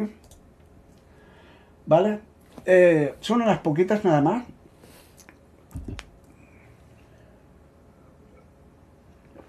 ¿Qué va a suceder con el sable oscuro ahora? Ahora te dicen que solamente se puede, Boca tan lo quiere, solo se puede ganar en una pelea. Eh, interesante eso, o sea, ¿qué va a suceder? ¿Quién sabe? ¿Se pelearán o no? Mando y, y Boca Tan. Le, le, han ofrecido la espada, no. Tienen que ganarla a pelea. Entonces, otra pregunta. Ok, entonces, ¿Grogu se encontrará con Kylo Ren? Porque siguiendo la línea de eventos, Luke Skywalker habla en el, en el último Jedi que tenía una escuela de, de aprendices y que Kylo Ren los mató a todos. Entonces, ¿quiere decir que Kylo Ren mata a Grogu? ¿O se salva también de la masacre? Porque cuentan que en la Orden 66, cuando Darth Vader fue a, a la escuela y mató a todos los niños, habían evacuado a Grogu. Que no lo explican tampoco. ¿Lo explicarán eso? ¿Cómo exactamente? ¿Quién lo evacuó y cómo? Esa es otra. Eh, Veremos a Luke Skywalker entrenando Yoda. Mm, no sé. Este es el final del, del arco de la historia de Baby Yoda. Tal vez sí, tal vez no. Yo creo que es un personaje tan maravilloso que la gente le encanta tanto que va a volver. Y cuando se vuelva, todo el mundo estará histérico. Porque imaginaros que vuelve y ya empieza a aprender a hablar. Y le dice a Mando, papá, todos lloramos como hijos de puta, todos llorando. ¡Ah! Papá, papá. Estoy llorando como cabrones. ¿eh? Bueno, eh, sí, porque eh, después, ¿se volverá Grogu malo? No sé. Pero habían indicios, pero bueno, lo tiene Luke Skywalker. ¿Qué le va a pasar a Moff Gideon? Yo creo que soy de la teoría que Moff Gideon eh, lo que le va a pasar es que ya lo tienen prisionero y lo quería Cara para sacarle información. O sea, Boca Tana no lo quiere, eh, Mando tampoco lo quiere. La tercera temporada del Mandalorian puede ser de los mandalorianos se unen para recuperar Mandalor. Puede ser ese el eje, porque acordaros que, que el eje de estas dos primeras temporadas ha sido un poco como de niñera, o sea, de padre, siempre siguiendo Baby Yoda. Yo creo que ahora Mando tiene que volver a hacer el recompensa pero tal vez ahora hay una misión que es recomponer y sacar de las sombras a todos los mandalorianos escondidos y volver a construir ese, ese mundo que destruyó el imperio. O sea, está muy interesante esa historia. Eh, otra historia que no sabemos es como Moff Gideon tiene el, el, sable oscuro ese, pero bueno, lo, lo veremos. Eh,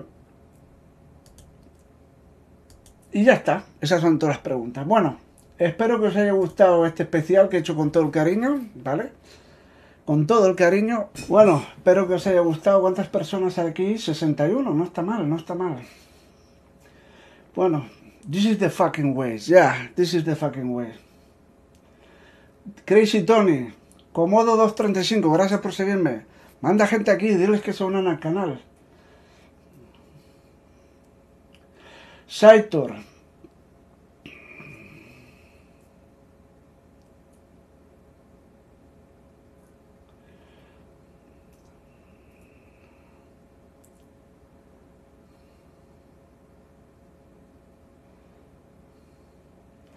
Yo creo que va, va, a conectar todo bastante bien. Yo creo que Mara Jade va a salir, o sea, eso no lo dudéis en, en, en los shows, ¿vale? Y y no es que se trate de justificar las, las secuelas.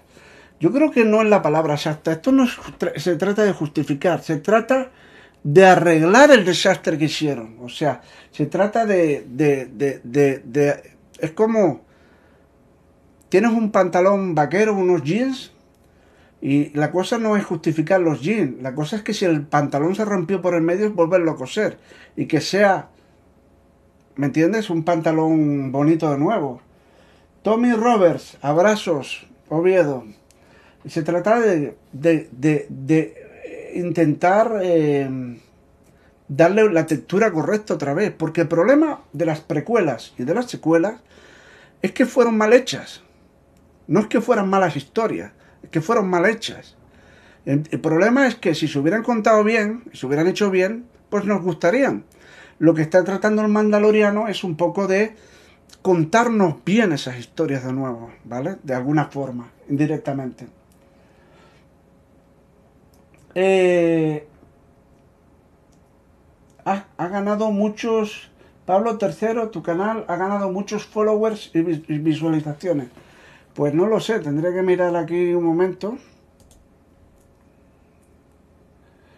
Eh, a ver.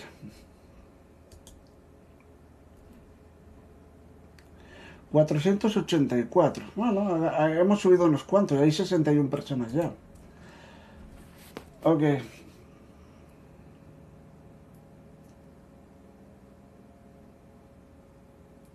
Exactamente, Cerraes. Eh, un apunte, cuando Disney compró Star Wars descanonizó todo. Pero yo creo que va a descanonizar más cosas, vais a ver. Porque mientras haya elementos que se puedan aprovechar y se puedan reciclar, todo lo que sea bueno y que le dé un valor a la serie y que los fans lo amen, todo es positivo. Yo creo que van a descanonizarlo todo, o sea, o sea, pero no quiere decir que lo van a usar todo. O sea, esa es la cuestión. Eh, en un futuro la última trilogía es... No, yo creo que se, va a mantener todo. O sea, no es que sea canónica o no canónica. Si Snorkel eh, existió, existió el emperador, la lucha final del rey con el emperador, todo existió. El problema es que fue un desastre como fue contado todo. El problema es que estaban las secuencias horribles, ¿me entiendes? Entonces es contarlo todo bien de nuevo.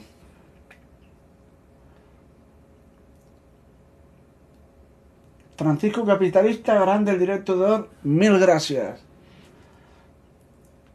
X-Files.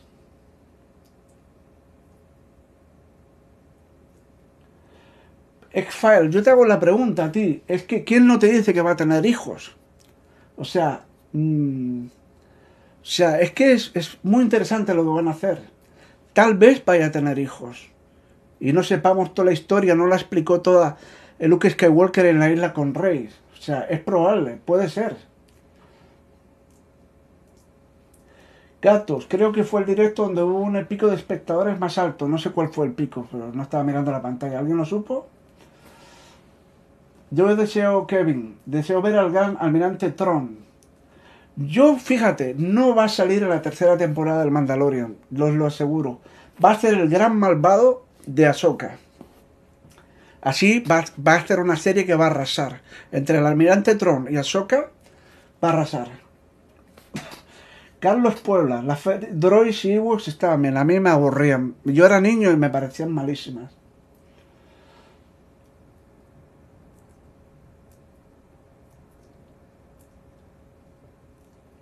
Charlie, Charlie en Díaz. Yo espero que que de la misma forma, exacto, o sea, ya estamos cansados de Skywalker, trilogía de Skywalker, que si los Skywalker, que si Anakin Skywalker, que si todo este, ya, ya es cansino. Yo creo que lo que hay que hacer es como ha hecho el Mandalorian, es decir, un nuevos personajes y que casi no Jedi, por lo menos en la primera temporada, eh, explorar la galaxia en otra dirección con personajes carismáticos y nuevas aventuras. D-Boy, la repera este directo. Muchas gracias.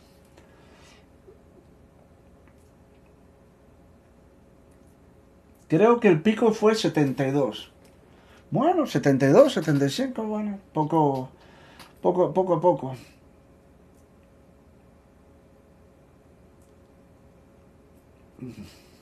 Zarraev. Ahsoka, al final de la serie Rebels, parte a buscar a Ezra, sí. El perro de Paco. James, fue espectacular echarte horas. Y aprecio mucho más los vídeos que tienes en YouTube.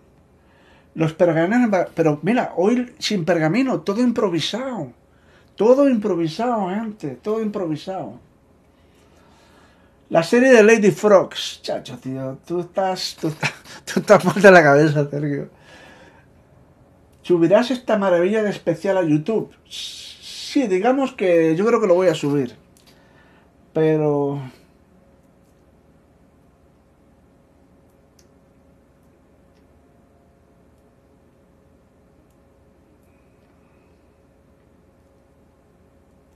Ulises Maxus. Hola James, ¿sabes? Quiero... Quédate ya en Twitch.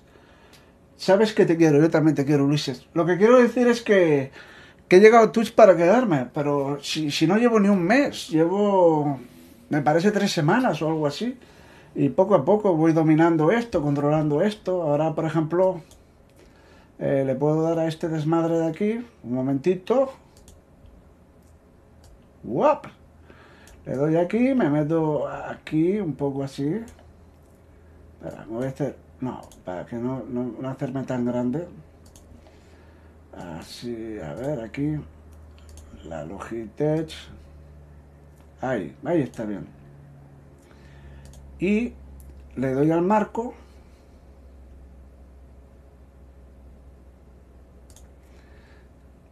Le doy al marco, ¡guap! mi nombre se fue a tomar por culo. Así más o menos. Ahí está bien. Entonces hay que agarrar la cámara, eh, mover esta historia así y ajustar esto aquí y ya lo tenemos. Ya está. Voy aprendiendo poco a poco a manejar esta historia. JLP, gracias poco a poco. Es que voy agarrándole el rollo, nenes. Estoy agarrándole el rollo. Es que lo que pasó, Gerald, es que hice una limpieza del canal. Toda crítica que tuviera menos de 5.000 visionados, las borré todas. Todo vídeo que tal, los borré todos. Si nadie los quiso ver, no quiero tener vídeos con pocas reproducciones. Exacto, eso es lo que voy a hacer, eh, Paco. O sea, este vídeo lo voy a subir a YouTube, tal vez mañana, lo voy a subir a, YouTube y, promocionando el, el canal de Twitch.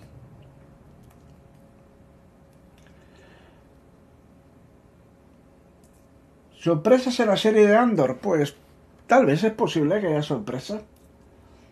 Pero date cuenta que va a hacer más rollo espía asesino, porque acuérdate que era un agente de la República que hacía trabajos sucios, ¿sabes?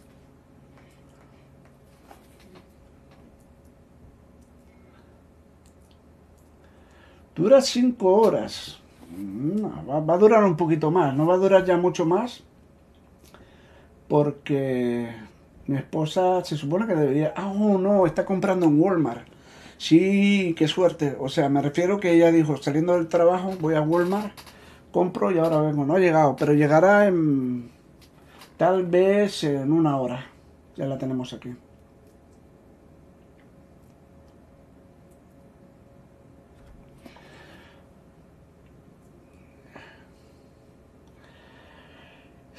Serrefs, eh, dejarlos, sí.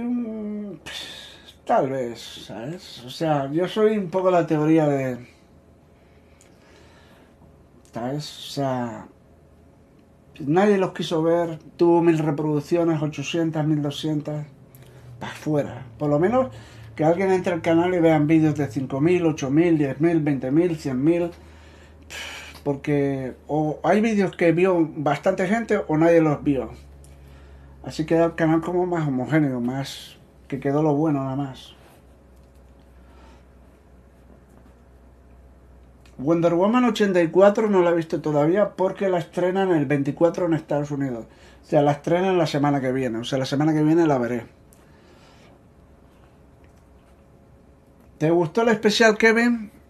Te dije que iba a estar bien. ¿Te gustó? O sea, Si a mi amigo le gustó, eh, bien, porque Kevin es muy fanático de Star Wars.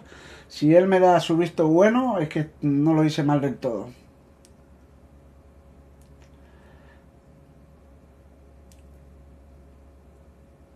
El vídeo que hice de las películas de 1982, ese lo borré.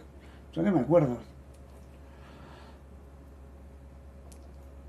Sí, exactamente. O sea, coincido contigo. En el otro canal que tuve, el anterior, hice vídeos espectaculares, o sea, divertidísimos, geniales.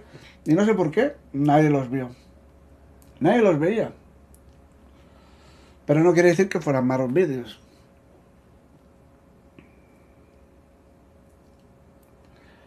No, Charlie, lo que voy a poner son películas especiales directamente. De la misma forma que he hecho esto de las fotos, va, a haber películas sorpresas. O sea, va a haber unas películas, películas antiguas, desclasificadas.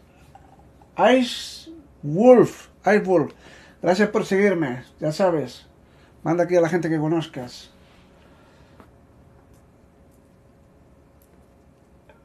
Oh, el juego ese salió hace dos años, no lo sabía. Yo pensé que era nuevo. La noche del cometa, gran película esa.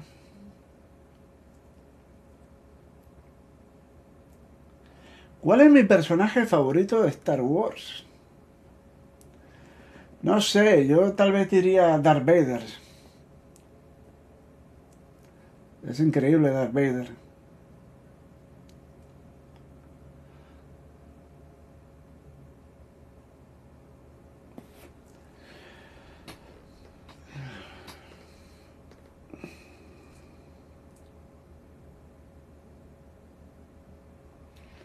60 personas aquí, estoy sorprendidísimo. ¿eh? Estoy muy sorprendido. Muchas gracias a todos y todas estar aquí. Ya sabéis, amigos, familiares, conocidos, por favor, recomendarles este canal, darles el link por las redes sociales, que vengan aquí y que le den al follow. ¿El Mark Hamill vuelve a un cameo? Tal vez, no lo descartes. Es que lo que le encabronó mucho a Mark Hamill es que eran muy malas las películas. Y que ningunearon su personaje. Lo, lo, Ahora, si hacen bien en las series de televisión y hacen cosas con mucha calidad, pues igual hasta él se anima, ¿por qué no?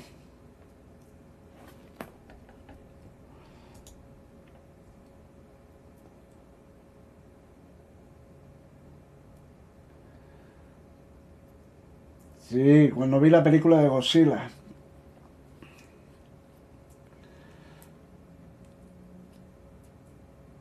La de Navidad Negra del 73, eh, no está mal. nunca ha sido santo de mi devoción. Tommy Roberts.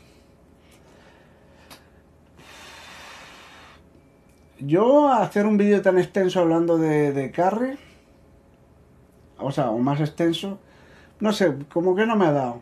Mm, tal vez me anime a hacer un vídeo hablando de toda la, obra de Stephen King. O por qué no de la carrera de Brian De Palma, pero más adelante, o sea.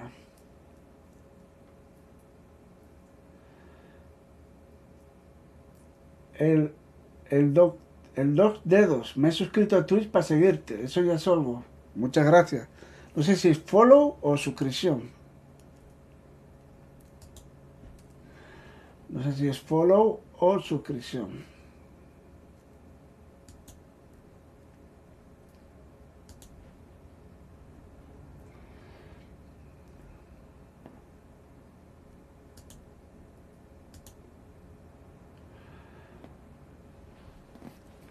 Te pueden sacar fácilmente una serie de luz con Baby Yoda de animación, ser más el doblador.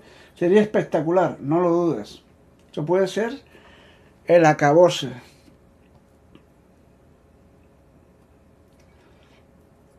De Scarface. El, primer Scarface. Espérate que, le diga a mi esposa que ya acabé y le pregunte dónde diablos está. Porque... A ver. Oh, ya está de camino a casa. Le tengo que ayudar con las bolsas de la compra y todo. Tiene todo el coche lleno de bolsas. Y me envió ese mensaje hace... ¿Qué hora es? Hace 11 minutos, o sea, ahora, ahora sentiré el coche, el coche llegando. Cuando sienta el coche tengo que cortar, gente, ¿vale? Pero bueno, contesta alguna de las películas, ¿ok?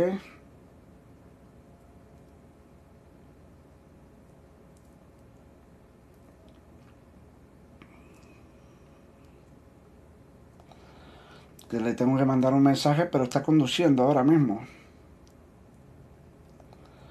Sea, que no, que no mire el teléfono, pero por si acaso. Pero va a llegar. Pues, si fue al Walmart de East Chase, eh, llega aquí en 5 minutos. Donde manda capitán, no gobierna marinero. ¿Cómo lo sabes? Señor, sí, señor. ¿Sabes? Las películas de Home Alone ah, nunca fueron santos de mi devoción. Si van a hacer una nueva serie de droids, Carlos, si la van a hacer. Van a hacer una serie de droids, pero de animación, las aventuras de R2D2 y C3PO. O sea, eh, está anunciado en el panel. Hoy es domingo. Voy a poner el panel otra vez para que lo veáis. ¿Ves? Aquí pone Android Story. O no, tendría que quitar el, el puto. la puta webcam. Joder, qué, qué complicado, tío.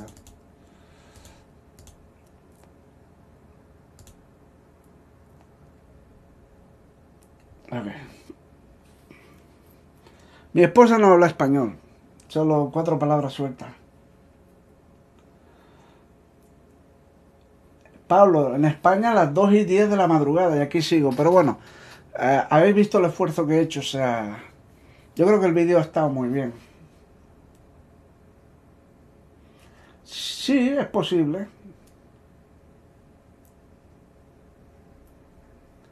Sí, la nueva de Black Christmas también la vi. Carlos Puebla y John Cebella. Cebella. Dame un poco de gazpacho y pescadillo frito, hombre.